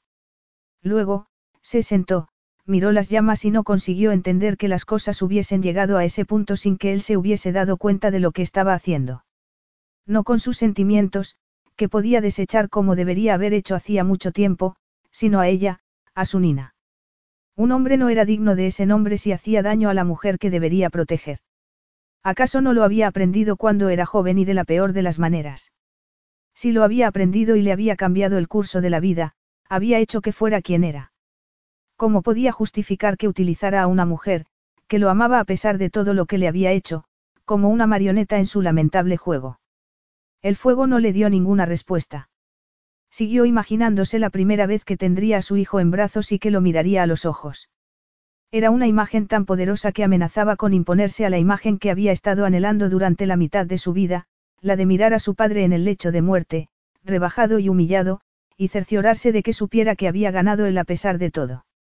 Era como si las dos cosas estuvieran en conflicto y no cedieran ni un centímetro de terreno. ¿Tienes frío? Le preguntó ella con una delicadeza que lo atravesó. ¿Estás bien? Él no supo qué responder. Entonces, Nina apareció a su lado y se arrodilló sobre la mullida alfombra delante del fuego. Llevaba la colcha y los envolvió a los dos mientras metía las piernas por debajo de edredón. Creyó que ella le haría preguntas, pero no las hizo. Se limitó a sentarse con él, con los muslos pegados hasta que él la cambió de postura, la sentó de espaldas entre las piernas para abrazarla y que ella apoyara la cabeza en su hombro. Aún así, ella no hizo otra cosa que mirar el fuego como si supiera que lo aliviaba en algún sentido solo por estar sentada con él. Era como si la calidez de su cuerpo transmitiera esperanza, se le metiera dentro lo quisiera él o no, quisiera creerlo él o no. Apoyó la barbilla en la coronilla de su cabeza y la rodeó con los brazos. No se sintió capaz de hablar hasta ese momento, cuando solo el fuego de la chimenea iluminaba la habitación. Dicen que mi madre murió por un fallo del corazón y es verdad en el fondo, pero fue más complicado. Le impresionó que las palabras le hubiesen salido tan fácilmente cuando las había retenido durante tanto tiempo. Lo siento, murmuró ella. Por algún motivo que desconocía eso hizo que quisiera seguir hablando cuando siempre había creído que era alérgico a la compasión. Ya te he contado lo alegre que era, pero había muchos otros que no opinaban lo mismo. Mi padre el primero. Él oyó que Nina murmuraba algo y la abrazó con más fuerza. No sé cuándo empecé a entender que las cosas que decía mi padre de ella la mataban un poco. Él era mucho mayor, se la habían entregado después de que muriera la primera reina y se hubiese llevado con ella todas las esperanzas de continuar su linaje. Eso era lo único que le importaba a él, el linaje, el trono, el reino. Lo que no le importaba nada era su joven y necia segunda esposa, a la que solo había aceptado para que le diera un heredero. A lo mejor no sabía qué hacer para que le importara algo que no fueran esas cosas, comentó Nina con delicadeza. ¿Sabes cómo era su relación con su primera esposa? Eso fue un mazazo porque no se le había ocurrido pensar en eso durante todos los años que había dedicado a catalogar la infinidad de pecados de su padre. Sabía el nombre y algunas cosas de la primera reina, pero se había centrado tanto en lo mal que habían tratado a su madre que no había preguntado nada sobre la mujer que la había precedido. Siempre di por supuesto que había tenido el mismo destino. No lo sabes. Nina suspiró un poco. A lo mejor él la amaba y no podía soportar la idea de no tenerla y de estar obligado a tener un heredero. Nina, no lo defiendas, replicó él con ganas de reírse, aunque fuera raro. No lo defiendo, su corazón no es el que me preocupa. El corazón de él le dio un vuelco desagradable, pero siguió hablando. Mi madre era delicada y por eso, en parte, era dulce, pero no estaba hecha para la vida en la corte. Los cortesanos y títeres seguían el ejemplo de mi padre y ella no era como tú, no sabía ocultarse, no sabía proteger lo que era por dentro, y cada palabra hiriente, cada gesto de malicia o cada risa a su costa iban minándola. Zeus ya no recordaba por qué había empezado a contarle todo eso, pero algo se liberaba en él cuando ella se recostaba más en su pecho, o dejaba sitio para que pudiera seguir. Primero se autolesionaba. Se hacía cortes o moratones. No donde todos pudieran verlos, pero yo sí los veía. Con el tiempo, empezó a ser evidente que no comía, que cada vez que alguien la criticaba, ella se castigaba por sus defectos y dejaba de comer. Hasta que, me imagino, dejó de ser un castigo y empezó a ser una manera de decir la última palabra. Zeus, susurró Nina. Intentaron hacer algo, pero era en lo único donde podía imponer su voluntad y su corazón acabó fallando. Él volvió a oír que ella susurraba su nombre otra vez y notó sus labios en el cuello. Jamás le había contado esa historia a nadie. Él vendía sus historias a cualquiera que las quisiera, pero nunca había contado esa. Quizá fuera porque Nina también había conocido la tragedia o quizá fuera porque era Nina y que estuviera allí escuchando su historia hacía que fuera mejor, no lo que había pasado sino cómo lo llevaba él. Yo tenía once años y fui el que estaba con ella en el último momento, Zeus tomó aire. Entonces, llevado por la rabia y el dolor, hice un juramento mientras la enterraban y prometí que lo cumpliría. Nina le puso una mano en el pecho y él, cuando se dio cuenta de que se la había puesto en el corazón, le puso la suya encima. Mi padre podría haberla ayudado. ¿Quién si no? Era el rey y su marido. Él podría haber evitado lo que estaba pasando. Podría haber expulsado a cualquier que se hubiese atrevido a hablar mal de ella y podría haber dejado de criticarla él mismo. Podría haber hecho muchas cosas, pero no las hizo. Juré que arruinaría lo único que le importaba. Él oyó que Nina tomaba aire, pero ella no dijo nada ni hacía falta. Sí, siguió Zeus, me impuse la misión de mancillar el trono, que acabara ocupado por el hombre más irresponsable y con peor reputación del mundo. Eso no era todo, pero sí era suficiente. El corazón seguía golpeándole contra las costillas. Se sentía fuera de sí y eso fue antes de que Nina se diera la vuelta y se arrodillara para mirarlo a los ojos. Ya sé que ese es el papel que representas, replicó ella en voz baja, pero, ese eres tú de verdad. Sintió una opresión por dentro y supuso que era la amargura, pero se temió que pudiera ser algo peor, que fuera esperanza. No lo sabes. No dices que me amas. Sin embargo, si había creído que ella se abochornaría o desviaría la mirada, se había equivocado. Siguió mirándolo tan imperturbable como antes. Sé lo que creo, contestó ella con esa convicción que le dolía a él. La pregunta es, ¿qué crees tú? Algo le rugió una y otra vez por dentro, pero ella seguía teniendo la mirada clavada en él, por fuera y por dentro y él lo sentía, todo. Esa mujer lo había obsesionado durante siete meses, y seguía obsesionándolo, y entendió entonces que lo más probable era que siguiera haciéndolo para siempre. Aún así, la cólera se había adueñado de él y el rugido era tan fuerte que podría reducir ese castillo a cenizas. Hizo lo único que se le ocurrió hacer. Inclinó la cabeza y le dio un beso que le decía todo lo que no podía decirle, todo lo que no le diría, todo lo que le gustaría poder decirle solo a ella. La besó una y otra vez allí, delante de la chimenea, hasta que se estremecieron. Esa vez fue una conmoción dulce y más peligrosa todavía. Entonces, la levantó, la llevó a la cama y la tomó otra vez con toda su fuerza y pasión, como si así, con esa pasión enloquecedora, fuera a encontrar la respuesta, lo que creía y lo que quería, lo que era. Entonces, entre tanto, la abrazaría hasta que la esperanza le pareciera tan real como ella. Se habían quedado dormidos otra vez cuando llamaron con fuerza a la puerta. Zeus se levantó y se puso los pantalones mientras iba hacia la puerta. La abrió y se encontró con gran parte de su servicio de seguridad. Alteza. El jefe de los escoltas inclinó la cabeza. Me temo que hay noticias del rey. Su estado es grave. Por una milésima de segundo, creyó que no lo había entendido, pero todo eso tenía un ritual. Su guardia se habría arrodillado y le habrían llamado, Excelencia. Efectivamente, vio en sus expresiones que lo harían pronto. ¿Cuánto? preguntó él. Unas horas, contestó el otro hombre. Zeus asintió con la cabeza y cerró la puerta. Se dio la vuelta y vio que Nina estaba mirándolo. Se preparó para su reacción. Le ofrecería sus condolencias y él las rechazaría, intentaría consolarlo y a lo mejor lo enfurecería. Sin embargo, se limitó a mirarlo con lo que a él le pareció compasión. Buscaré mis cosas y me vestiré. Zeus asintió con la cabeza otra vez. Solo quería agarrarla, retroceder en el tiempo y que esa noche fuese eterna. Sin embargo, su padre estaba muriéndose y tenía que volver, y, lo quisiera o no, cumplir el juramento que había hecho hacía tanto tiempo. Capítulo 10. El vuelo de vuelta a la isla fue espantoso al principio, mientras el piloto combatía el mal tiempo para ascender, pero todo se calmó una vez fuera de las montañas. Para Nina, el resto del viaje fue casi aterradoramente silencioso hasta que aterrizaron con el resplandeciente sol y la delicada brisa de Teosia. En cuanto llegaron al palacio, Zeus desapareció rodeado por sus asistentes, tan solitario como ella no lo había visto nunca. Ella se quedó sola en medio de un silencio que presagiaba lo peor. Se había pasado la vida llorando la muerte de sus padres y no sabía cómo se preparaba una persona para eso. Caminó, sin saber muy bien a dónde ir, y fue entrando y saliendo de habitaciones que parecían resplandecer con su propia historia. Quizá no fuese casualidad que acabara en la sala de los retratos familiares, de los reyes y reinas de Teosia que se remontaban a lo largo de los siglos. Los miró todos, empezó por los más antiguos. Despacio, muy despacio, fue recorriendo la historia hasta que se encontró en la pared más alejada y más vacía. Reconoció inmediatamente a Zeus, que era un niño pequeño en el cuadro, pero que era innegablemente él.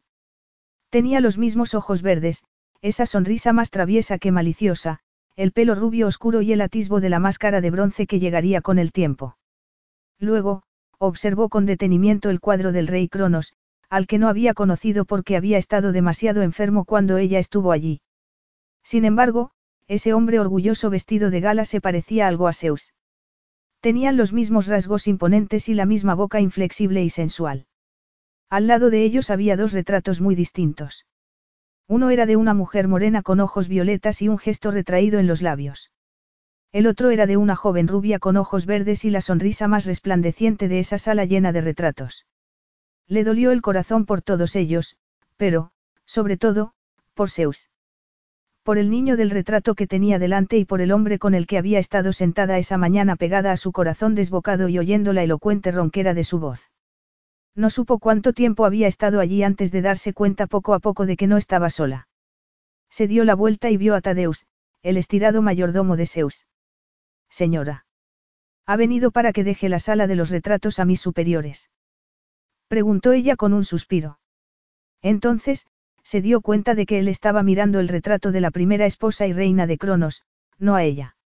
La conoció. Tadeus pareció sorprendido por un instante antes de ponerse las manos a la espalda con un gesto de cierta resignación. ¿A cuál se refiere? Nina volvió a mirar los retratos. La discreción de una y la vitalidad desbordante de la otra, y el retrato del rey joven y poderoso. A cualquiera. Tuve el inmenso honor de servir a la dos, contestó Tadeus en un tono gélido. Nina le sonrió y esperó haber resultado cautivadora. Señora, creo que hoy, precisamente hoy, no es el día más apropiado, él no acabó la frase, pero Nina había captado una emoción sincera en sus ojos y el mayordomo bajó la mirada. Lo siento. Mi retrato colgará en esta sala algún día. Nina miró la pared casi vacía y a todas esas personas que ya no parecían personas una vez enmarcadas. Me gustaría que, si alguien lo preguntara, usted o alguien como usted le contara quién era. Yo no me atrevería, replicó él poniéndose muy recto. Estoy segura de que pareceré lo bastante majestuosa, como todos los demás, pero un retrato no puede mostrar la realidad, que me presenté en la puerta del palacio cuando estaba embarazada de seis meses y llevaba algo de comer en el bolso, con el pelo enmarañado y sin el más mínimo aspecto de decoro. No sería una pena que no hubiera nadie para contarlo, Tadeus. Si no se equivocó, Nina creyó ver un levísimo indicio de calidez en la expresión de ese hombre, pero el mayordomo se aclaró la garganta y señaló a la primera reina. La reina Zaria era amiga desde la infancia de su Alteza Real. Se criaron juntos en la isla y se prometieron siendo muy jóvenes. Creo que no tenían más de cinco años y no se separaron desde entonces. Cuando se casaron, quedó claro que no solo eran muy buenos amigos, sino que estaban muy enamorados. Nina pensó que era una linda historia de amor y se le encogió el corazón. Siempre acababan mal. Solo los cuentos de hadas acababan bien. ¿Cómo sobrevivían las personas a esas historias de amor? ¿Cómo pensaba sobrevivir ella a la que estaba viviendo?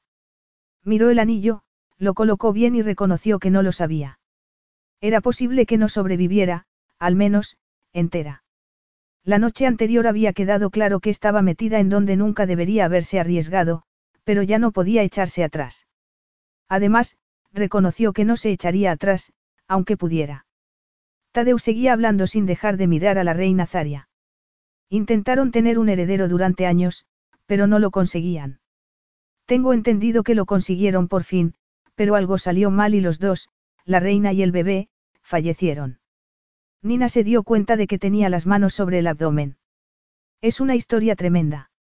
Mire alrededor, le propuso Tadeus. Todas esas personas, en mayor o menor medida, tuvieron historias tremendas. Las coronas y los palacios no protegen a nadie de la vida. Ella no pensó si eso iba dirigido a alguien o era verdad. ¿Y la segunda reina? Preguntó Nina. Tadeus, a su lado, se puso más serio. El rey quedó desolado un tiempo, pero pasaron los años y creyó que tenía una obligación con su pueblo. La reina Estevi era de una familia aristocrática y la habían criado para que se casara con un hombre importante. Era inocente, pero estaba preparada. Él resopló. A los periódicos le encanta fingir lo contrario. A los periódicos les encanta fingir, admitió Nina. El mayordomo inclinó ligeramente la cabeza y siguió.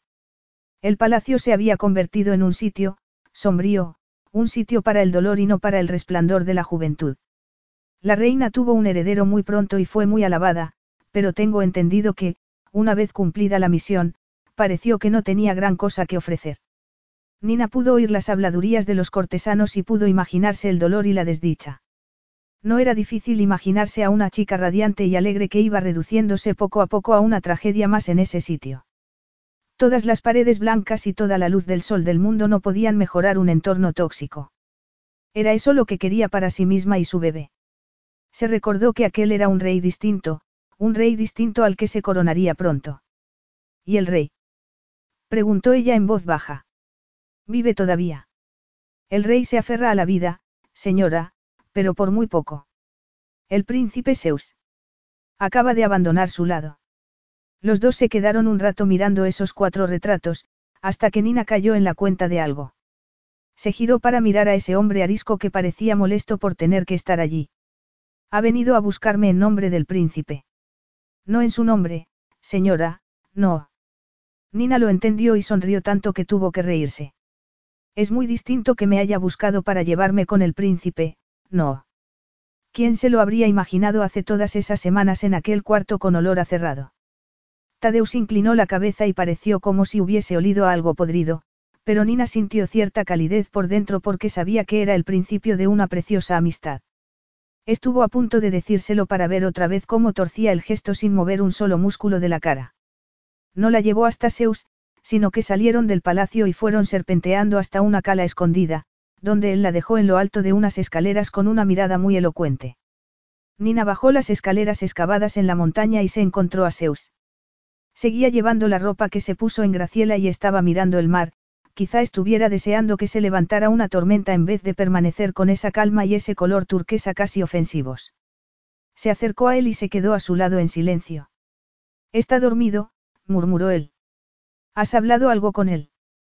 Zeus no se movió, pero ella tuvo la sensación de que con cada segundo que pasaba, parecía más de piedra. No es verdad que vaya a despertarse otra vez.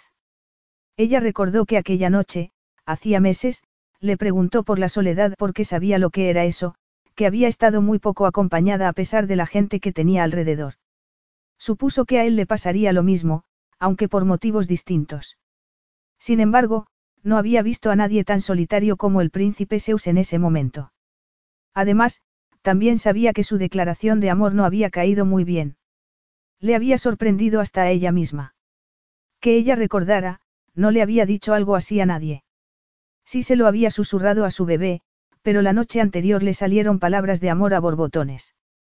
En algún punto entre el salón de baile y el dormitorio había entendido que, para ella, lo de Zeus no era ni una ficción ni una maniobra de comunicación. Todo había sido inevitable después de aquella noche, cuando se miraron de verdad en Montagne. Le aliviaba reconocerlo por fin. Lo amaba entonces y seguía amándolo, y el bebé que crecía dentro de ella solo era una manifestación más de ese amor. Estaba impaciente por ver en quién se convertiría su hijo. Además, esos siete meses de embarazo también le habían enseñado algo más. No hacía falta conocer hasta el último detalle de una persona para amarla. Ni siquiera hacía falta que ese amor fuera racional. Algunas veces era una mirada, una palpitación, darse cuenta de repente que la vida se había alterado, y era innegable que su vida se había alterado.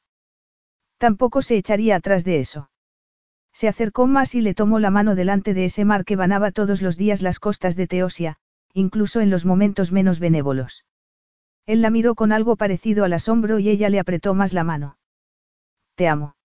Él apretó los dientes con tanta fuerza que ella vio que se le hinchaban los tendones del cuello. También notó que cerraba las manos, aunque no llegó a hacerle daño. ¿Sabes lo que pienso decirle a mi padre si recupera la conciencia? murmuró él con la voz ronca. He estado planeándolo desde que llegaste aquí. Es la culminación de toda una vida intentando decepcionarlo y todo por ti. Él se giró para mirarla y ella le tomó la otra mano. Zeus miró fijamente las manos unidas y gruñó como un animal enjaulado, pero no se soltó. Tengo todas las escandalosas fotos de los paparazzi para refrescarle la memoria, siguió él. Tuvo una apoplejía cuando sucedió y he estado esperando a sus últimos momentos para decirle que todo es mucho peor de lo que podía imaginarse, mucho peor que las fotos de los periódicos. Ella notaba que él quería decir algo y que no encontraba las palabras. Estaba impaciente por decirle que voy a casarme con una plebeya, con una huérfana rechazada por su propio país, pero que está esperando al heredero del trono que él tanto ama. Será un golpe maestro. Entonces, Nina no supo si sintió alivio o una especie de desolación. Alivio porque había sabido que todo eso tenía que ser una farsa, y lo había sabido desde el principio. Además, si bien los insultos y los desprecios de Isabe aún nunca le habían importado gran cosa, se daba cuenta de que le importaba mucho que Zeus la viera así de verdad. Aunque pareciera que a él lo atormentaba. Sin embargo, debajo estaba la desolación porque ella creía que era un hombre mejor. El hombre que había visto a retazos por aquí y por allá. Las veces que lo había vislumbrado en reuniones a las que nadie habría dicho que el depravado príncipe Zeus podría asistir, y menos coordinar. El hombre que le había puesto los zapatos con toda delicadeza y que se había quedado fuera de la alcoba para que ella se hiciera sola con su vida anterior. El hombre que podría haberle buscado cuatro cosas para las fotos pero que le había proporcionado el guardarropa de una reina, y que se deleitaba vistiéndola. El hombre que no solo le decía que era hermosa, sino que hacía que se lo sintiera. El hombre que hacía el amor con ella como si fuera un rito sagrado del que los dos salían limpios y renovados. Ella creía plenamente en todas esas cosas y le dolía mucho que él no lo hiciera. Si quieres decirle todo eso a tu padre, ¿por qué estás aquí en la playa? Si él se despierta, podrías tardar demasiado en llegar a su lado para hacerle daño otra vez. Nina captó el brillo del dolor en sus ojos. No lo entiendes.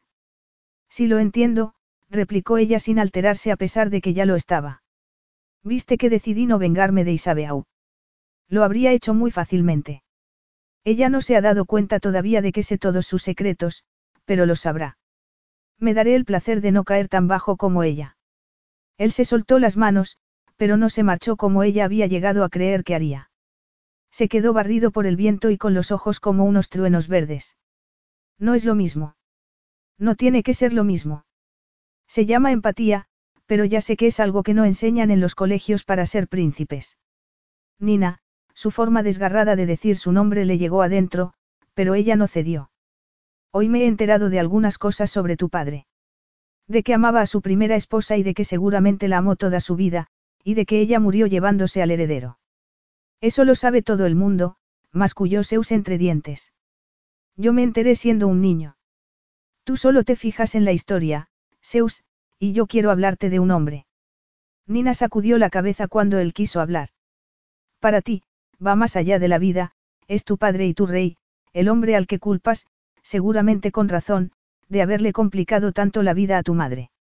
Yo solo te pido que recuerdes que cuando se acuesta, solo es una persona y las personas son complicadas, buenas y malas, amables y desagradables, hay de todo. Tu madre murió cuando era muy joven y tú eras un niño. Es natural que odies a la persona a la que consideras responsable. ¿Por qué es responsable? Él podría haberlo impedido. Podría haberla ayudado. Nina volvió a tomarle la mano entre las suyas y se la llevó al corazón. ¿Tienes la más mínima idea de lo que yo daría por estar solo una hora con mi padre? Preguntó ella mirándolo a los ojos. Con cualquiera de mis padres. He pasado toda la vida deseando poder tener un momento más, lo justo para decirles lo único que importa de verdad. Él dijo algo y ella creyó que había sido su nombre, pero se lo llevó el viento. Que les quiero, susurró Nina, que les querré siempre, que conservaré lo poco que tengo de ellos independientemente de cómo hayan sido los años que he pasado sin ellos. Zeus sacudió la cabeza como si lo rechazara. Zeus, siguió ella en voz baja y en un tono apremiante, no hagas algo de lo que te arrepentirás toda la vida. A lo mejor no soy el hombre que te imaginas ni mucho menos, replicó él llevado por la emoción, sin máscara de ningún tipo. A lo mejor soy el personaje que he representado siempre, sin arrepentimientos, sin compasión, sin amor. ¿Qué pasaría entonces, Nina? Ella tomó su adorada cara entre las manos y lo miró entre las lágrimas que le empañaban los ojos. Entonces, lo sentiré por ti, pero tu reina plebeya te amará en cualquier caso, por muy poco que te quieras tú a ti mismo.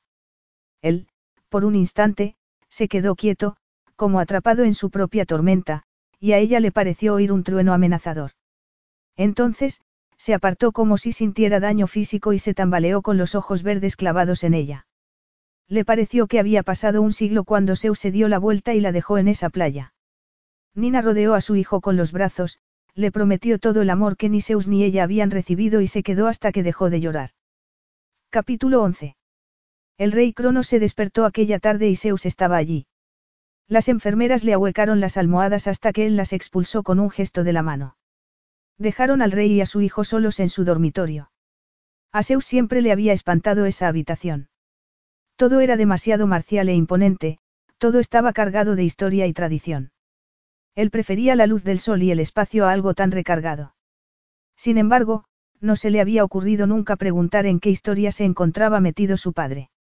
Siempre había dado por supuesto que era la historia de Teosia, pero en ese momento se preguntaba si esos muebles macizos la recordaban a otra cosa, a algo personal, a alguien. Se quedó apoyado en la pared más cercana y miró lo que había hecho el paso del tiempo al hombre que recordaba como más poderoso que el sol, como el dios verdadero en ese palacio dedicado a los dioses. En aquel entonces, él había sido muy pequeño e inútil. Oyó la voz de Nina en la cabeza. Solo es una persona. Él podía reconocer que jamás lo había pensado. Creía que no volvería a verte, murmuró Cronos sin parecer especialmente complacido por ver a Zeus en ese momento. Él sabía provocar a su hijo hasta en un momento como ese. Zeus recordó que por algo había llegado a ser como era. He estado esperando este momento, replicó él apoyado en la pared con indolencia porque sabía que era algo que desquiciaba a su padre. Tienes que saberlo. Hasta tus acólitos estarán de acuerdo en que es un velatorio indigno. Crono se rió, aunque le produjo una tos muy profunda que había estado corroyéndolo durante el último año. Ese es el peso de la corona. Tendrás que esperar a que me muera para ascender al trono y no podrás llorarme ni un minuto, tendrás que reinar. Zeus quiso lanzarse a una de sus diatribas, llevaba años ensayándolas y había esperado ese momento con toda su alma. Antes de que apareciera Nina, había pensado jurar allí, junto a su lecho de muerte, que no tendría ni un hijo, que se ocuparía de que el trono saliera de su familia para siempre y de que todas sus maquinaciones hubiesen sido en vano. Con Nina, había pensado que tendría un puñal mejor para clavárselo hasta el fondo. Todavía podía recordar cuando estaba sentado con su madre mientras ella se apagaba poco a poco. Recordaba su leve sonrisa porque había conseguido, con su muerte, hacer una cosa para complacerse completamente. Recordaba cada momento de sus últimos días. Los había atesorado para cimentar su rabia, año a año, por lo que había pasado.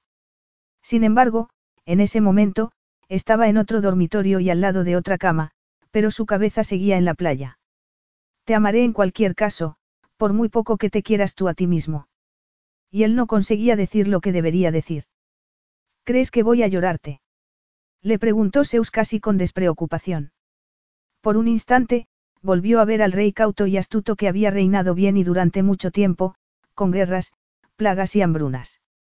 Al final, Acabas llorándolo todo. La mirada de su padre seguía siendo igual de penetrante. Recuérdalo, Zeus. Si te interesa algo en la vida, lo llorarás antes o después. Quizás eso fuera lo que lo desgarró. Quizás, en definitiva, se llorara todo. Lo que había perdido y lo que había encontrado y había intentado traicionar. Quizás eso explicara la opresión que sentía por dentro y que tuviera hecho añicos el corazón que acababa de encontrar, y todo ello envuelto en una rabia que había durado once años por el dolor de una madre que, piensa él, no lo hubiese abandonado si alguien la hubiese querido, aparte de él. Se aclaró la garganta. Planeé que te fueras al otro mundo sabiendo que no solo dejé embarazada a la escandalosa huérfana de la princesa Isabeau, sino que también voy a casarme con ella enseguida, que mancillaré tu trono, tu reputación y todo lo que más quieres. Cronos lo miró fijamente y Zeus esperó su arrebato de furia. Sin embargo, no se alegró como siempre había creído que se alegraría, no sintió un arrebato liberador de triunfo vengativo y tampoco se le había pasado por la cabeza que esa venganza pudiera ser, decepcionante. Su padre se rió otra vez, aunque tosía y se atragantaba. Tardó un rato en recuperar la respiración y pareció que podría dormirse otra vez, pero, en cambio, se espabiló y miró a Zeus como si su padre sintiera algo, agridulce. Se le hizo un nudo en la garganta. No hay ningún trono en el mundo que no esté mancillado, afirmó Cronos. Lo que pasa es que, una vez mancillado, todos lo defendemos y decimos que es de oro puro. A Zeus se le aceleró el pulso, aunque se quedó quieto, muy quieto. Y yo que creía que lo único que te importaba en el mundo era ese trono. ¿Por qué era lo único que tenía? Cronos lo soltó como si hubiese estado reprimiendo esas palabras durante mucho tiempo. Pareció quedarse exhausto por haberlas dicho, se derrumbó en la cama y se le entrecortó la respiración, pero siguió hablando con una expresión firme. Lo perdí todo, solo me quedó el trono y tardé mucho en comprender que un trono solo es una silla. Lo que importa es quién se sienta en ella y lo que hace. Se miraron durante lo que pareció una eternidad. Zeus supo que su padre no habría dicho nada de todo eso si no fuesen sus últimos momentos, pero también supo que él no lo habría escuchado si no lo fuesen. Además, mientras se miraban sin rencor, por primera vez en sus vidas, Zeus sintió que miles de cosas pasaban entre ellos sin necesidad de decirlas. Padre. El anciano levantó una mano temblorosa. No tienes que disculparte de nada, hijo mío. Crono seguía mirándolo a los ojos. Lo que más lamento en mi vida es no haberme dado cuenta de lo que estaba haciéndole a tu madre por lo desdichado que me sentía yo, y de que duró demasiado. Quiero que sepas que, si pudiera, retrocedería en el tiempo y cambiaría lo que pasó, se le quebró la voz y esbozó una sonrisa muy débil, aunque sus ojos reflejaban tristeza. Lo cambiaría todo. Entonces, Zeus hizo algo que habría jurado que no haría jamás. Se sentó al lado de la cama de su padre, le tomó las manos y lo miró a los ojos. Sabía la fuerza que tenía porque había estado en la playa y le había dicho a Nina el tipo de hombre que era, y ella le había dicho que lo amaba, en cualquier caso. ¿Cómo podía negárselo a su padre en ese momento cuando sabía lo que había sentido al haber oído a Nina decírselo a él? Se disculpó con su madre para sus adentros. La había preferido durante toda su vida, pero era el final de la vida de su padre. Era un momento que había estado esperando para vengarse por fin, pero una vez llegado, no encontraba fuerzas para hacerlo. Había elegido la amargura durante toda su vida, ¿qué pasaría si elegía la paz y se permitía también querer un poco a su padre? Padre, consiguió decir, aunque le salió la voz ronca, descansa. Te quiero. Cuando Cronos cerró los ojos, dos lágrimas le cayeron por las arrugadas mejillas.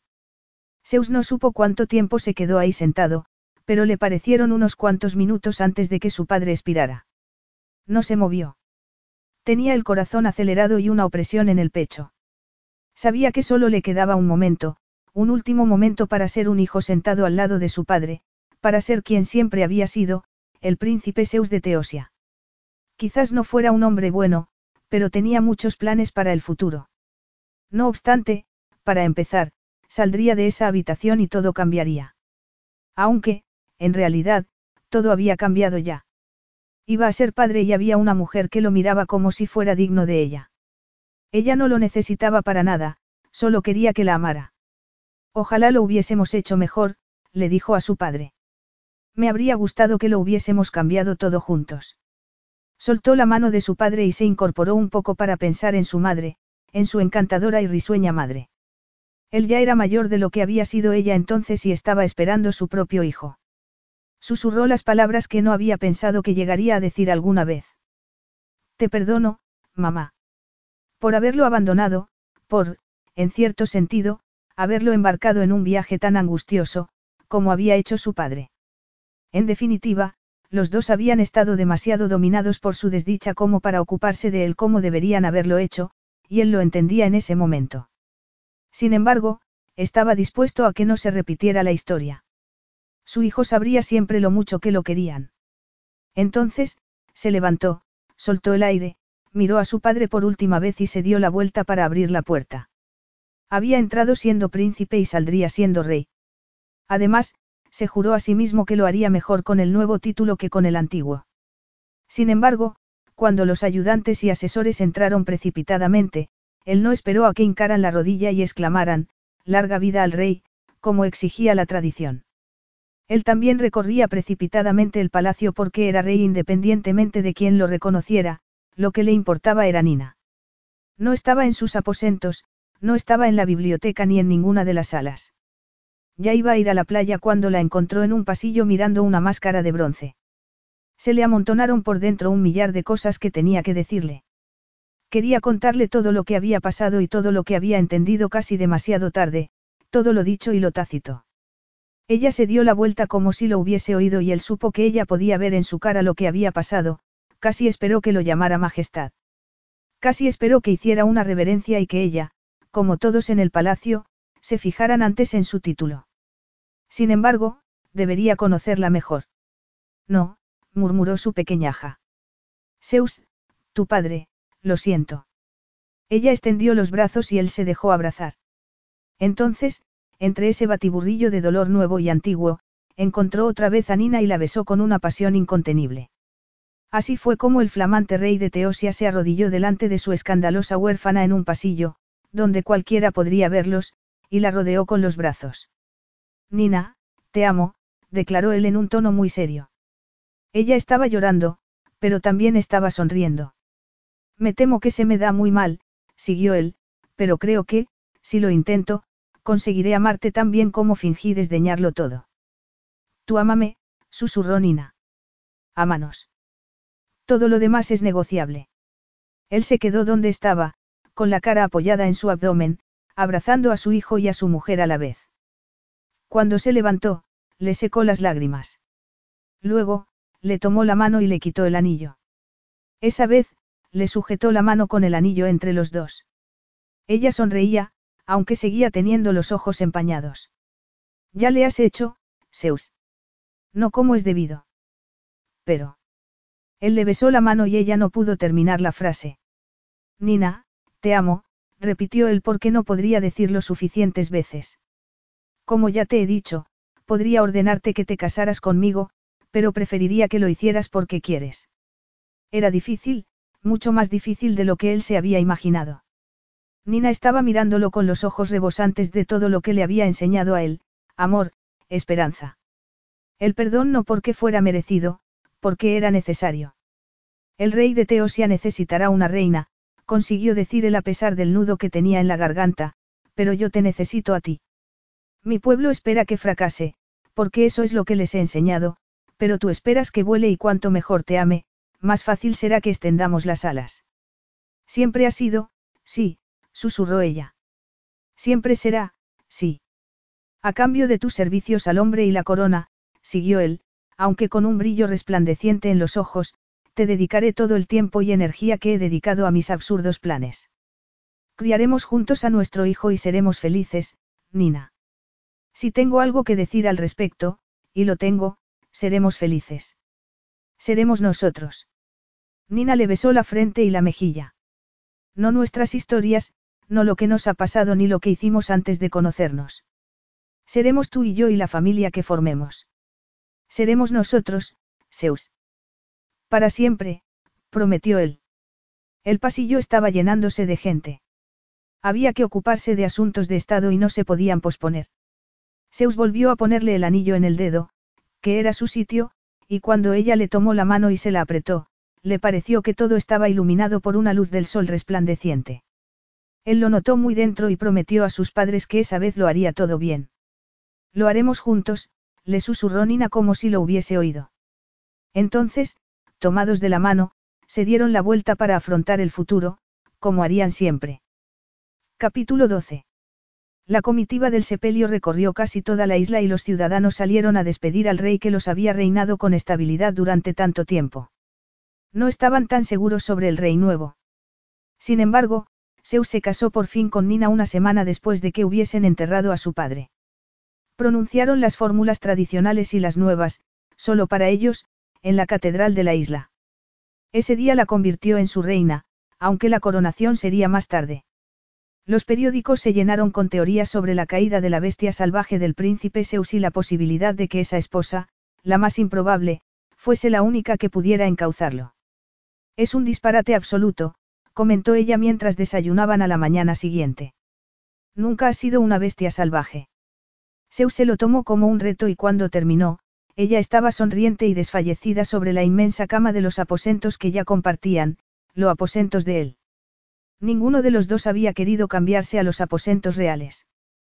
Tus amigos han querido dejarme muy claro que estaban decepcionados porque no quisiste oficiar tu propia boda, comentó Nina durante la espléndida recepción posterior a la boda. Zeus miró por encima de los invitados que abarrotaban el palacio y vio a Hag, Rafael y Vicenzo, que levantaron sus copas en un brindis burlón. Él inclinó la cabeza y se recordó a sí mismo que ya era rey, que podría reunir a sus mejores amigos y llamarlo una cumbre de estados. No les hagas caso, replicó él a su esposa. Todos ellos son unos sinvergüenzas incorregibles. Entonces, no me extraña que os llevarais tan bien. Nina y él bailaron sin parar. Le había parecido más guapa cada día que pasaba, pero nunca tanto como con ese impresionante vestido blanco, con el abdomen abultado y radiante de felicidad. Esa noche, más tarde, se asomaron a la terraza para ver los fuegos artificiales que saludaban al nuevo rey y lo que representaba, esperanza. Primero eres mía. Él se puso detrás de ella para abrazarles a su hijo y a ella. Pero, de hoy en adelante, también eres de Teosia, ya nos perteneces a todos, Nina. A él no le sorprendió ver otra vez lágrimas en sus mejillas, aunque sonreía de oreja a oreja. Haré que os enorgullezcáis de mí, prometió ella. Zeus, sin embargo, ya estaba orgulloso. Su hijo nació tarde y hubo quienes auguraron que se parecería a su padre. Quizás se pareciera algún día, pero antes, en el palacio con el equipo médico, era un milagro. Quizá fuera un milagro cotidiano, pero un milagro, al fin y al cabo. Zeus tomó en brazos el diminuto bulto con una mezcla de asombro y admiración y supo que, si dependía de él, se parecería a su madre. Se amaron lo mejor que pudieron año tras año, plena y apasionadamente. No siempre opinaban lo mismo, pero siempre acababan encontrándose. La plebeya reina de Teosia no solo les dio un heredero, sino que tuvo otros tres hijos y la adoraron por eso. Hizo que sus hijos reales trabajaran con las manos todo lo que pudieran y trataba el más mínimo asomo de vagancia como si fuera una enfermedad grave que había que curar inmediatamente. Insistía en que fueran amables y aplaudía que fueran considerados. También hacía que se sintieran queridos y era, sin ninguna duda, el alma y el corazón de la familia, y, con el tiempo, del reino. Su pasión eran los orfanatos y los niños abandonados de cualquier tipo, además de infinidad de organizaciones benéficas dentro y fuera del país. Cuando preguntaron a la princesa Isabel de Montagne por su exprometido y la huérfana que ella había acogido tan benevolentemente en su corte, les deseó toda la felicidad del mundo, aunque no en público. Zeus, por su lado, intentó aprender de la primera parte de su vida e intentó amar más y se esforzó para representar bien sus tres papeles más importantes, esposo, padre y rey. Se ocultó cada vez menos y le pareció muy divertido que la gente se sorprendiera tanto al enterarse de que siempre había sido un príncipe fantástico, aunque en secreto. Se tomó muy en serio sus obligaciones, pero reinó con indulgencia. Amaba a sus hijos y gozaba con ellos, pero, sobre todo, amaba a su esposa. ¿Te sientes solo? Le preguntó ella en el vigésimo aniversario. Jamás, contestó él abrazándola en aquel escondite parisino donde él le puso el anillo por primera vez. Me alegro.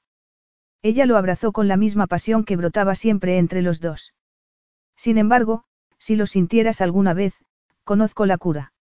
Ella lo curaba como hacía siempre, y él, con el tiempo, había encontrado distintas maneras de devolverle el favor. Sobre todo, amándola tanto que no pudiera volver a dudar que siempre lo haría. Es nuestro cuento de hadas, pequeñaja, comentó él. Nosotros ponemos las reglas. Los cuentos de hadas acaban bien y esa es la parte más importante. Zeus tuvo que estar de acuerdo. Así fue como una plebeya, huérfana y seguramente escandalosa, sin nada ni nadie, se casó con el príncipe con peor reputación del mundo y lo encauzó, así de sencillo. Fin.